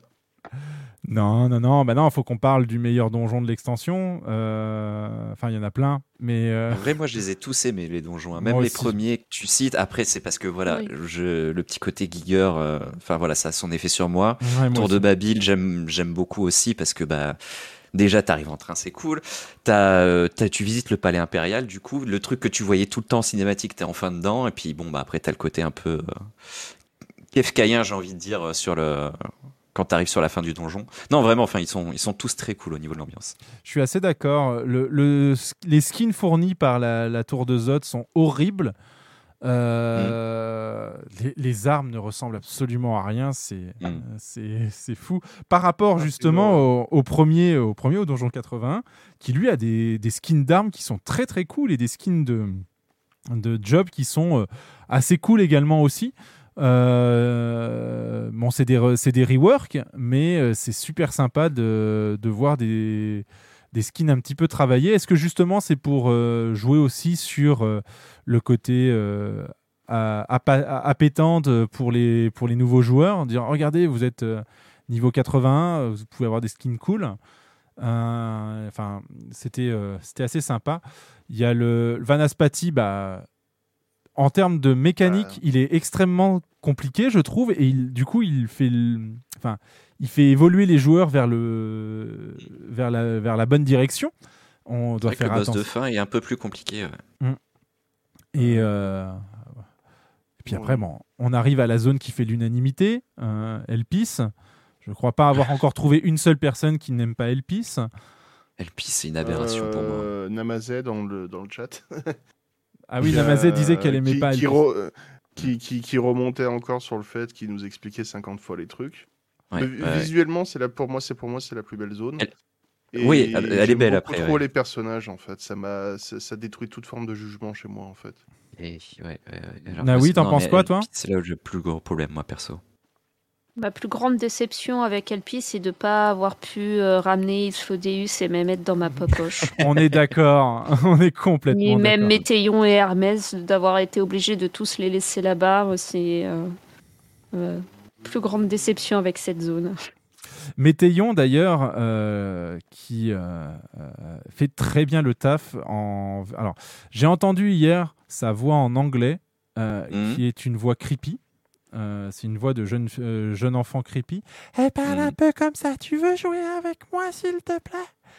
Euh, là où euh, la version française, euh, alors malheureusement je n'ai pas euh, bien fait mon travail euh, euh, d'investigation et donc je n'ai pas le nom de la, de la doubleuse, mais en tout cas, félicitations à vous, madame, parce que euh, on a un personnage qui a une voix justement d'enfant, hésitante, attachante, avec son bégaiement qui, qui donne envie de qu'on fasse attention à elle et qui, lorsqu'elle se met à parler normalement, a cette voix certes d'enfant, mais avec ce côté mature et mélancolique qui colle parfaitement au personnage. Et, euh, et euh, enfin, ouais, moi, ça a, été un, ça a été un gros oui, même si effectivement, euh, sur la fin, on pourrait effectivement laisser la parole à Météillon. La vie est nulle. Je coule seul en suffoquant. Froideur rampant sur la chair pâle. Trop de tristesse au fond de force m'entraîne. La joie est morte dans l'abysse obscur. Ah ouais, la joie est morte. Ouais. les godes de South Park, pour ceux qui ne les auraient pas reconnus, mesdames et messieurs. Ah, c'est la première comparaison que j'ai eue hein, avec euh, Météo. J'ai dit, ok, c'est une gothique de South Park. Super. Bah, c'est un peu ça. hein. C'est un peu ça. C'est. euh, Avant qu'elle ne vrille complètement, je suis assez d'accord, Namassé, que. En fait, alors, à ce sujet-là, je me suis demandé dans quelle mesure. euh, euh, comment il s'appelle Yoko Taro avait pas fait une masterclass euh, aux équipes de, scénarisation de, de FF14 parce que ce, ce grand projet de voilà le nihilisme absolu, euh, la destruction euh, pour, euh, pour seule salvation. Mm. Euh, ça me fait vraiment penser à du. Enfin, et surtout l'esthétique qui lui a été donnée, ça me fait vraiment penser à du Yoko Taro. euh, Ah à, du à du Drakengard et, euh, et compagnie. Et sur le délire univers, espace, on est plus sur du Star Ocean, mais euh, pas sur du Final Fantasy. Euh, Euh, je trouve justement que ce truc bah, un peu manichéen, euh, blanc, noir, vie, mort, c'est très très Final Fantasy au, au final. hein. Tu, tu- tu cites Yoko Taro, mais pour moi, au contraire, je me suis dit, ok, ils en sont revenus à la base des Final Fantasy. Quoi. La vie c'est cool, la mort c'est pas bien, c'est ça craint du boudin. Et bah oui, sauf que là c'est pas seulement ça, c'est c'est même pas la, la vie c'est cool, c'est euh, non mais enfin et d'ailleurs Emmett Selk le dit très très bien à un moment, la question est mal posée. C'est-à-dire qu'on est face à un scientifique, euh, donc euh, Fan Daniel, enfin il s'appelle pas Fan Daniel, il s'appelle Hermès Mhm. pour le moment, euh, qui qui veut avoir la réponse à l'univers et tout. D'ailleurs, un peu plus tard dans les, j'ai j'ai très appré- j'ai énormément apprécié le fait que plus tard dans la dans l'épopée, on puisse nous laisser répondre 42. Ça Oui, Oui. c'est vrai, c'est vrai. Et j'ai répondu ça. j'ai bien sûr répondu ça aussi. Je ne sais pas ce que font les autres réponses. Mais, Peu de gens euh, le savent en vérité. mais euh, voilà que lui euh, enfin Emmett Selk lui fait enfin en fait le personnage d'Emmett Selk a systématiquement l'occasion de briller Euh, c'est assez fou Euh, peu importe Mehmet. peu importe la, la ligne de dialogue ou l'implication dans le dialogue euh, il saura montrer que c'est le meilleur de sa génération comme nous le présente d'ailleurs Islodeus euh, quand, on, quand, on, quand on le rencontre euh, au tout début d'Elpis. Euh, et ça, ça donne envie de. Moi, maintenant, ça me donne envie de refaire mon, mon épopée from scratch pour, bah, pour revoir tous ces petits détails de Emmett Selk, même le moment où il veut nous tuer. Euh, pour voir justement ces parallèles face à la, au Selk qu'on a connu, euh, bah, non, euh, non subjugué et surtout euh, plein et entier, euh, avec encore plein d'espoir. C'est, Et plein de euh, cheveux. Et plein de cheveux. et une toge comme dans Kingdom Hearts. C'est bien, maintenant on peut dire plein de bêtises sur Kingdom Hearts, Springmab est parti. C'est vrai, c'est vrai. D'ailleurs, c'est quoi Kingdom Hearts? Mais ouais, non, non, le, le personnage d'Emmett Selk, euh, donc ouais, le dit, euh, la question est mal posée. Euh, mauvais scientifique, t'aurais pas dû poser la question comme ça parce que forcément la réponse sera biaisée. Et, et il engueule, le- enfin le fait qu'il engueule Hermès. ah, écoutez, regardez le live, c'est beau. Alors, ce n'est- ce n'est pas un plantage euh, qui me fait couper le live, c'est simplement un plantage DirectX. On a évolué. Parce qu'on est euh, avant les full plantages, c'était euh, donc à la limite moi je peux le laisser comme ça. Attendez, je vais mettre la voilà. Hop. je vais vous laisser le jeu comme ça, comme ça, euh, ça ne vous spoil rien et tout, même si j'ai mis un fond d'écran qui n'est pas un spoil, même si maintenant on est dans la partie spoil, donc vous aurez pu avoir mon fond d'écran qui est mon fond d'écran depuis euh, depuis depuis Anne Walker, qui est en fait notre confrontation avec avec Mommy of Light. Euh, D'ailleurs, c'est ce que je disais quand euh, la structure n'était pas trop différente. J'ai été très étonné de découvrir qu'on pouvait faire le, le défi en adjuration. Euh, c'est un gros gros moment, mais pour rester sur Elpis, j'étais très étonné de voir que le donjon 85 euh, se ferait avec des personnages en adjuration qui ne sont pas ceux avec lesquels on est habitué. Euh, 87 du coup. C'est 87, Mais oui, voilà. Très, euh, très, très. C'est vrai que c'était très sympathique de pouvoir nous le permettre. C'est euh, c'est un, enfin, ça s'inscrit très très bien dans la, dans la logique. Euh, Et mettre des RK sans que cette personne ait du goût. Mais euh, oui, DRK ou, euh, ou Black BLM. Mage. Ou BLM, ouais. Et euh, coucou Myriel, euh, bienvenue sur le chat. euh, et bien- bienvenue à toi dans Ether 14 Radio. Et j'espère, oui Myriel, tu as dû finir la. Oui, oui, elle a fini. Elle a fini, c'est bon. Donc bah, au moins tu. mais en tout cas, bonne nuit. Merci d'être venu. Et puis bah, n'hésite pas à poursuivre l'écoute quand on aura mis la. La rediff, ce sera soit demain directement sur Twitch, mais également aussi demain sur YouTube. Euh, garantie sans, euh, euh, sans plantage et sans, euh, sans couac quand je vais chercher les gens dans le standard alors que c'est moi le diffuseur. Désolé encore pour ça, je suis encore tout perturbé. Mais oui, non, Elpis, très très bonne, d'ailleurs, qui est une, un hommage au continent flottant de Chrono Trigger. Donc, moi, c'est une zone que je ne pouvais pas ne pas apprécier. Quoi d'autre euh, sur euh, l'organisation Donc, oui, alors ça, ça m'a un peu agacé de le lire, mais donc Yoshipi est revenu sur la duration justement de, de, de Heidelin et en précisant que euh, tous les persos font des erreurs au début parce que c'est leur première confrontation avec un primordial, donc bien évidemment ils ne connaissent pas les mécaniques, donc ils, ils se plantent, sauf Yashtola. Yashtola qui est la seule dans la duration à ne faire aucune erreur. Et euh, j'en rigolais, j'en rouspétais un petit peu euh, que effectivement était euh, ultra overpowered et que c'était dommage parce qu'en fait ça en faisait pas un perso très euh, très intéressant. Maintenant de savoir que c'est voulu, ça en fait un perso encore moins intéressant pour moi. Je suis assez déçu euh, du coup de- du traitement du personnage de Yashtola, mais euh, mais soit. Euh, quel, quel est votre ressenti vous justement sur euh, sur ce, sur ce défi, vous l'avez fait en adju, vous l'avez fait avec des gens, vous l'avez fait comment? J'ai fait en adju, moi. Pareil. N'importe comment. Je suis arrivé, le combat était déjà en cours, à la moitié, je suis mort 18 fois. C'était c'était une aberration.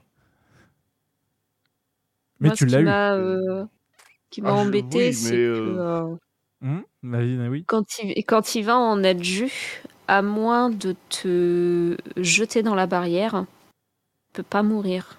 Oui. T'as des, t'as des Ça, quand quand... Ouais, quand j'ai constaté ça, j'ai dit mais oui, ok, je comprends, c'est le test final et tout, on peut pas échouer, machin, parce que le pouvoir de l'amitié, tout ça. Mais je dis mais je, suis- je suis restée cinq minutes à me dire t'es sérieux, tu veux pas me crever? J'ai oublié de lancer OBS pour préparer mon guide. Là, euh, je veux reprendre le combat du début, bute-moi. Et puis après, je suis bon, allez, nique la barrière. Mais euh, ouais, ça m'a choqué. Ça, et après, je me suis dit, bon, il va falloir que, que je regarde euh, après coup mon, mon truc, parce que je me suis rendu compte en cours de route que, euh, bah, que ça discutait strat, en fait, entre les héritiers pendant le combat. Si tu as le temps de voir les petites bulles qui apparaissent, euh, tu as. euh, tu as notre dragoon préféré qui materne jusqu'au bout de l'infini Alfino. C'était c'était très drôle à voir. Qui disent Regarde, Alfino, il faut que tu viennes là.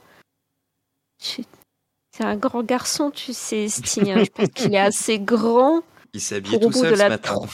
Oui, c'est ça, il s'est habillé tout seul ce matin. C'est la troisième fois qu'elle fait la mécanique. Je pense qu'il a compris, ça va bien se passer.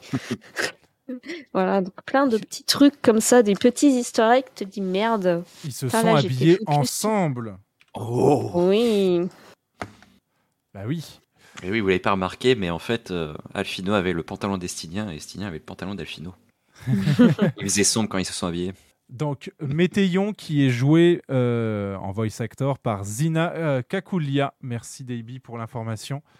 Euh, En VF? Euh, En français. Ah ouais, ok, Ouais. je la connaissais pas.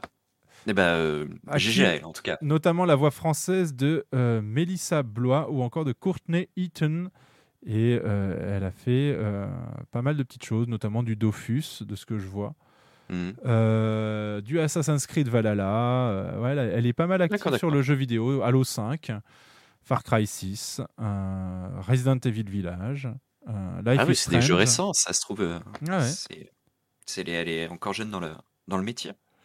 Mais en tout ça- cas, elle, a- elle est très forte. Sa plupart, sa plus vieille intervention en tant que comédienne de doublage remonte à 2012 dans Mad Men et elle commence vraiment à être active de ce que je vois. hein, euh, non, elle a, elle a un, ré- un rôle récurrent dans Mad Men jusqu'en 2015, 20 épisodes, donc c'est pas rien. Et après, euh, 2014, c'est là où elle a quand même pas mal de choses. Et ça, ça explose à partir de 2014. Elle fait son premier jeu vidéo, sa première série d'animation. Elle reste dans des séries. Euh, elle fait d'ailleurs, elle double le personnage de Claire dans Suits. Euh, voilà, elle fait du jeu, comme je le dis, du jeu vidéo, etc. Donc ouais, depuis 2014, très active et active depuis 2012. Voilà pour l'information. Pour, euh, justement, euh, j'embraye sur le, sur le doublage français parce que Mhm. pour la première fois de ma vie sur le jeu, j'ai, je voulais streamer jusqu'à ce que je chope le Covid, donc plus de Mhm. voix. J'avais mis les, les doublages en français. D'accord. Qu'est-ce que t'en as pensé du coup? Honnêtement, agréablement surpris. Et en fait, il y a un moment où c'est parti en sucette. C'est quand on est arrivé à Garlemald avec la mission de Tancred, où deux personnes ont la même voix mais s'échangent des répliques directement. Ah oui, sans créer des Maximo. euh, Ah, Max- je suis désolé, ça m'a tué. Il- il- ça m'a tué instantanément. les deux, ouais. Et, euh, donc, je- j'en veux absolument pas à Pierre. Euh, C'est certainement pas de sa faute. Non, non, non, Euh, 99% de chances que ce soit le Covid avec manque de moyens, Non, non, manque- du tout, pas possible d'organiser ou quoi que ce soit. En fait, donc si Maxima, Pierre comme c'est tu un, c'est un personnage qui a été fait, bah, qui est apparu avec Stormblood, Mm. et il a apparu en cours d'extension, et en fait, c'était un personnage éloigné. Et le souci, c'est c'est assez courant dans le, dans, dans le doublage, c'est que à ce moment-là, on sait pas ce qui va devenir ce gars-là. Ils ont dû penser que c'était un PNJ lambda, qui allait pas avoir un gros rôle, puisqu'en plus, euh, enfin physiquement, il a pas non plus euh, un cara, design de ouf, quoi. Donc ils l'ont fait doubler par Pierre Tessier, qui est la voix récurrente de Sancred, du coup. Et au final, il a eu plus d'importance que ça. Et pire, ils se sont échangés des dialogues entre eux. Effectivement, tu l'entends, quoi. Et Ouais. ça, forcément, bah, c'est quand ils ont distribué le rôle, c'était il y a six ans, quoi. Il faut se souvenir de ça. Euh, Sancred, Mhm. il était encore loin à ce moment-là. Enfin voilà. Malheureusement. Euh, c'est- c'était le moment qui m'avait fait, euh, qui m'avait fait dire stop. Mais au-delà de ça, il y a à peu près 50% des voix que je trouvais extrêmement réussies, 30% des voix que je trouvais ok et 20% des voix que je détestais. Mais ça, c'est purement personnel, c'est, euh, c'est mon ressenti entre euh, tout ce que je consomme en français, en anglais, en japonais. Notamment Zenos, je le trouve affreux. Il est Euh, affreux, Tancred, euh, je le trouve correct. J'aime beaucoup Yashtola, je déteste Tataru. Euh, je peux continuer pendant un moment comme ça. Tataru, j'aime beaucoup le personnage, mais j'aime pas, j'aime pas sa voix. Déjà qu'en japonais j'ai du mal, en anglais c'est pas possible, et alors en français on n'en parle même pas. Et je crois que euh, la, ma, ma voix préférée, c'était celle de Fan Daniel. Fan je Daniel, trouvais ouais, sa ouais. voix excellente, son élocution magnifique, et euh, tous les, toutes les mimiques de Fan Daniel étaient clairement audibles. En plus d'être visuel, il y avait vraiment, ça, ça lui colle à merveille. Ça, c'était mon très gros coup de cœur. Ouais, Et mais- c'était une bonne expérience, mais euh, malheureusement, il y a ça qui m'a.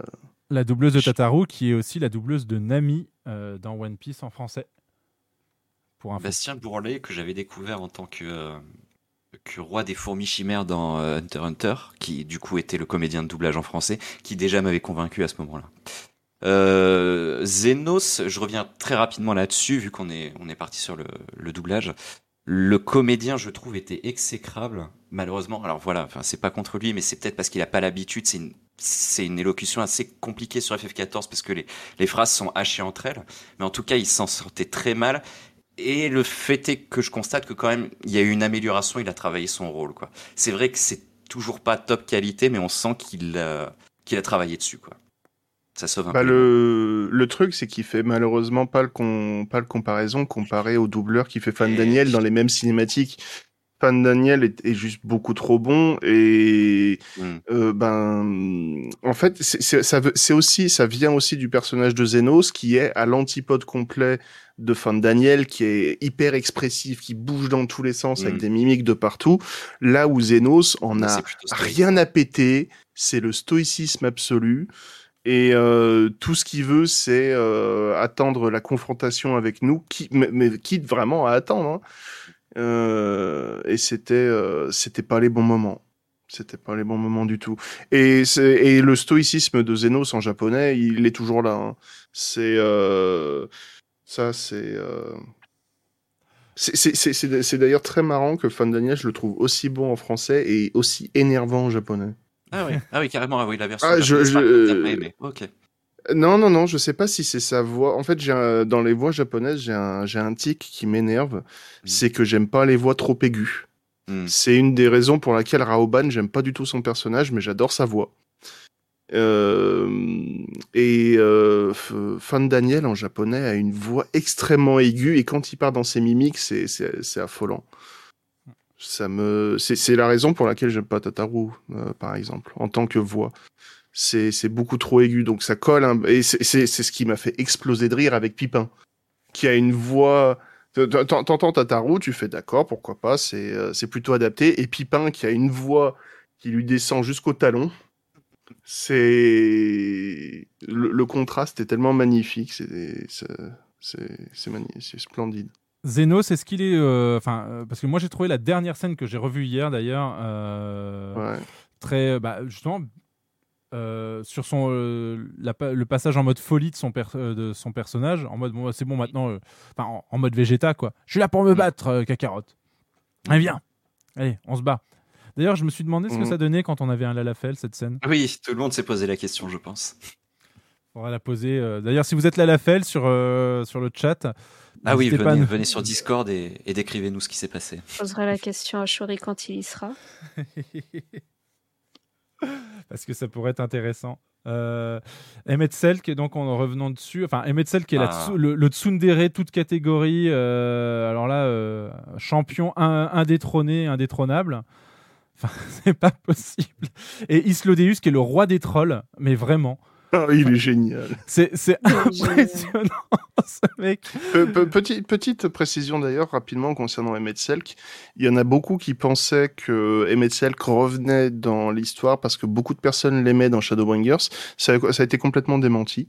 Oui. Euh, c'était déjà prévu. Pour ceux qui se posent la question éventuellement, c'était déjà prévu de longue date et c'était la pure coïncidence que autant de monde l'adore. Hmm. Oui, oui, ils avaient annoncé que de toute façon, bah, encore une fois, c'était au FanFest de 2018 où ils avaient annoncé qu'ils avaient écrit la fin de l'arc Idolin Zodiac. Euh, Donc avant même que Stormblood ne sorte, ils avaient voilà, ils, nous l'avaient dit, la 6.0 est écrite. Et donc non, on s'était dit bon bah d'accord, ils ont la fin, mais euh, ils n'ont pas la fin fin puisque la vraie fin sera la 6.3. Et non en fait, voilà, ils avaient la vraie fin fin. du coup pour le coup. Euh, et euh, non non mais c'est enfin euh, on peut revenir sur euh, plusieurs éléments de l'histoire, euh, notamment ce fameux Dynamis, qui est donc euh, qui fait son apparition euh, pour euh, expliquer des choses inexplicables. Euh, et a commencé, enfin ça, ça ne nous est pas expliqué, mais euh, euh, c'est ma théorie, a commencé par la limite break, qui est une manifestation finalement euh, pure et simple du dynamis. Elle se, rem- elle se remplit quand on, euh, enfin, quand on nous explique que le dynamis c'est quelque chose qui euh, se manifeste quand on subit des grandes émotions, euh, des, euh, des événements particulièrement éprouvants et des, des confrontations avec notre propre mortalité, eh bien, voilà. Moi, j'avais. J'avais, Oui, j'avais on la- devine assez, euh, assez facilement la référence à la LB, et même pour ceux qui ne l'avaient pas, euh, Météon nous le confirme quand, euh, Hmm, quand on lui dit nope à son, à son gros ult à coup de LB tank. Quoi. C'est vrai, ouais. Et euh, d'ailleurs, euh, enfin, ça se ra- ça se s'explique encore plus. Euh, ça, c'est des gens qui font du fatal qui me l'ont dit, euh, qui me l'ont soufflé. C'est que euh, la LB se remplit plus vite quand euh, les gens sont low life ou en train de se faire Oui. raise. Oui. Donc, quand ils subissent des grands traumatismes, comme euh, ça nous était expliqué. Euh, donc voilà, tout colle. Donc est-ce que c'était ça le gros éléphant dans la pièce que personne ne voyait, dont se moquaient Yoshipi et Foxclone sur la dernière live letter en disant ouais vous allez voir il y a un truc, il y a un éléphant dans la, il y a un truc que personne n'a remarqué alors que c'est là depuis longtemps. Ou est-ce que c'était C'est Amon possible, c'est possible que ce soit ça. ou Amon Je pense que ça, soit plus le coup de, euh, du dynamisme et de la LB plus que Amon, je pense. Parce que Fan Daniel, après, quand on, on découvre. hein, Moi, j'ai- enfin. euh, j'ai découvert que c'était Amon. Enfin, j'ai plutôt j'ai découvert. Je l'ai. C'est sur le. C'est sur le live. Euh, on est en train de regarder la cinématique de révélation. Et 5 secondes avant la révélation, je fais mais c'est Amon en fait. Puis là, il dit son nom et je suis oh mon dieu, pourquoi je n'y ai pas pensé avant? Et après, on se rend compte que le personnage de Fan Daniel a toutes les mimiques du boss De de, de- Mhm. de la tour de circus. Même s'il a pas de cape, il met son bras devant lui, euh, comme s'il tenait sa cape. Euh, il se tourne, il fait le garde à vous. Euh, Enfin, c'est assez impressionnant. Et effectivement, ça, ça fait partie des autres éléphants dans la, dans la pièce que personne n'a vu. C'est euh, donc Namasé qui demande qui est Amon. Amon, c'est le troisi- quatrième euh, boss de la tour de circus, Avant- juste avant, ouais. euh, Avant dernier boss. avant dernier boss, celui avec le gros le, le chapeau De la tour euh, de cristal. ouais, celui avec le chapeau farfelu, euh, le chapeau à plumes, un peu en mode Cyrano de Bergerac. Et euh, c'est donc le, euh, le personnage de Fan Daniel qui est, euh, enfin, qui est une, une réminiscence d'Hermès, du coup. Euh, c'est ce qu'on nous explique. Euh, Hermès euh, post-craquage.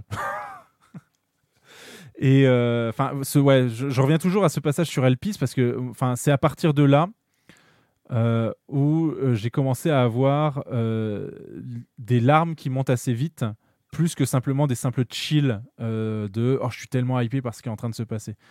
Comme je l'ai dit, hein, la partie juste avant en, en à Vanaspati et puis toute la partie l'écoute des palakas et tout. ouais, j'avais, j'avais l'impression de, de voir, je leur dis, hein, mais Shingeki no Kyojin, mais bien fait. Euh, donc euh, f- euh, GG à FF14 d'avoir compris comment est-ce qu'on montait euh, un mal-être, un malaise euh, sans être euh, outrancier. Euh, C'est très très bien mené. Euh, et, euh, derrière, en revanche, à chaque fois qu'Emetsek parle, quoi, ça ravive des, des moments de jeu où tu fais ah là là, tu, tu m'as encore eu, saloperie. Arrête. Heureusement que j'ai un mode movie et que la cam est pas ouverte parce que sinon euh, je ne serais pas présentable avec les, aux viewers. C'est scandaleux. Je sais pas si vous avez eu ce genre de chills vous euh, dans les dans les. Je laisse répondre les autres. C'est un non. Ah, mais moi j'ai pleuré plusieurs fois hein, et euh, j'en j'en veux encore à, à Urianger parce que s'il y a bien une personne que je pensais que jamais me décrocherait, ne serait-ce qu'une expression, un sentiment quelconque, c'était bien Urianger quoi. Et c'est pour ça que je dis que je ne comprends Et, pas les gens euh, qui disent que la partie 88-89 est. euh, Et, et- et le moment où je le vois faire le câlin à un moment de moyenne bridage, j'ai fait mais tu as des expressions faciales Urianger Tu as des sentiments? Je veux dire, enfin, t'es en train d'exprimer des choses là. Mm. Et puis, puis les larmes après. Là, j'ai fait mais tu te fous de ma gueule, c'est pas possible. Ouais, c'était aussi un moment assez intense pour moi euh, parce que. bah, euh, Enfin, j'ai- j'aime. euh, il a été présenté comme le- personnage du traître, ce que je n'ai jamais compris euh, quand ses propos ont été tenus, parce que c'est pas du tout ça là, qu'étaient son ses actions. Euh, c'est juste que voilà, il, gérait très mal son deuil et il ne voulait pas que d'autres enfin, d'autres de ses camarades ne souffrent. Donc il a voulu faire euh, cavalier seul et il a voulu porter le poids en fait euh, de, de ses erreurs tout seul. Et, effectivement, tout ce passage-là dans cette quête euh, qui est là pour, enfin, dans cette série de quêtes qui est là pour nous faire souffler en fait, euh, m'a a, a permis de maintenir la flamme de la hype euh, autour de ce que me faisait ressentir Anne Walker, bien avivé. Et c'est pour ça que, enfin, c'est c'est pas votre cas. hein, euh, euh, camarade, je sais, enfin et notamment Castel, je sais que c'est pas là ce que je vais dire, c'est pas toi qui l'as dit, mais j'ai déjà entendu des gens dire à, à des gens sur, enfin à des, à des personnes qui faisaient le jeu, oh non mais les 4,88 tu les skips, c'est bon, euh, enfin t'as pas besoin de lire les dialogues, euh, tu peux skipper les, ces cinématiques. Ce qui est intéressant, c'est quand tu auras débloqué le donjon. Et je trouve ça, Ah parti- carrément. je trouve que c'est particulièrement, euh, enfin triste de, de, de, Ah oui, oui, de- de couper tout ça parce que justement c'est un bon moment d'histoire, c'est un bon moment de. Au contraire, je dis que ça m'a pas, ça m'a Oui. pas atteint, mais jamais je j'inciterai quelqu'un à aller plus vite à ce moment-là. Et je, je, je suis tout à fait d'accord avec Castel. C'est moi, moi, je t'avoue que je l'ai, je l'ai, je l'ai très mal vécu ce moment parce que ça faisait tellement antipode à son comportement précédent que je, j'arrivais pas à, à m'investir dans la scène en fait.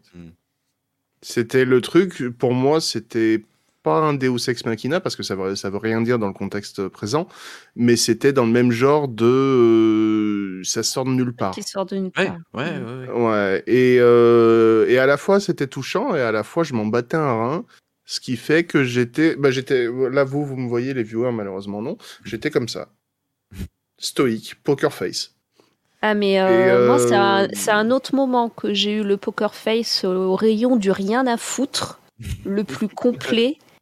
Euh, j'ai même oublié le nom du gars, euh, celui qui se tire une balle dans la tête là. J'en avais. Ah le général Garlema, le, le général Ouais. Garlema. Ah oui. Mais Oui. d'une Il s'appelle Quintus. puissance. Oui, voilà, le général. Je m'en foutais. Je lui fais ah bah c'est bien, allez, on va, on bon pouvoir aller, euh, on va pouvoir aller dans la tour là et se barrer de cette zone de, de merde. Ils peuvent tous crever les garlemaldés, je m'en branle. Je, je vais me barrer. Execute Je- Order 66.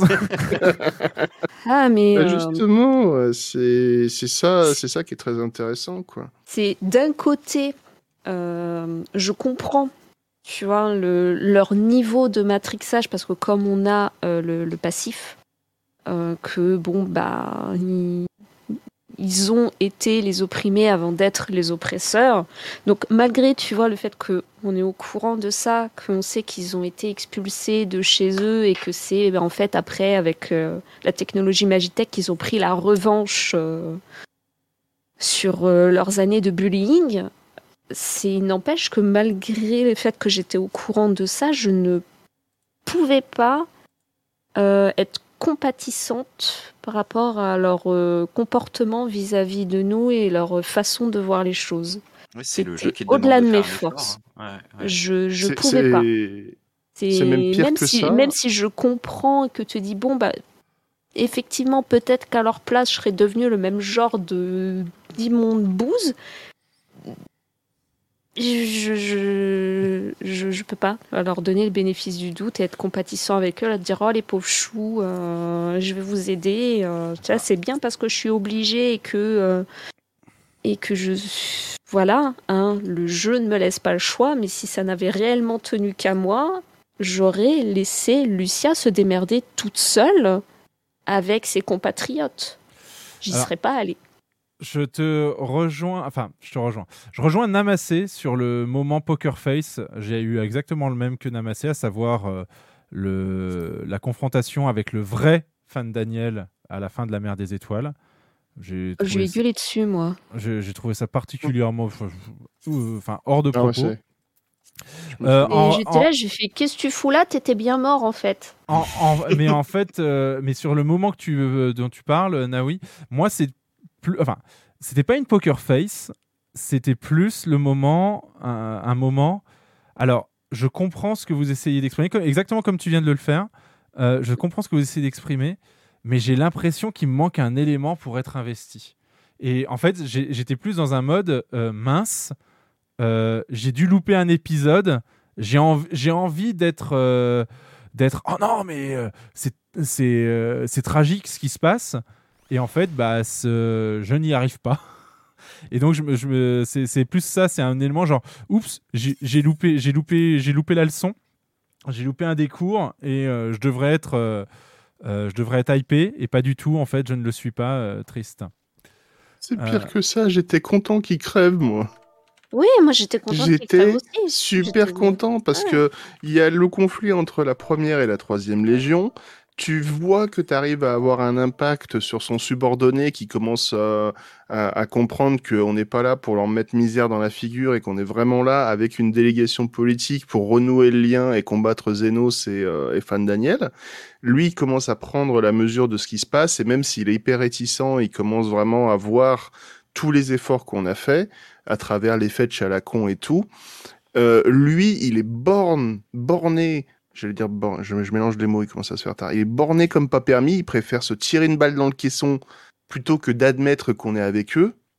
Mais j'étais en mode, mais merci, tu Bon, vas nous libérer le scénario, casse-toi, laisse la place à l'autre parce que c'était ton, ton, ton bras droit, et laisse-le euh, réorganiser ça avec nous, quoi.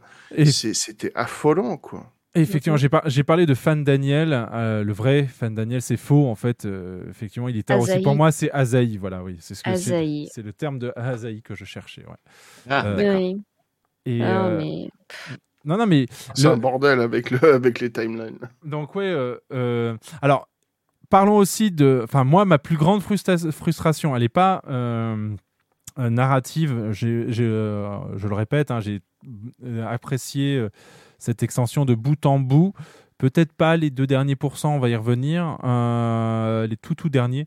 Euh, mais euh, là où j'ai vraiment hurlé contre le jeu et même en live, c'est sur donc le Labyrinthos partie 1. Euh, cette zone est mal construite pour le leveling. Et euh, devoir Ouais. faire le tour par la grotte pour pouvoir aller faire les éléments qui sont euh, dans cette deuxième sous-partie euh, et de devoir remonter par la grotte parce qu'il n'y a qu'un éthérite, etc. etc. Oh, oh là là, j'avais autre chose. tu comprends, on n'a pas le droit de prendre le TP.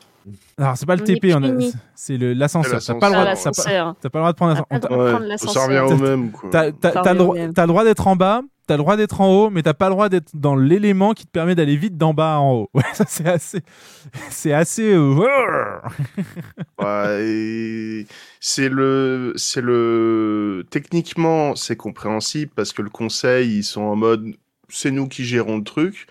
Et c'est aussi le, le moment où je me suis fait chier comme un rat mort. C'est la deuxième partie du labyrinthos où, c'était, c'était chiant à crever. Parce que la, la, la partie enquête sur qu'est-ce que, qu'est- qu'est-ce que le conseil avait de caché, il y avait un minimum d'intérêt et euh, c'est c'est Monty Shane, le professeur de euh, Alfino et Alizé, Oui. qui lui est génial. Je Ouais, l'adore ce mec. Le professeur contre les rien forces que du pour mal. lui, ouais. je suis content que Ah. ouais, je suis rien que pour lui, je suis content qu'on ait eu ces passages-là.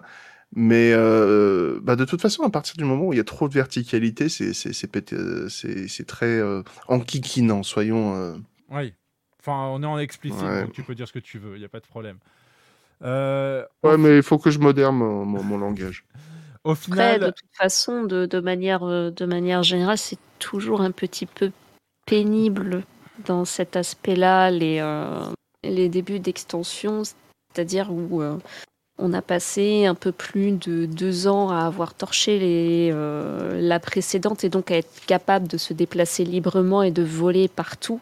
Ce qui fait qu'à chaque fois qu'une nouvelle extension sort et qu'on se retrouve comme des piétons, on est, on est, on est vraiment des piétons, on peut pas aller comme on veut, où on veut. C'est toujours euh, Mm. un grand moment de frustration pour moi. mais euh, j'ai pas eu ce sentiment avec Shadowbringer. Je me souviens de l'avoir eu sur Stormblood, je suis d'accord. Sur Shadowbringer, je trouvais que les zones avaient été suffisamment bien pensées pour pas qu'on ait ce souci. Euh, Il y a la, la zone équivalente à ce qu'on est en train de dire, ça serait Serpentige, enfin que lié, pardon, que lié avec les, les mines, etc. Alors ça, c'est une partie qui était juste avant le combat avec Ranjit, euh, le combat avec Tancred Ranjit. Euh, donc Oui, ça, c'était effectivement un petit peu, euh, euh, c'était long, mais euh, il euh, n'y a pas un moment où je me suis dit la map est mal faite. Et je m'emmerde. C'est pas une question de mal faite. Moi, j'aime bien pouvoir me balader partout librement. Je suis d'accord, Tempête, Et, effectivement. euh, euh, euh, Tempête, Et à partir compliqué. du moment où tu as une partie de la zone qui est pas accessible ou alors qu'il te faut 8000 ans parce qu'il faut que tu traverses le truc à pied, euh, ça Mm. m'embête. Mais Bah, c'est juste parce que j'aime bien prendre ma monture, me balader de partout, voir tous les coins et recoins et que devoir le faire à pied euh, et parfois d'être obligé d'attendre plus loin dans l'épopée pour voir la deuxième partie de la map, ça me ça m'emmerde prodigieusement. Mais oui, Temp- Tempête était compliqué, mais à- moi, on m'avait donné le tips. Le tips de Tempête, c'était suis la MSQ, euh, la zone se révélera d'elle-même. Et à partir du moment où on te dit ça, et on te dit non, mais en fait, ton, ta fibre d'explorateur, laisse-la tomber pour le moment. Euh, cette zone n'est pas faite pour toi. Euh, ça se passe mieux. ça se passe Pour mieux. en, pour en revenir concernant le, le labyrinthos, c'est d'autant plus frustrant que je m'étais pris une grosse claque à Garlemald avec la, la ville en ruine, où tu peux aller partout. Tu peux aller sous les décombres et tout, t'as quasiment aucun euh, mur invisible ou autre bêtise. Tu rentres dans tous les bâtiments en ruine, ils ont géré les collisions du feu de Dieu, j'ai essayé de glitcher, j'y suis jamais arrivé.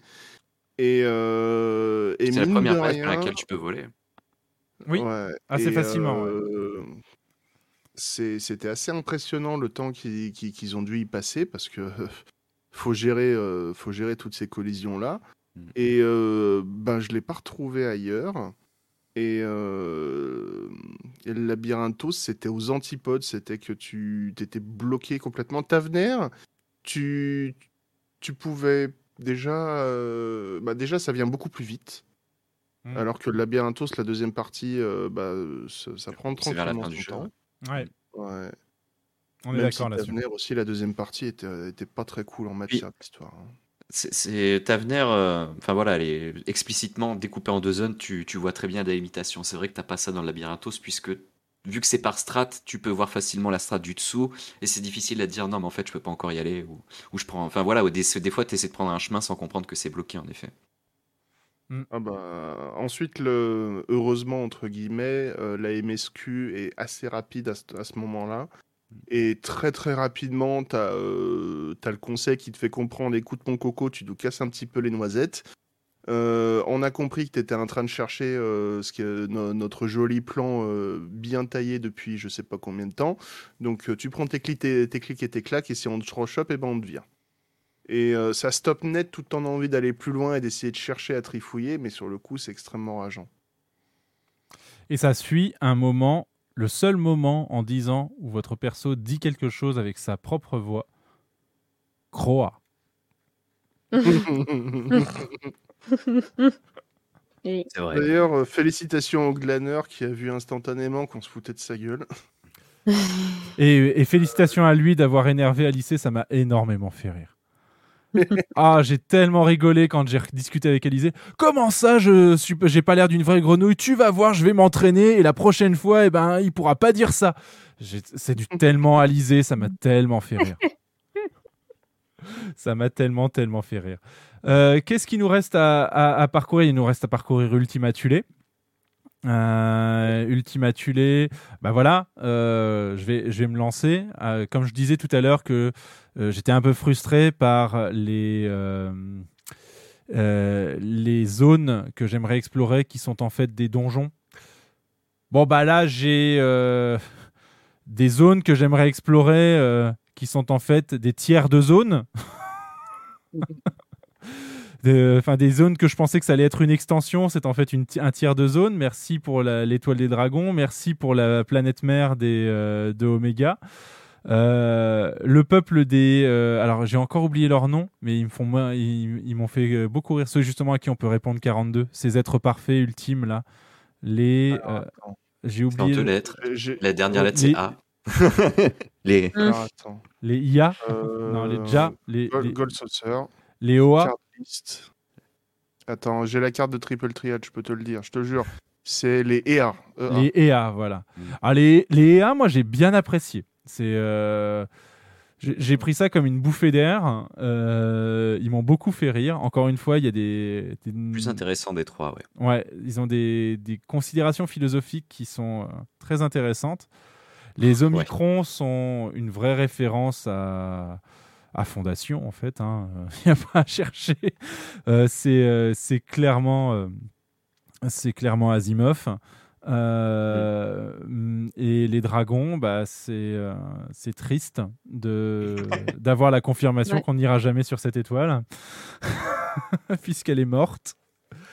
Euh, mais bon, c'est, enfin, et le, enfin, je m'attendais pas à devoir tirer les larmes aussi. euh, au premier, je me suis dit, Ouah, ça va un peu vite quand même, quand, euh, quand ne fait plus partie de l'équipe. Quand Estinien se, se sacrifie, je suis, ouh, ça me paraît, ça me paraît bizarre, mais je veux, je peux y croire. Par contre, quand on commence à perdre vraiment tout le monde, euh, tu fais oui, bon, allez, on va trouver un moyen de les faire revenir. Ça, ça me paraît assez évident. Euh, donc, du coup, la perte des jumeaux euh, est quand même bien menée parce que même si on a compris la mécanique, euh, la mise en scène est assez sympa, je trouve, pour, euh, pour, en, bah, pour en avoir quelque chose à foutre, clairement. Euh, on n'est pas là, ouais, ouais, non, mais c'est bon, ça- ils vont revenir à la fin, ça y est, j'ai compris comment tu marches le jeu. Non, non, il y a vraiment une, un sentiment de, bah, de perte et d'abandon. Et bah, il y a cette cinématique euh, sur, euh, qui suit. Euh, D'ailleurs, toute la zone est, a une musique très, très mélancolique, très sympathique. Ce, ce moment où du coup tu es tout seul Ouais. avec le poids littéralement des responsabilités de tout ton monde sur les épaules à tel point que bah tu, Tu marches. marches péniblement. Un autre moment où j'ai chialé ma mère, voilà, bah, c'en est un. Encore. Ah, moi, c'est après que ça m'est euh, venu. Où tu, les, tu les entends et tout. Oui, non, mais là, de toute façon, ça a été la fontaine jusqu'à la fin. Donc, bon, euh, voilà. hein. Je, là, j'étais partie, on m'arrêtait plus. Et euh, c'était compliqué. hein.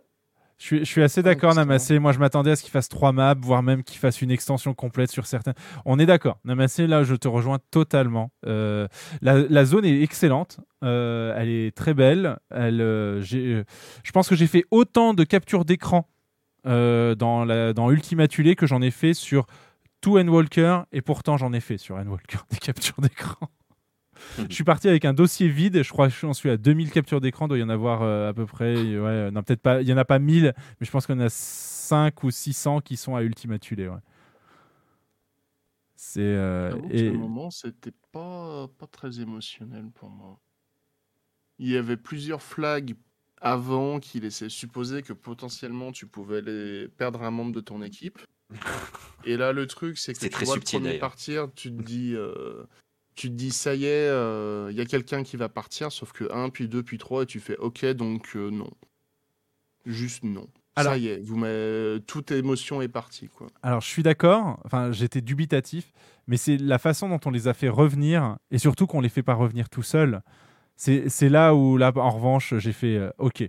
Donc, euh, je comprends, et euh, en fait, je digère. Enfin, j'ai pris à retardement les choses parce que je m'attendais pas du tout au retour d'Islodeus et d'Emetselk. Et encore une fois, ce salaud d'Emetselk, euh, il ouvre une fois la bouche et euh, il a remis parce qu'en fait à ce moment-là de l'extension euh, donc quand on est face à Météion et que on a besoin de, de raviver enfin on nous motive pour raviver via le dynamis la perte de nos, de nos camarades je, ça sentait la fin donc j'étais triste mais j'étais triste parce que le jeu arrivait à sa conclusion et mes dix ans d'aventure sur ce jeu arrivaient à leur conclusion et donc j'étais triste, ouais, j'étais hype, c'était la fin. On a comme c'est écrit de manière aussi très subtile, euh, nous allons atteindre notre fa- fa- fantaisie finale. Euh, c'est clairement écrit dans la dans le che- dans le, le texte Oui, de c'est la vrai. quête. C'est vrai, c'est vrai. Oui. Euh, donc j'étais ouais voilà j'étais euh, j'étais triste d'arriver à la fin. Euh, et puis il y a Emmett Selk qui l'ouvre. Pour t'énumérer les trilliards de trucs que tu pourras faire une fois que ça, sera fini. Et là, j'ai fait ah putain, bah tu m'as non seulement tu, me remets la hype, mais en plus euh, bah là je me donc je suis autorisé à être vraiment triste Et euh, donc, du coup, tu, enfin, quelque part, le jeu m'autorise à, euh, à faire le deuil de, de ces 10 ans d'aventure et de même dans, dans, voilà, d'en faire, bah, oui, d'en faire le deuil, quoi. Donc, d'en trouver les choses positives et de pouvoir être, euh, euh, comment on dit, euh, plein d'espoir pour la suite. Et euh, bah ça, ça a marché sur moi, effectivement. Et, euh, et après, bon, on a débloqué le. le c'est le donjon qu'on débloque après. Ouais, c'est le donjon qu'on débloque après ce. Ouais, c'est le donjon, ouais. World's End, ouais. Mm. Le, ce, ce moment de, de closure, de, de comment ça dire, de, de, je sais pas trop comment on pourrait le dire en français, de, de paix intérieure, de, de, de, de Mm. conclusion, je l'ai plus eu sur la scène post-crédit, euh, enfin dans, le, dans, dans la toute fin vraiment, où le groupe se sépare. Euh, attends, pardon. On Oui, c'est ça. euh, oui, c'est ça. Ou- Et- enfin, ça, moi, j'ai quelque chose à y redire, mais oui, je comprends. Ouais, c'est plus à ce moment-là que je sais pas si c'est le fait que j'ai pas fait euh, la 2 la 2.0 euh, à l'époque, mais c'était plus le moment de me dire c'est vraiment à ce moment-là que euh, toutes ces c'est à partir du moment où ils se sacrifiaient entre guillemets parce qu'on savait pertinemment qu'ils allaient revenir d'une façon ou d'une autre, c'était cousu de fil blanc. Je savais qu'ils allaient revenir. Sauf que là, je suis arrivé à un stade où, après euh, que le groupe se sépare, que je n'ai aucune idée de si on va se retrouver. De comment, avec qui et quand. Et c'est Hmm, plus à ce moment-là que moi, j'ai eu le moment de, de brisure euh, intérieure où c'était... euh, bah, Bah. il y a un nouveau chapitre qui va s'ouvrir derrière, c'est cool, mais celui-là, euh, bah, j'avais pas tellement envie qu'il se finisse non plus, quoi. Là, là où ça a marché pour moi, euh, ce moment. Parce que tu dis oui, on va les retrouver. Mais moi, je m'attendais au, schéma classique. On tue la grande méchante, elle redevient gentille pendant l'espace d'un dernier souffle et elle nous rend ce qu'elle nous a pris. Fin de l'histoire et on est content. Là, le fait que tu sois l'acteur de, de enfin véritable de la, de la résurrection de tes compagnons, j'ai trouvé que c'était un moment qui était suffisamment fort pour. euh, Enfin, ça m'a pris de court. Ça m'a vraiment pris de court que en fait, euh, ouais, le pouvoir. Enfin, ok, oui, cela- le pouvoir est toujours en toi, a toujours été en toi, bliblablou. Mais ça, ça a fonctionné. C'est peut-être idiot, ça, enfin, c'est peut-être un, un béaba en termes de, de narration, mais ça a bien fonctionné. Ça m'a pris de court. ça- C'était pas ce à quoi je m'attendais. Moi, je m'attendais vraiment à une confrontation finale avec un méchant et une fin. Sur la fin fin, là où je- moi j'étais pas dedans, c'est parce qu'ils nous ont fait un- une fin à la Stephen King, euh, à savoir les héritiers se, dissous, euh, se sont dissous, Mm.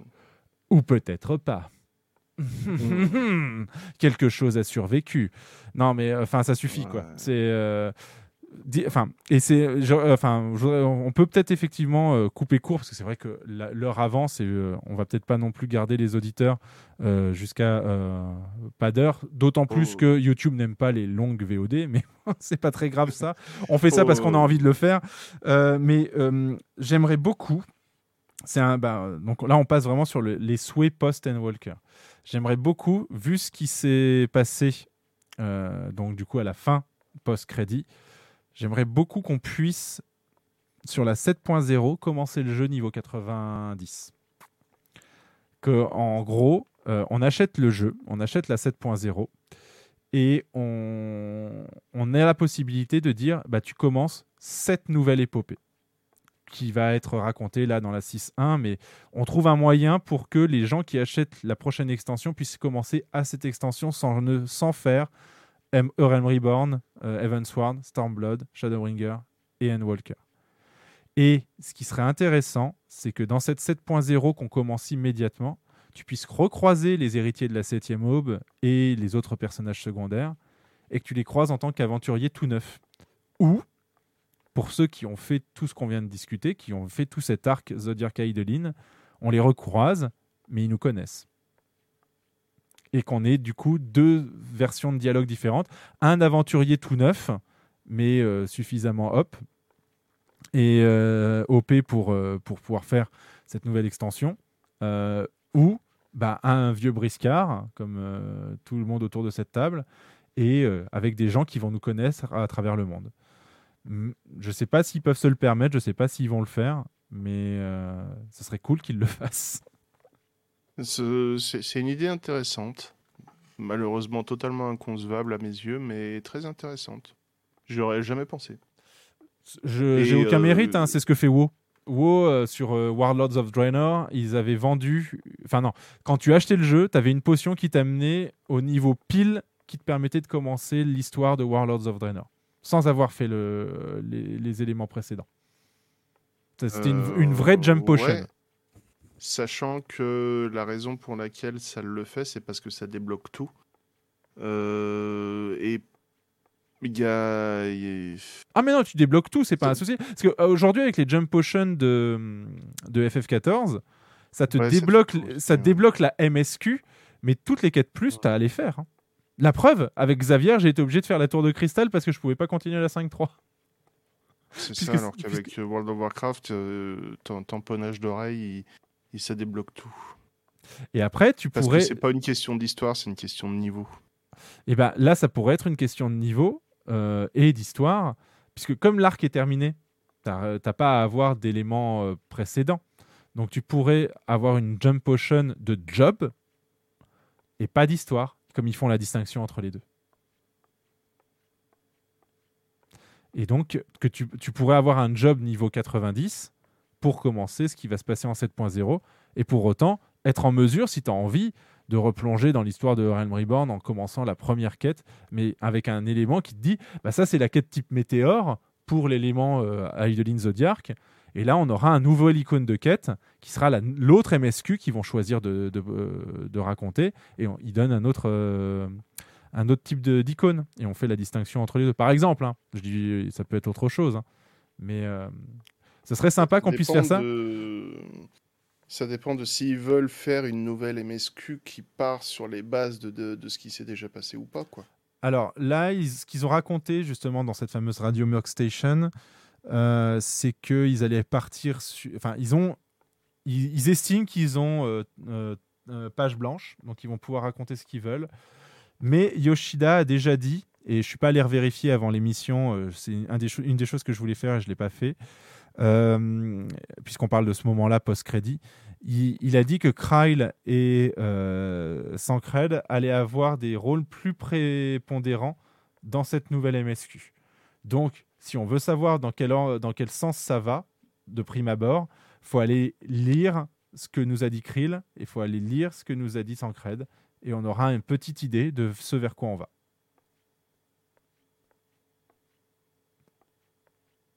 Deck. C'était là l'interview avec Yoshida sur Mock Talk, c'est ça? Ouais. Enfin, non, Ouais, pas, euh, non, pas, sur Mocktalk, sur Radio Mock Station. C'est le, vraiment Euh. leur, leur truc à eux. Je savais même pas que Mocktalk, que Frosty avait eu une interview avec Yoshida en direct. C'est- C'était quel passage que tu voulais voir? Genre la 7.0, on Ah commence ouais, à zéro au Damassé. Oui, je pensais, enfin, effectivement, avec un événement de fin du monde comme ils nous l'annonçaient là pour Anne Walker, euh, c'était un des axes Ils possibles. pu. Ouais, ils auraient pu. Mais là, cette fois-ci, on a gagné. Alors que à la fin de la 1.0, tu avais des, armures, perdu. ma- t'avais des am- des armures Magitech en plein milieu du LDA pour te, pour te tirer à vue euh, dès que tu étais en range. Hein. Ils te laissaient pas vivre. hein. Marrant. C'était assez cool, ouais. C'était assez cool. Après, tu voyais que ça allait pas vers euh, l'apocalypse euh, quand tu as eu analysé un peu le, le terrain quand tu étais à, à Tavener, puisque tu voyais que les monstres de base dans la zone étaient normaux et c'était seulement lors de quêtes euh, épopées que tu faisais pop des monstres de, de l'apocalypse. Oui. Donc c'était assez facile de deviner que rien n'allait se passer au final. Oui, ou alors, enfin, comme euh, ça, il y aurait eu des moyens de le faire. Pardon. Il y aurait eu des moyens de le faire euh, différemment. Enfin, je crois qu'il y a des mobs qui changent d'apparence à certains moments euh, suivant les zones. Enfin, c'est qu'un skin et ils savent le faire pour euh, les PNJ. Je pense qu'ils sauraient le faire pour les. euh, Oui, et puis ils savent même le faire pour les zones. hein. Il n'y a qu'à voir qu'en fonction de ton avancée dans le jeu, euh. Mordona n'a pas la même apparence. Et Entre dommage. La première fois où tu te pointes, oui. Ouais, bien sûr. Donc euh, c'est des trucs qu'ils savent faire. Ça aurait été lourd, mais il- c'était possible. ouais. Euh, Est-ce qu'on, re- enfin, il y a encore plein de choses à discuter. Mais ça Mhm. fait déjà 4h35 qu'on discute. C'est pour ça que je me retire. Depuis tout à l'heure, je vous laisse parler pour éviter de, de contrebalancer à dire non. Bah non, mais tu peux euh, dire non, il n'y a pas de souci. Mais, Mais, on en parlera une prochaine fois. Là, Je pense- à. Oui, je pense que de toute façon, maintenant, là, euh, Ether 14 Radio va revenir sur un, un rythme ben, un peu plus régulier, puisqu'il va y avoir du contenu assez régulièrement. Donc, on peut se donner rendez-vous d'ici un mois. C'était un petit peu le. Le, le, le calendrier sur lequel on était parti, ce sera peut-être pas un mois, ce sera peut-être cinq semaines, on ne sait pas. Euh, je voudrais remercier eh bien, euh, celles et ceux qui sont déjà partis ou qui ont contribué. Donc, remercie-nous encore une fois à Perco euh, pour avoir être venu nous donner ton, ton ressenti sur le jeu. Merci à Potato Lala Dave, Fonseca, euh, Alexandre euh, pour vos follow.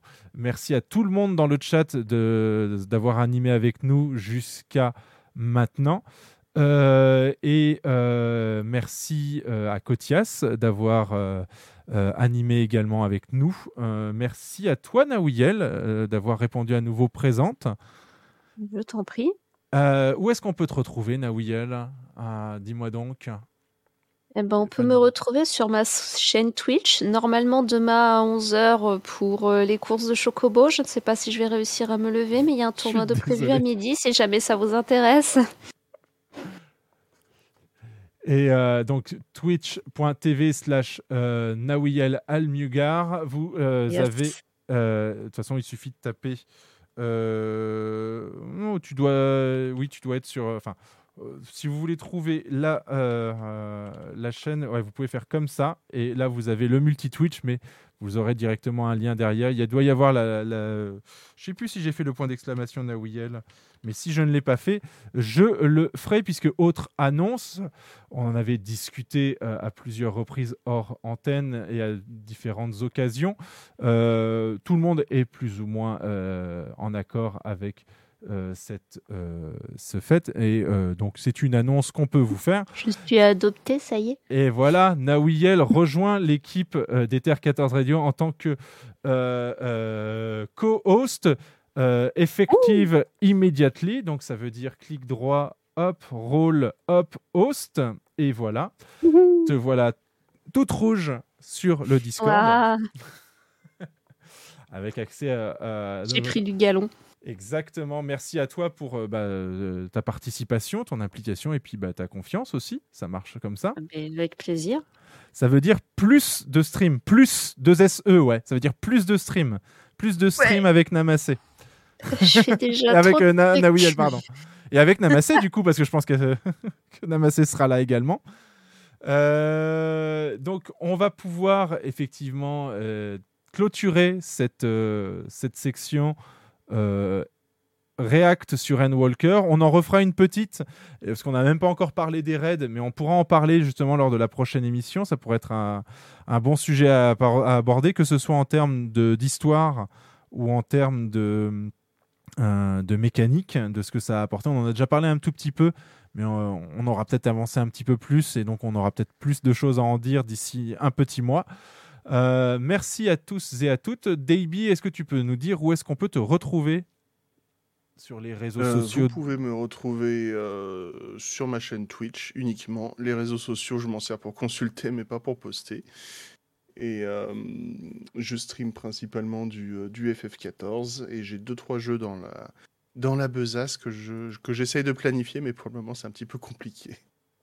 Et toi, Castel? Euh, pour ma part, euh, vous pouvez espérer me retrouver sur ma chaîne Twitch, mais bon, comme ça fait un petit moment que je suis pas, que j'ai pas fait un, live, bah, écoutez, ça viendra le moment où ça viendra, mais euh, après, c'est toujours prévu que nous fassions avec le point de vue des dieux et Punkbab la suite de Final Fantasy IX en let's play doublé.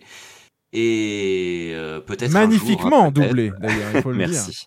Peut-être un jour la suite de Mega Man X, euh, Monkey Island 3 et euh, Tomb Raider pour passer sur Mass Effect, mais bon, ça, on attendra que les astres soient alignés. Tomb Raider, dont la trilogie a été offerte sur l'Epic Game Store pendant tout le mois de janvier, enfin en tout cas début janvier. Euh, donc ça m'a permis de récupérer ce que je n'avais pas. Euh, et oui, on ne parle pas que de FF14, vous l'aurez euh, remarqué. Euh, C'en est terminé de cet épisode d'Ether 14 Radio. Je voudrais remercier tous mes euh, co-hosts, euh, donc euh, Naoui Alam on vient d'en parler, Kotia Skamora, Castel Destil, Daibi Netsumi. Euh, je suis NKL, à, à la prochaine, prenez soin de vous. Des bisous. Bisous. Bonne nuit tout le soirée à monde. tous.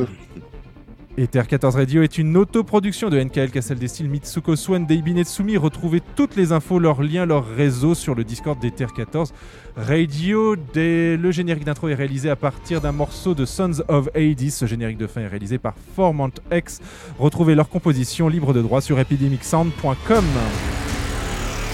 Ether 14 Radio, ses animateurs, ses animatrices sont seuls responsables des propos tenus sur ce podcast. Soiranis et l'équipe Final Fantasy XIV ne peut être reconnu responsable des propos tenus dans cette émission.